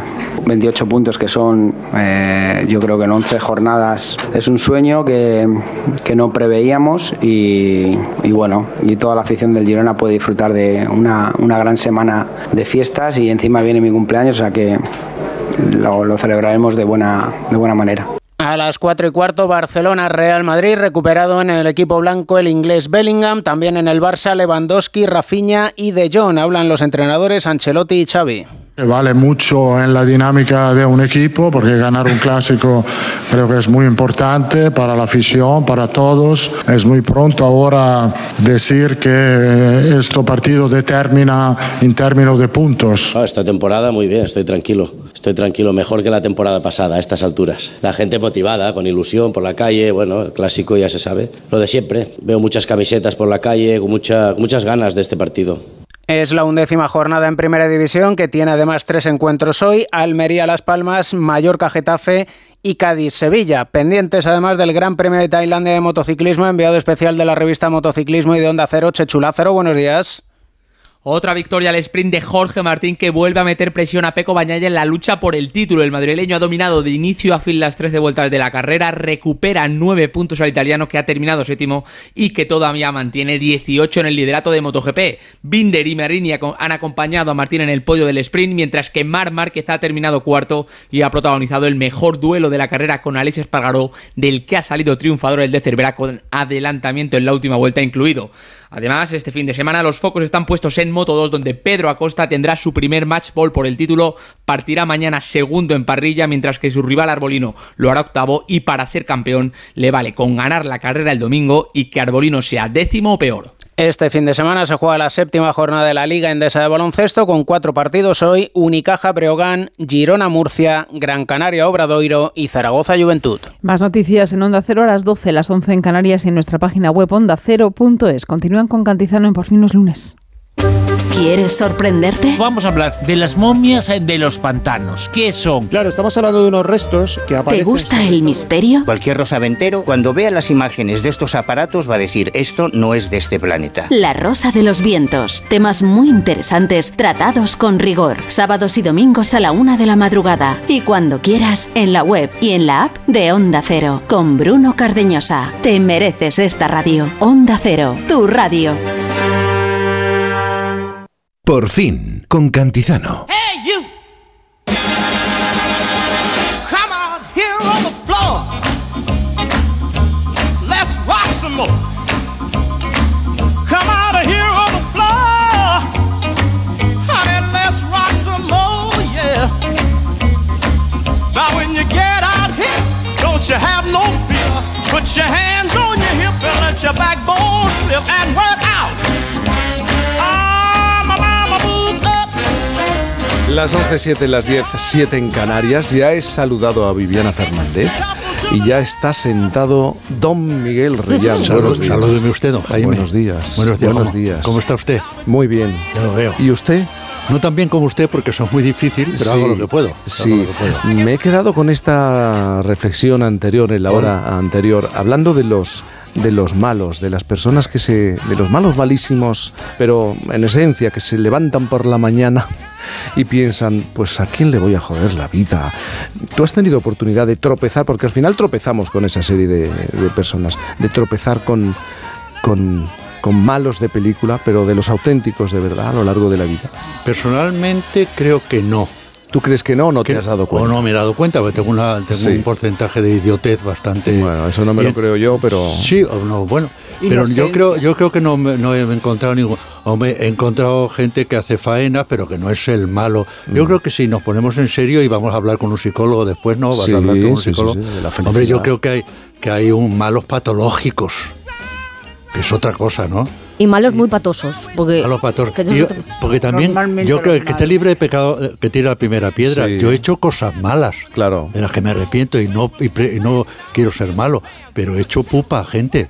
Claro. Sin querer, a lo mejor, de una manera eh, egoísta o por despiste. No, yo creo, quiero pensar que nunca diciendo, voy a ver si partido este tío. No, Mm. o sea, que meter la pata la metemos todos, claro. Sí, pero Ahora ese es malo, mal malo de ese mal. película. Pues. ¿eh? Ese malo de películas, a los que llamamos malos de películas, son malos. Malo. Malos. Eh, no, Yo estaba preguntando por la vida, nuestra vida, a, a lo largo de estos años. Sí, la percepción, ¿no? Sí, la de- percepción. de-. Pero yo sí creo que hay personas que dices tú, pero ¿por qué? Sí, sí, ¿De, sí, de qué sí. manera actúan? Mm, Porque lo llevan, yo no sé si decir en el ADN, no es nada científico, ningún análisis científico se ha realizado sobre la maldad, pero sí, sí, hay Eh, personas. Si usted permite que, le- que le lleve a la contraria, sí Venga. hay anal- análisis científicos sobre la maldad, que es un término muy amplio. Sí. Eh, Tengamos en cuenta también que hay personas que por carácter, por temperamento, que son dos Mm. cosas distintas, luego lo aclarará el psicólogo, Sí. tienen eso que no cotidianamente decimos que están peleados con el mundo. Y no es que vayan a hacer mal, es No, que no, sin querer ya yo abro la puerta y digo que yo que soy como Mafalda, que levanto por la mañana y digo, Miguelito, el mundo, digo, mundo, Miguelito está aquí. Y abro la puerta, pase usted, doña Clotilde, y doña Clotilde, que está peleada con el mundo, por yo que sé por qué, pasa el carrito de la compra, me fractura el peroné y la tibia y me da buenos días. Digo, ya empezamos. Ya- Empezamos- ya- ya- Pero empezamos no pretende ser mala, es que es o es mal educada, no se da cuenta, está, tiene mal carácter. Eso es otro capítulo. Bueno, pero eso es otro. Todos No, tenemos pero- mal carácter. Bueno, si yo hablara de mi mal carácter en determinados Sí, momentos. todo el mundo- por cierto, Viviana, se me ha ocurrido una cosa ahora que estamos aquí. Un día de estos eh, puenteamos a, aquí a don Jaime y Isabel, por supuesto, y nada más llegar hacemos estos programas sin tener en cuenta el guion. Anda, vale, claro. Absolutamente, absolutamente. Ah, Sí, sí, sí. si no os hace falta vosotros que, nada de lo que pasa que tendríamos que alargar. Me ¿Por da la impresión de que ¿Por si qué? os ponéis vosotros dos, eh, llegamos a, a- a- a Radio Estadio. Sí, Eh, hay que desdoblar la, al, pa- al la partido. Barcelona-Real Madrid, que es a Bueno, las pero 4 hoy. podemos hacer el clásico también. El otro también clásico, nos sí. gusta. No, Bueno, a las claro. 11 entran las noticias y nosotros a las 12 entran las noticias nosotros nos vamos y te quedas tú si quieres. Y, y- Algo, y también, eso. no sé si os pasa, Viviana, eh, Miguel, Isabel, pero creo que cuando nos enfrentamos a situaciones importantes de la vida, se nos presentan dos versiones, ¿no? Aparecen dos, aquello de el Sí. angelito y el diablo, dos voces internas, por eh, decirlo de alguna manera, que contrastan entre sí. Estaría lo que, eh, la que ve todo de color rosa y se sabe todas las frases de autoayuda, que sonaría así, más o menos. Si pones todo tu empeño, llegarás a cumplir tus sueños. Tienes que ser la mejor versión de ti mismo. El cambio empieza en ti. Ya sabes todo tiene un lado bueno y que querer es poder. Mira que me, mira que me horroriza, se me eriza el pelo, sé tu mejor versión, me parece una cosa... Bueno, y la que nos dice que vayamos en contra de todo y que se altera un poco más con este tema. A ver, tú, que no te líen, tienes que abrazar tus mierdas. Déjate de tonterías, que no te coman el coco. Tú estás en el mundo para ser tú y nadie te va a cambiar. Vaya dos. Es verdad que eh, Nadie te va a cambiar. nadie te va a cambiar. Sí, sí. Lo que, lo que tiene uno que hacer es cambiar uno. Es hacer eso que se llama autocrítica, que yo comprendo, como dicen los sevillanos, que es más difícil que hacer un avión con tanto. Pero hay que ponerse delante del espejo y decir, vamos ahí, Miguelito, pedazo de imbécil. ¿Qué cosas, perdón, qué cosas haces mal y por qué las haces? Eso es muy duro, pero lo primero, que claro que se puede. Pero es que- duro. claro, claro que es duro, es que si no, claro, lo haría cualquiera. Pero Yo- claro, es que tenemos, eh, tenemos la obligación de cambiar. Es de más- de mejorar, de mejorar. Es más, Miguel, yo creo que es que no es que tenemos la obligación de cambiar, es que a nuestro pesar, incluso sin querer, cambiamos. Otra cosa es las cosas que tú quieres cambiar, y yo de eso sé mucho. Pero sin querer se cambia. ¿Por qué? Cambian los continentes, cambian las monedas. Toda la geografía que nosotros estudiamos de pequeños, todos los países del mapa de Europa han cambiado las fronteras, han cambiado las monedas. Quiero decirte, el universo cambia a nuestro alrededor, con lo cual inevitablemente, más allá de lo que queramos nosotros cambiar, también el mundo por sus propias Pero no creéis vosotros... Perdona, pero Sí. Que estoy aquí discutiendo Venga, venga, con eso. venga. Tú te puedes ir a tomar un café. Venga, me voy a tomar... Venga, vamos a por otro. Otro, Eso es venga. un cambio Lo van a hacer de involuntario. verdad. Involuntario. No me refiero No, yo- al cambio de- voluntario. eso. Esa cosa que dicen algunos papás que dicen, no, es que es el niño tiene este carácter. No, pues no, que no. cambie. De- del voluntario, por ejemplo, te quiero decir que yo, que no creo en estos libros de autoayuda y en estas cosas, pero sí creo perfectamente que se puede cambiar porque yo mm, se me había cambiar. hecho el propósito de ser de otra manera y lo conseguí, con lo Ah, cual claro. quiero decirte, claro que se cambia. Hace falta, querer, Ya. hace falta querer. Es que en un momento vamos a hablar, no sé si tenéis esa impresión, la dictadura de la felicidad. Todo el mundo busca ser feliz, todo el mundo y todo el mundo te da consejos. La felicidad está en ti, busca la felicidad. Pero no siempre. A veces está en Ya, mí y otras hay- veces está en Hay otro una lado. corriente Pero que la intenta bola dar respuesta. Perdón, perdón, pues. Perdón. Hoy estoy estupendo. Hoy, hoy, Eh, hoy hoy- estás, hoy me vas a dar guerra, lo sé. ¿eh? Sí, no, hombre, voy a, quedar- voy a favor. Hombre, que depende de uno. ¿No conocéis personas que es que son felices siempre a pesar de lo que les pase? Sí. Viene, viene de fábrica. y Conozco, otros conozco. que Viene de sale un padrastro y se tira por el balcón. Ah. Fernando Sabater. Que ha, que, ha, que ha cambiado mucho eso, pero que ha Sí. sido mi maestro, amigo y que he leído Sí. todos sus libros, decía una cosa, la felicidad es una estupidez. La felicidad, si lo, si lo aceptamos en el, en el amplio concepto, Sí. significa plenitud. Significa, como decía antes Viviana, pues que no esté pasando el horror de Gaza. Porque si eres mínimamente empático, consciente, no puedes ser feliz del todo. Hace falta ser un egoísta indecente para, a pesar de eso, ser feliz. No- sí. Yo no puedo ser feliz del todo con un amigo mío que tiene cáncer. Claro. No puedo ser. A lo que hay que apuntarse, a pesar, decía Sabater, es a pesar de eso, al partido de la alegría. Ay, ay. A pesar de eso, a, la alegría. Que la- con la alegría se consiguen muchas cosas también. Bueno, este programa desde el origen está apuntado a esa liga, ¿eh? la Liga de la Alegría, el Partido de la Alegría. Vamos a hacer una pausa y vamos a reflexionar Fíjate, ese sobre... partido es el único que me parece a mí que es el partido Sí, partido. vale, me, me lo has puesto, mira, en bandeja, en, ba- en bandeja. Vamos a hablar de la felicidad, de cómo nos intentan imponer eh, la felicidad y cómo alcanzarla y te dan uno, dos, tres, cuatro, seis pasos para alcanzar la felicidad. Aprenda alemán sin esfuerzo. Efectivamente, es un poco en esa línea en un momento. por fin nos vamos. Con Cantizano. Cuarta planta. Mira, cariño, una placa de Securitas Direct. El vecino de enfrente también se ha puesto alarma. Ya, desde que robaron en el sexto, se la están poniendo todos en el bloque. ¿Qué hacemos? ¿Nos ponemos una? Yo me quedo más tranquilo si lo hacemos. Vale, esta misma tarde les llamo. Protege tu hogar frente a robos y ocupaciones con la alarma de Securitas Direct. Llama ahora al 900-272-272.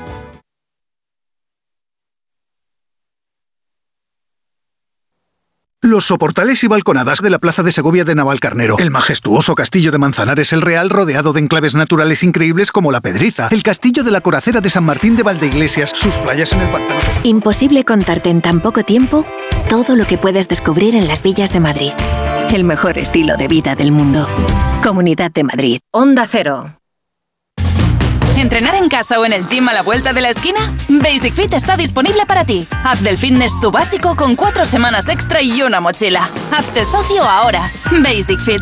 Go for it. Ver condiciones en basic-fit.es. Del 16 al 18 de noviembre, la gran diva de Broadway, Liz Callaway, rinde homenaje al genio inmortal de los musicales Stephen Sondheim en el Teatro Real. La cantante ganadora de un Emmy ofrecerá tres únicas actuaciones en España en el Salón de Baile del Real, con piezas de grandes creaciones de Sondheim como Follies, Into the Woods o Company. Entradas desde 29 euros en teatroreal.es. En Ahorramás sabemos que si los precios se convierten en un marrón, ¡Vaya marrón de precios! el rompeprecios de Ahorramás los machaca del tirón. Siempre ahorrando y con el mazo dando. Porque llega el rompeprecios de Ahorramás con ofertas brutales. Como los filetes de añojo primera B por 10,99 euros el kilo. En Ahorramás estamos que lo rompemos.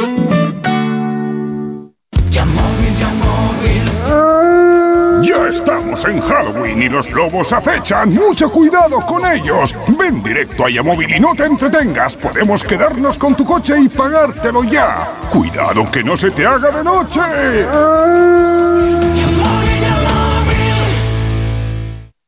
Sí quiero un seguro de salud a mi medida. No quiero carencias en mi seguro de salud. Sí quiero asesoramiento y buenas promociones. No quiero imprevistos. Sí quiero un amplio cuadro médico y máximas coberturas. Está claro, quieres un seguro con segurosquiero.es. Llama ahora al 91 156 7 156 o contrata 100% online en nuestra web. Segurosquiero.es. La salud que Sí quiero. Compara y contrata en seguros quiero. Punto es.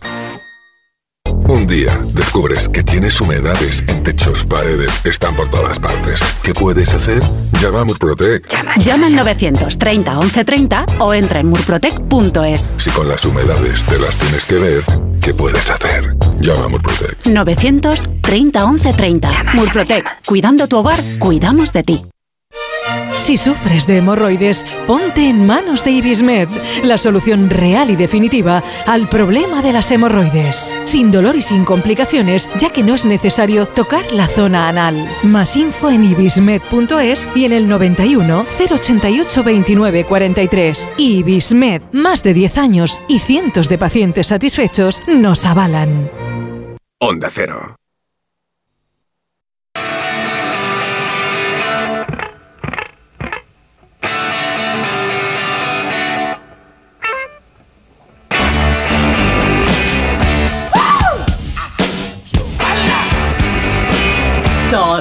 Got to let me know. Should I stay or should I go? If you say that you are mine, I'll be here till the end of time. So you got to let me know. Should I stay or should I go? Este es un tiempo en el que aparecen palabras como autoayuda, el positivismo, incluso el mundo happy flower. Bueno, nuestro siguiente invitado quiere rebatir esos argumentos, esa venta, esa obligación de ser feliz y estar siempre bien. Él lucha contra todo eso porque está acostumbrado a luchar, digo. Fue boxeador y campeón de Europa de kickboxing. Sabe lo que es subirse a un ring y pelear. Es lo que lleva haciendo 30 años en la psicología, que por cierto la descubrió gracias a su deporte. Empezó haciendo terapia a sus chicos, a los que entrenaba en sus gimnasios y comprobó que su propia experiencia de vida podría ayudar a otros. Creció en un barrio que como muchos durante los 80 estaba gobernado por la droga y una cultura kinky que él dice que le ha marcado. Hay que resaltar, esto le gusta mucho contarlo, que es un superviviente. También sobrevivió a la caída de un meteorito a finales de los años 60 en Turó de la Peira, en su barrio, en Barcelona. Sabiendo esto, ya podemos intuir que la persona que nos va a saludar en unos instantes es muy cañera. Además, no pretende ser ni formal, ni extremadamente fino. ¿Eh?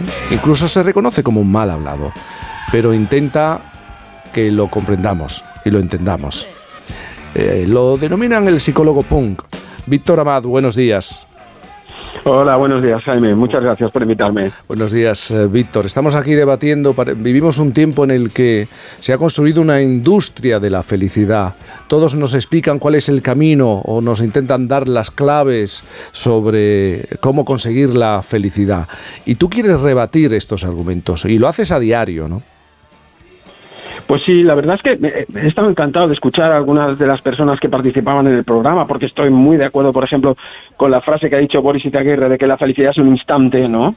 Y también con esto que tú decías de que los malos existen. Eh, yo creo que el sistema, de alguna manera, el sistema en el que vivimos, está gobernado por unos malos que están encantados con, con, exigirnos nuestra mejor versión de nosotras mismas y de nosotros mismos para explotarnos bien, ¿no? Porque este es un mensaje que se repite mucho, sé tu mejor versión. Yo muchas veces digo, ¿qué, quiere, qué, qué, me quieren decir? ¿Qué me están transmitiendo? ¿Qué, qué quieren de mí?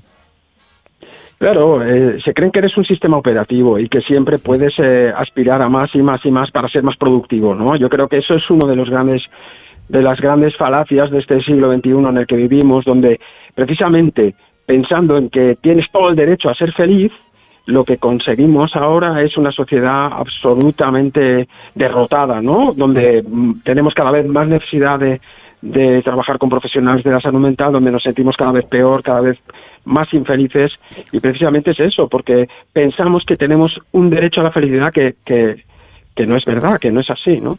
Tú tienes la impresión, nos hablan de la felicidad, nos marcan el camino y cuando parece que la vas a tener, mueven un poco más hacia adelante esa felicidad y nunca, nunca se llega a, a esos momentos felices o a aquello que se denomina la felicidad. Yo creo que la felicidad en global es como el horizonte, ¿no? Cuanto más te vas acercando, pues más se te aleja. Pero sí es verdad que, como decía antes Boris, eh, podemos tener instantes de felicidad que nos pueden llenar. Yo creo que todos, todos nuestros oyentes seguro han tenido momentos muy felices en su vida. Lo verdaderamente jodido, yo creo, es intentar mantener, ¿no? Es como mantener un orgasmo. Tú imagínate que quisieras mantener un orgasmo, pues todo el día o todo el año, ¿no? Todo el año, pues, ah, con el orgasmo, pues yo creo que al final sería insoportable, ¿no? La gracia del orgasmo es que tiene una fugacidad. Tú insistes mucho en esa idea de, eh, Miguel decía mirarse al espejo y reconocerse y hablarse. Tú hablas de abrazar tus mierdas para como terapia y como valor que te puede dar momentos felices. Sí, paradójicamente en el momento en que tú te miras a ti mismo al espejo y puedes ver ahí la persona que tiene sus sombras y sus luces, en el momento en que aceptas que tienes esas sombras, es en el momento donde curiosamente puedes mejorarlas, ¿no? Es decir, en el momento en que dices, mira, pues yo tengo estas dificultades, yo soy de esta manera, eh, y pienso que el imperativo entonces es decir, vale, pues siendo de esta manera, ¿cómo puedo yo convertir esto en algo interesante para el mundo, ¿no? ¿Cómo puedo convertir mis propias limitaciones, aquello que yo llamo mis mierdas, en, abono para el mundo, ¿no? Perfectamente de acuerdo. Miguel. Lo que estaba diciendo, sí, sí. Hola, Víctor. Perfectamente de acuerdo. Hola. Muy santas y buenas. Que yo creo que, no sé si has oído lo que decía a propósito de Fernando Sabater, que la, que la felicidad es una utopía, porque significa que plenitud, ¿no? Que pues que no un amigo mío no tenga cáncer, ya no puedo ser feliz a no ser que sea un perfecto imbécil. Yo creo que a lo que hay que tender es conociéndose uno mismo a llevar una vida armónica. es decir, bien, intentar ser buena persona, que es la por cierto, por cierto, No, es una frase que, que creo que la he dicho alguna vez, suena a la Madre Teresa de Calcuta, eh, cuando la dice un ateo que va a ir a primera fila del, del- del cielo. Dice, no se, no se conoce a nadie que se dedique a los demás que no sea rotundamente feliz. Claro. Pero que pero eh, hay que hay que convivir con las con, con las cosas negativas Con que tiene mierdas, uno y las que se él. puede y las que se pueden corregir intentar corregirlas hay otras que no porque vienen vienen de fábrica Igual Víctor. que- ¿está, está usted de Ese es el gran discurso, yo creo. Perdona que te, Sí, eh, no, no, interrumpa, no. es que justo me, me pongo muy, me excita mucho, ¿no? Cuando Sí. se escucho, precisamente porque yo pienso que, que uno de los grandes eh, eh, robos de la autoestima es esa, es decir, que es pretender que tú puedes llegar a una perfección, ¿no? Y que dejas la piel intentando llegar a una perfección que es imposible, como muy bien decías tú, ¿no?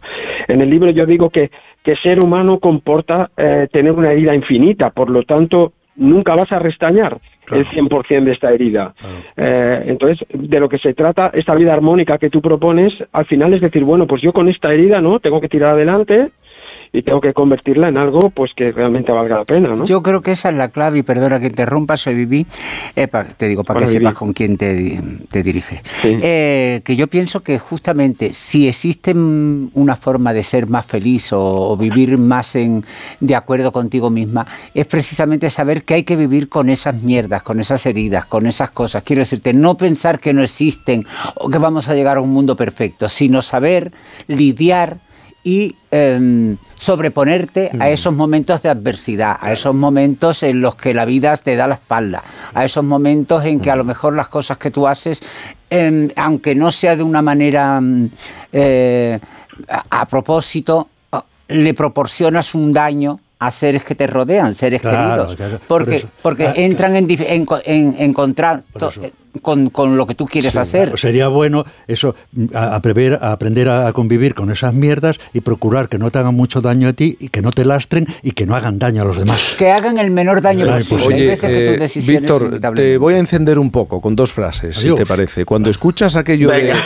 de querer es poder, ¿qué es lo que respondes tú? Bueno, siempre hay aquella respuesta de trata de, ra- de rascarte la nariz con el codo, ¿no? Es decir, eh, en la vida, yo, yo ah, quiero hacer a veces el matiz entre lo que es posible hacer, lo que soy capaz de hacer y lo que puedo hacer, ¿no? Es decir, por ejemplo, yo tengo 60 años y, y- y, bueno, tengo una salud razonable, pero hago una vida sedentaria como psicólogo, pues ya podéis imaginar, mi vida es muy complicada, estoy aquí sentado en un sillón casi todo el día, ¿no? Y, y- pero pienso, yo podría correr una maratón, la, la próxima maratón que se haga en Madrid, yo la podría correr. Bueno, potencialmente, ¿no? Podría correrla. Pero el precio que tengo que pagar para correrla probablemente lo hace imposible. Entonces, yo creo que ese es un gran, un gran punto también a tener en cuenta, eh, como decía Miguel hace un momento, ¿no? Ser capaz de decir, mira, esto yo no voy a dedicarle el tiempo y el esfuerzo para, para poder ser capaz de esto, ¿no? Eh, confundimos muchas veces esta capacidad con la posibilidad, con las cosas que realmente podemos hacer, ¿no? Y esta de persigue tus sueños. Claro, persigue tus sueños también es una falacia muy grande porque eh, a veces los sueños se convierten en pesadillas y muchas veces persiguiendo tus sueños lo que haces es conseguir el sueño de otro, ¿no? Que es el que te está vendiendo un curso para ser feliz o un curso para ser trader o un curso para, yo qué sé, para hacerte millonario con, con las criptomonedas. ¿no? Claro, pero Víctor, y esa otra, yo soy actor y encuentro a, a personas Sí. jóvenes que dicen, mi vocación es la de actor, pero es muy complicado. Yo, para que, mira, voy a hacer una oposición. ¿Y qué hacemos con eso? Que se rinden ante cuando eso, ¿por qué? Puede ser, ¿por qué no? ¿Por qué no puedes...? Yo creo que la Claro, yo creo que tú lo has dicho antes muy bien, Miguel. La madurez al final es saber qué cantidad de energía yo le tengo que poner a una cosa, ¿no? Obviamente, obviamente, cuando uno dice yo quiero ser actor, pues tienes unos años donde tienes que ponerle el máximo de energía, ¿no? Y también uno puede darse cuenta a lo mejor, pues después de 15 años de intentar infructuosamente no hacer alguna cosa, pues a lo mejor puede decir, pues mira, cargo con el duelo de no, haber- de no haber podido hacer algo Sí, que porque yo no, depende, deseaba, ¿no? porque no depende de ti solamente, depende del entorno, claro. Exacto, exacto. Las depende de cosas que dependen cosas, ¿no? de ti a veces, incluso aunque parezcan frases, los sueños se pueden conseguir. Mm. Yo creo que los sueños se pueden conseguir. Lo que pasa es que eh, es como lo de la maratón que él decía. Depende de si a ti te compensa o no correr una maratón. Yo no me compensa correr una maratón, pero he corrido otras maratones en mi vida. Entonces, como lo he hecho en primera persona, sé que sí se puede conseguir. Pero claro, depende del interés que tú tengas en ese sueño. A veces hay sueños que son vitales para tu supervivencia, igual que son para los migrantes llegar a Europa, quiero decirte, que no lo hacen porque, porque quieran hacer un desafío, porque quieran ser felices, No. quieren mm, tener un poco de esperanza, quieren vivir en un mundo donde puedan aspirar a algo que en su mundo no lo consiguen. Víctor, te tengo perdona, que... perdona, fra- frases hay muy bonitas, eh, es muy bonita. Esto con eh, ironía, ¿no? ¿O qué? No, no, no. Frases no, bonitas. No, frase, frase bonita. Lo que pasa es que para meterla en, en cuarentena lo consiguió porque no sabía que era imposible. Claro, claro. eh, Es decir, por eso es, eh, a veces la- mm, posicionarse es difícil, porque claro, yo me posiciono a veces a favor de la persona que no ha podido conseguir todo esto, ¿no? Y también lo que intento es aliviar el sufrimiento de alguien que diga, pues yo soy gilipollas porque no he podido conseguir mi sueño y a lo mejor mi vecino del ático sí que lo ha conseguido, ¿no? Entonces, eh, claro, al final nos hemos de colocar en una posición donde digas, bueno, eh, mm, puedo lograr cosas, puedo luchar, puedo mejorarme cosas, luego puedo mejorar cosas siendo yo mismo, porque el problema a lo mejor es lograr el éxito siendo otro, ¿no? Intentando ser otro. Mira, es, cuando hablaba Vivi me he acordado mucho de un profesor que tenía, yo me acuerdo que hacíamos como un grupo de psicólogos y hacíamos unas reuniones y entonces en un momento dado este profesor, que era un hombre más mayor, me dice, ¿usted qué hace aquí, no? Preguntando a cada uno de nosotros, ¿usted qué hace aquí? Y yo le dije, hombre, yo estoy aquí porque quiero ser un gran terapeuta, ¿no? Yo le dije, quiero ser un gran psicólogo. Yo como soy Leo, pues mm, ya que hago una cosa lo tengo que hacer en grande, ¿no? Y entonces digo, quiero ser un gran psicólogo. Y entonces el tipo me miró, me miró mm, compasivamente y me dijo, los grandes psicólogos tienen vidas de mierda, ¿no? es como, claro, como decir. ¿estás dispuesto a tener una vida de mierda para ser un gran psicólogo? Vale, mira, Víctor, fíjate, escuchándote, yo soy Isabel Lobo y hay una cosa que me, Hola, que me, que me fascina. Por un lado es que constantemente eh, recurrimos o intentamos hablar de todo aquello que nos puede aliviar y de todas las experiencias que estáis exponiendo aquí, a mí lo que me falta, que supongo que tú lo transmitirás siempre, es esa herramienta de, oye, que ya lo has superado una vez, o sea, que las situaciones son repetitivas muchas veces en la vida, o sea, confían que si en la primera vez pudiste con ello, la segunda también, la tercera también, ¿por qué no la cuarta? ¿No es verdad que la autoestima también se construye sobre eso, sobre recordar que en otras ocasiones ya pudiste con algo parecido? Isabel, eh, eh, que dices una cosa que es muy, que es muy bonita eh, eh, y es verdad. O sea, tiene mucho de cierto eso de decir, hostia, pues si yo reviso mi pasado y veo que en otras ocasiones he salido, he salido adelante, pues, pues eso es una garantía de que yo puedo salir adelante en el futuro. Sin embargo, sin embargo, y ahora te voy a llevar la contra, ¿no? Con un- Venga. una, ¿cómo es esto? Una conjunción adversativa, ¿no?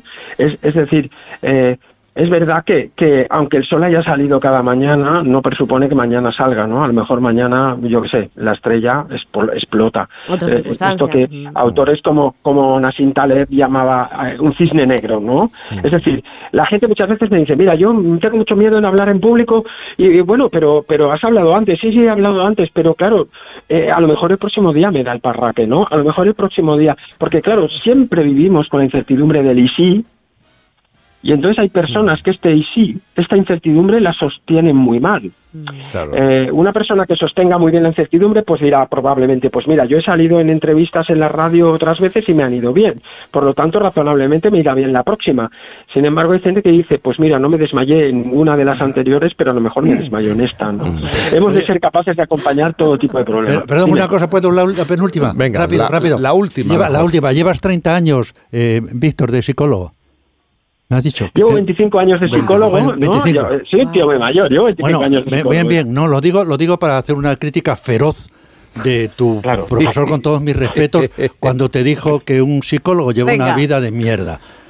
Es llevar una Eh, vida... un- no, en 20 un gran, un gran, un gran, un un gran. gran psicólogo, una vida de Un mierda. gran psicólogo. Bueno, bueno, pero, Claro. pues te vas ahora, a ser- eh, espero que viva el profesor, y le, y le- y le- y le dices, después de 25 años, la cantidad de gente a la que has ayudado.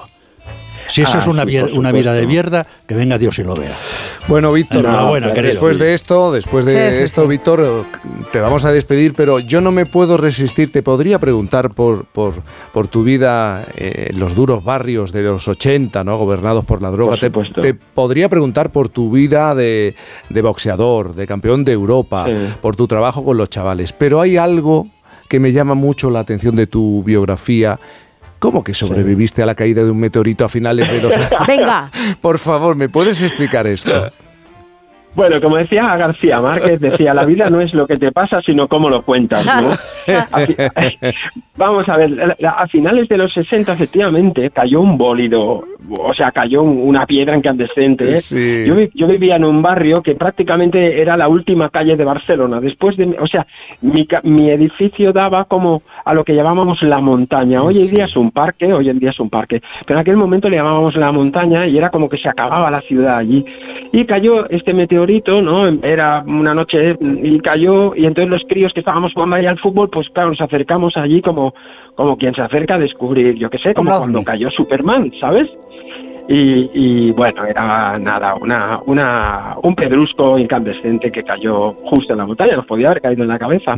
Entonces yo siempre, como hago muchas formaciones y muchos cursos y muchas conferencias, muchas conferencias, pues siempre pongo que, que igual es- este, este este tumbao mío de punk mal carado tiene que ver con, con, con esos efluvios cósmicos, esos efu- efluvios cósmicos, ¿no? Que, que, que me impregnaron, ¿no? Cuando cayó eso en mi infancia. Pues Víctor Amat, eh, muchísimas gracias por estar esta mañana aquí con nosotros de charla, hablar de la felicidad, de la búsqueda de la felicidad, de la industria de la felicidad, etcétera, etcétera, etcétera, etcétera. Un abrazo grande. Un abrazo. Oye, muchísimas gracias, un abrazo para todos. Buen sábado.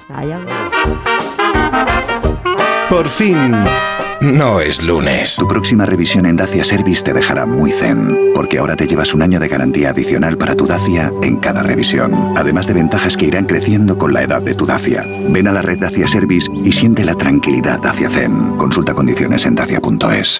Ahora en Carrefour y Carrefour.es, por compras superiores a 40 euros en juguetes y bicicletas, te devolvemos un 40% para tus próximas compras. Solo hasta el 31 de octubre. Carrefour. Dicen que el agua de Madrid es la mejor agua del mundo, pero ¿sabes lo que hay detrás de cada gota? Un gran equipo de profesionales que trabaja para llevar el agua de todos a todas partes, cuidando del medio ambiente y cuidando de ti, porque no solo te ofrecemos la mejor agua, sino también el mejor servicio. Canal de Isabel II, cuidamos el agua. Lexus te invita a la primera exposición de diseño y arte instalativo en contenedores de barco reciclados. Creaciones únicas, sostenibles, tan inesperadas como el nuevo Lexus LBX. Del 26 al 28 de octubre en la Plaza de Colón, entrada libre. No te pierdas ADN Forum by Lexus. Lexus Experience Amazing. Hola Blanca, soy Jesús de Generali. ¿Qué tal Jesús? Bien, ¿y tú qué tal va la reforma? Pues bueno, intensita. Vi las fotos y te está quedando de revista. Sí, me alegro. Por cierto, gracias de nuevo por ayudarme con la fuga de agua. Ha sido un placer. Tómatelo con calma y hablamos cuando hayas terminado. Cuando tu agente es mucho más. Generali, contigo todo. Sumérgete en la belleza musical de Halka en el Teatro Real. Descubre la obra maestra de Stanisław Moniuszko, considerada ópera nacional en Polonia, en su estreno en España. Un acontecimiento musical con un reparto excepcional encabezado por el gran tenor Piotr Beksala. Dos únicas funciones 9 y 11 de noviembre. Entradas desde 17 euros en teatroreal.es. Colabora Adam Miskevich Institute. Muebles Adama. Renovar sus muebles es renovar su vida. Venga a conocernos y le sorprenderá todo lo que podemos hacer por usted. La más amplia variedad de muebles de calidad y diseño a un precio increíble. Muebles Adama. Ven a la calle General Ricardo 190 o entra en mueblesadama.com. Te compra tu coche, te compra tu carro, te compra tu buga. Te compra tu furgo, te compra tu moto, te compra tu auto, caravana. ¿Te han hecho una oferta? Te la mejoramos. Has oído bien. Mejor precio garantizado y compromiso de pago en 24 horas. Ven a vernos. Del 31 de octubre al 12 de noviembre, lo mejor del barroco te espera en el Teatro Real con el estreno de la ópera Orlando. Descubre esta obra maestra de Händel que llega por primera vez al Real en una impactante producción con una nueva mirada del perfil heroico del caballero Orlando. Siete únicas funciones. Compra ya tus entradas desde 18 euros en teatroreal.es. Patrocina Fundación BBVA. Halloween a Yamóvil y con él los mayores descuentos en coches seminuevos, porque Yamóvil es el concesionario de los puntos azules donde cada punto es un descuentazo. Yamóvil, los mejores coches por mucho menos dinero. Disfruta la cocina asturiana en Restaurante Couzapin, las mejores faves de Madrid, excelentes productos de temporada, esmerada atención. El sabor de Asturias está en Couzapin.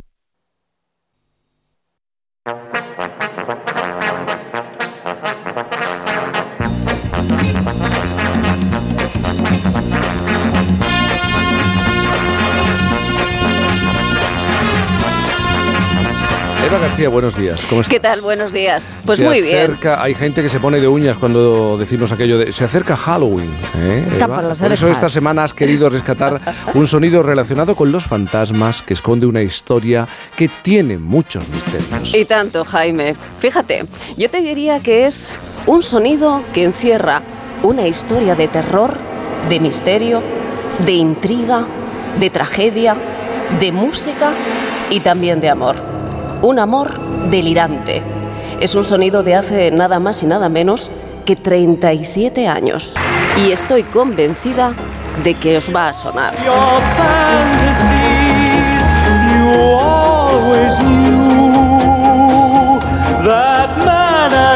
¿Reconocéis estos eh, acordes? Mm, sí, ¿Sabéis de quién estoy hablando? El fantasma de la ópera. Bueno, pues eh, es uno Que ha de vuelto los... a Madrid, vuelve. Efectivamente, por eso hoy lo traemos aquí, Ah. porque es uno de los musicales de mayor éxito de toda la historia. Fijaos, El fantasma de la ópera se estrenó en Londres en el año 1986 con música de Lloyd Webber. Su éxito fue tal, fue tan abrumador, que dos años más tarde llegó a Broadway y allí ha permanecido la friolera Yo lo de vi el año pasado. 35 años. Es espectacular. ¿Sabes lo que pasa? Es que tengo un amigo, Cayetano Fernández, que él se enamoró del teatro y se dedica al teatro. Gracias a los musicales. Gracias, no, a este A musical, obra. al fantasma de la ópera. Claro, si es que el fantasma de la ópera es el espectáculo que más tiempo ha estado en cartel en la historia de Broadway y además es la segunda producción con mayor recaudación después, ojo, del Rey León.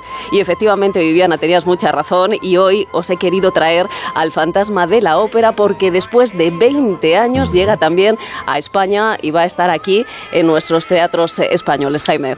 Aunque el musical es del año 1986, el fantasma de la ópera, si no me equivoco, eh, nació mucho antes, 1910, en una novela. Claro, incluso yo te diría más, yo creo que es incluso anterior, porque en septiembre de 1909 ya apareció en un periódico de París una entrega inicial de un folletín que se llamó así, El fantasma de la ópera. Su autor era Gaston Leroux y era un vividor francés, él se había formado en leyes y después había metido a esto de periodista, ¿no? Y resulta que había investigado, bueno, pues una serie de sucesos muy extraños que habían ocurrido en la sede de la ópera de París. Bueno, durante cinco meses, que es el tiempo que duró, bueno, pues toda esta serie de entregas, París se quedó mudo, se mantuvo en vilo, todo el mundo estaba atrapado por esa historia de ese fantasma que deambulaba entre bambalinas causando, bueno, pues la muerte a todo aquel que osaba a mirarle la, la cara, claro. Bueno, el caso es que el objetivo de Leroux, eh, al escribir su novela un año después, efectivamente, Jaime, en el año 1910, fue mostrar el fruto de todas estas investigaciones. Pero entonces el fantasma de la ópera fue una leyenda o, o se basó en hechos reales. Ya me gustaría a mí saberlo, claro, porque esa es la gran duda que, que existe, ¿no? Pero bueno, eh, la realidad es que Gastón Leroux siempre sostuvo hasta el día de su muerte que los hechos que él contaba en, en aquella novela, bueno, pues eran ciertos, ¿no? Estaban basados en hechos reales. El fantasma de la ópera existió, no fue una invención, no fue una superstición de directores ni de artistas, que va, fue un ser atormentado por la deformidad de su cara, que además gozaba de unas dotes musicales que eran extraordinarias, que habitaba, bueno, pues en esos sótanos, ¿no? De, de la ópera de, de París y que se enamoró de una mujer que tenía una voz Bueno, es cierto que no hay pruebas de la existencia de, este personaje, pero también es verdad que los artistas de aquella época dijeron que había ocurrido un caso que era similar al de este ser del que estamos hablando. Y otra cosa más, resulta que la protagonista del fantasma de la ópera, que es una mujer, bueno, que se llamó Christine Dae, pues tiene muchas semejanzas con una cantante lírica de aquella época, que era, bueno, pues una mujer que fue toda una celebridad. Y en este caso sí que existen documentos en eh, la biblioteca que atesoran, bueno, pues grandes, eh, grandes declaraciones que dicen que estos dos personajes, bueno, pues eran muy similares, ¿no? Tanto el ficticio como,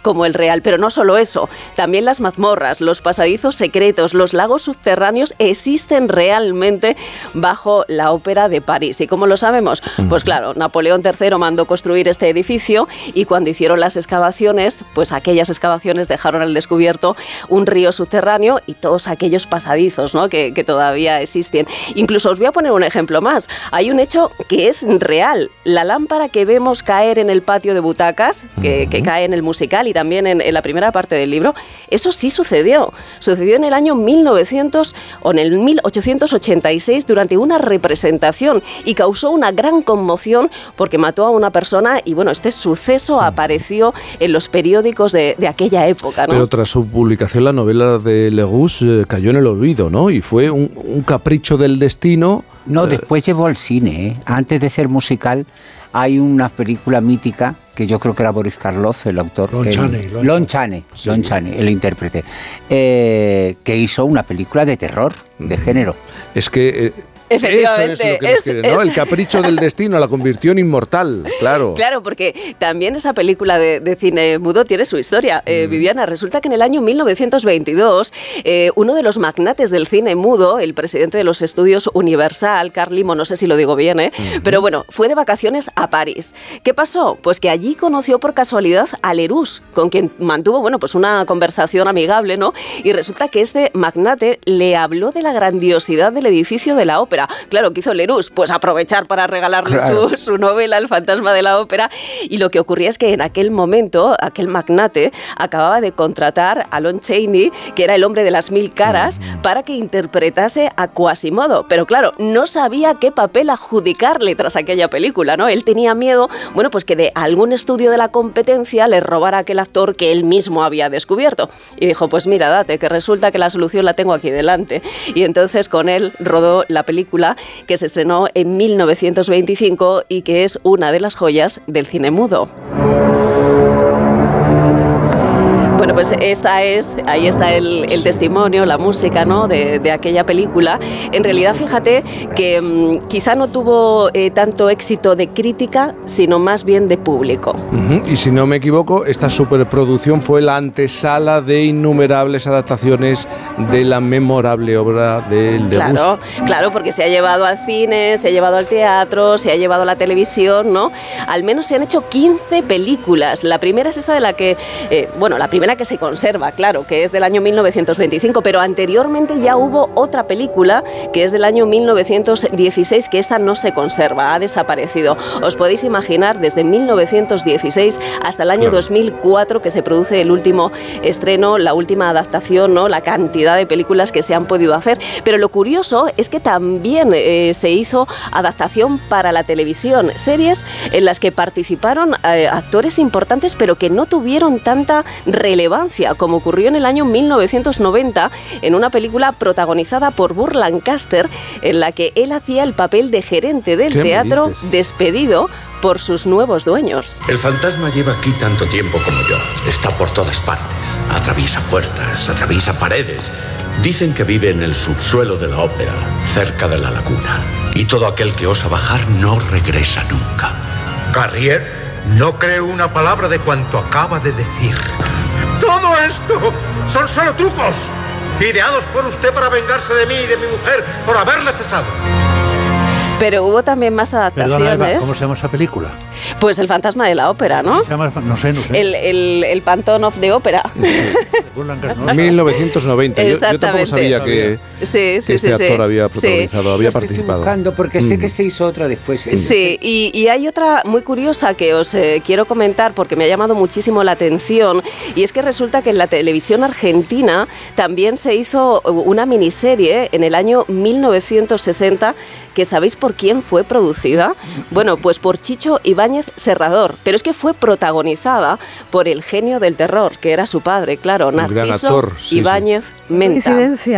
Tu voz es nuestro hijo, Cristina. Yo supe hacerla germinar en tu garganta y la otra noche en Fausto tú la concebiste. Ahora debes tener cuidado de ella, amarla, como también debes amarme a mí. Siempre estoy aquí, siempre a tu lado. Menuda voz, Ay, ¿eh? ay, ay. Madre mía. Bueno, el caso es que el fantasma de la ópera se ha representado en más de 40 países y ha sido galardonada con más de 70 premios. Y como siempre, Eva, quieres acabar con una o varias casualidades y curiosidades. Sí, la verdad es que hoy os traigo, bueno, pues las voces más peculiares que se han atrevido a versionar al fantasma de la ópera. Escuchad. Dormida me cantó y me embrujó. Su voz en mí se clavó sin desearlo yo.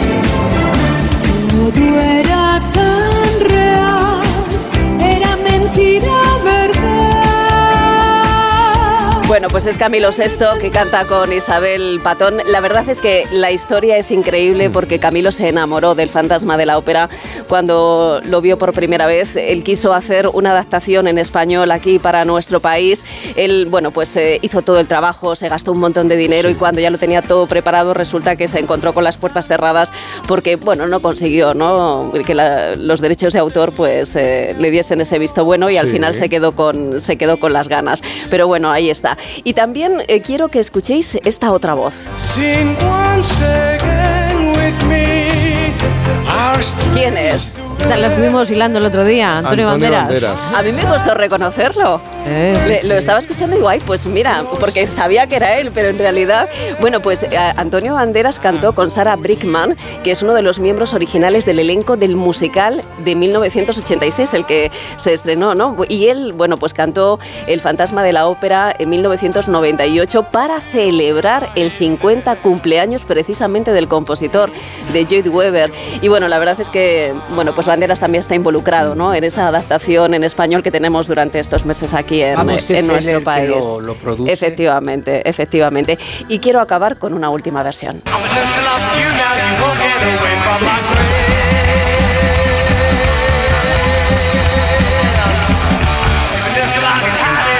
Heavy metal, heavy metal, Heavy, sí, heavy. Viviana. ¿Quién puede ser? ¿Quién puede ser? Los chichos. Los chichos, Iron Maiden. Iron Maiden. Bueno, es, es muy curioso porque Iron Maiden en el año 1980 incluía El fantasma de la ópera en un disco homónimo y os podéis creer que es una de las canciones favoritas de sus fans y que ellos la siguen tocando a día de hoy en sus conciertos. Y ojo que dura más de siete minutos, ¿eh? que ya tiene mérito la cosa. Lo que ha dado de sí esta historia y lo que sigue interesando, ¿eh? lo que sigue interesando a los espectadores. Una última pausa. La vida es como un libro y cada capítulo es una nueva oportunidad de empezar de cero y vivir algo que nunca hubieras imaginado. Sea cual sea tu próximo capítulo, lo importante es que lo hagas realidad. Porque dentro de una vida hay muchas vidas y en Cofidis llevamos 30 años ayudándote a vivirlas todas. Entra en cofidis.es y cuenta con nosotros. Lleva tu negocio a otro nivel con Vodafone Business. Con negocio a medida disfrutarás de fibra y móvil con soporte informático 24/7. Escoge entre ciberseguridad, presencia digital o reparación y sustitución de dispositivos. Infórmate en vodafone.es o llamando al 1443. Vodafone Business. Together we can. Como dice la pequeña Lilo, Ohana significa familia. Y ahora, para los pequeños de la familia, llega el catálogo de juguetes del corte inglés. con alegres personajes Disney y todos los juguetes para esta Navidad. Bicicletas y patines, muñecas, puzzles. Comienza la magia. Ya está aquí el catálogo de juguetes del corte inglés. Recógelo en sus centros o disfrútalo en versión digital en su web y app. Muchas jóvenes sufren en silencio el maltrato físico o psíquico. Lo mejor es denunciarlo, pero si no te sientes preparada para contárselo a la policía, no te calles. Cuéntaselo a tus amigas, a tus padres, a tu profesora. Cuéntaselo a alguien. No te lo quedes dentro. Antena 3 Noticias y Fundación Mutua Madrileña. Contra el maltrato, tolerancia cero. Te vamos a dar los dos mejores consejos para estar siempre en forma. Uno y dos, uno y dos, uno y dos. Apúntate al mejor gimnasio del mundo. Caminar por tu ciudad con Callahan Adaptation. El primer zapato que se adapta al pie y a tu forma de caminar. Fabricados en España por expertos artesanos y a la venta en las mejores zapaterías y en callahan.es. Callahan Adaptation. Se adapta al pie. Se adapta a ti. En cofidis.es puedes solicitar financiación 100% online y sin cambiar de banco. O llámanos al 900 84 12 15. Cofidis, cuenta con nosotros. El primer clásico liguero de la temporada se juega en Radio Estadio.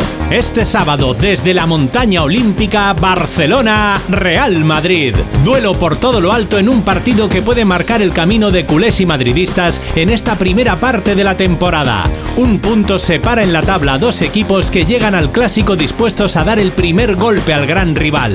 Con el resto de la jornada en primera, Mallorca Getafe, Cádiz Sevilla y Almería Las Palmas. Los partidos de segunda, el baloncesto, la actualidad del Gran Premio de México de Fórmula 1 y la información del motociclismo desde Tailandia. Este sábado desde las 3 y media de la tarde, el clásico y mucho más en Radio Estadio. Con Edu García. Te mereces esta radio. Onda Cero, tu radio.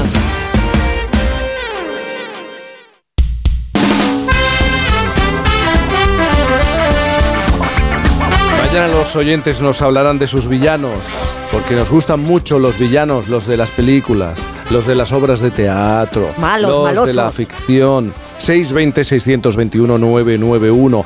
También pueden hablar de, de ese bueno de película que te cae mal, ¿eh? que os cae mal, por soso, pavisoso, eh, por demasiado sobrio, porque no aporta nada, es tan bueno que... Miguel Reyán, antes Viviana sí nos hablaba de su mala de, de- de película. Eh, si tuvieras que elegir un villano de alguna obra de teatro... Me costaría mucho porque los cine. villanos son los que, porque realmente los, los buenos, los buenos para la vida real. Sí, Para la literatura, para la ficción, los malos, porque si no hay conflicto, nada. Hombre, hay un malo por antonomasia que es Ricardo III. Oh. A ver, tercero.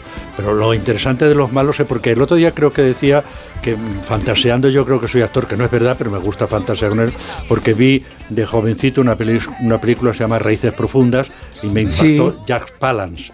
Ajá. Cuando en el Qué buen malo era. Claro, cuando, con esa cara que tenía, claro, que en el pueblo decían, ha llegado Wilson, ha llegado Wilson, ha llegado Wilson. Aparecía Wilson, que andaba muy despacio, vestido de negro, creo que con los revólveres. Es una película del oeste, sí, recuerdo. Y Alan Latero, el, el- el bueno, que era Es- más oso que, que un... Pero a mí yo lo que me preguntaba, como, ¿por qué, por qué, es, por qué es pistolero? ¿Se habrá despedido de su madre, mamá, que me voy a, al pueblo este? ¿verdad? Claro, claro, eso no es fascinante de... ¿Por qué? Y después el Brandon de Wild le dice, cuidado, Sen, y lo mata casi a traición. Eso Oye, es. y hay otro, hay otro Venga, malo maravilloso, eh, Aníbal Lecter. Hombre, claro. Oh, por favor. A mí me hipnotiza. ese- me hipnotiza. Con ese invento que contaba Tony Joven que se le ocurrió de Efectivamente. Bueno, ay, se- me has dado dos opciones de películas para ver este fin de semana. Goldberg, mientras si tengo un tiempo. Bueno, qué maravilla, es verdad. ¿Cómo construyó el personaje de Aníbal Lecter? ¿eh? ¿Cómo lo Eh, Viviana, nos tenemos que ir. Que me da mucha pena, tú Pero sabes chica, que... no, pena ninguna. Pues La alegría de volver. Hacemos una cosa, nos echan, pero nosotros nos vamos. Ah, esa es otra opción. Quedáis aquí a dormir. Miguel Reyán, como siempre, un placer, de verdad. Ha sido muy señor. Eh, Isabel Lobo, a ver mañana cómo andas, de lo tuyo. Mañana irá frecuenciado, igual. Modulado. pobre, Abrazos pobre, ondulados. Si es, que, si es que nosotros llegamos al final por hoy. Mañana tenemos que volver a las 8, las 7 en Canarias, en la sintonía de Onda Cero. Ahora las noticias y gente viajera. Hay que vivir, disfrutar este sábado que se acaba muy pronto y luego llegará el domingo y el lunes. A todos y a todas. Adiós, adiós, adiós, adiós. adiós. Jaime Cantizano.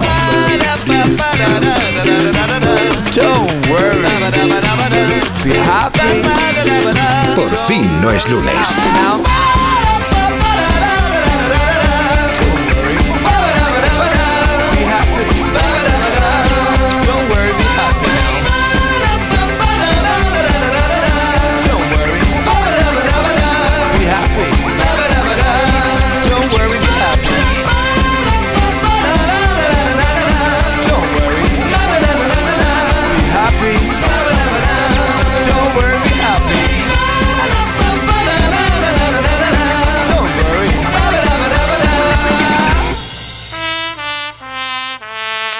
Onda Cero.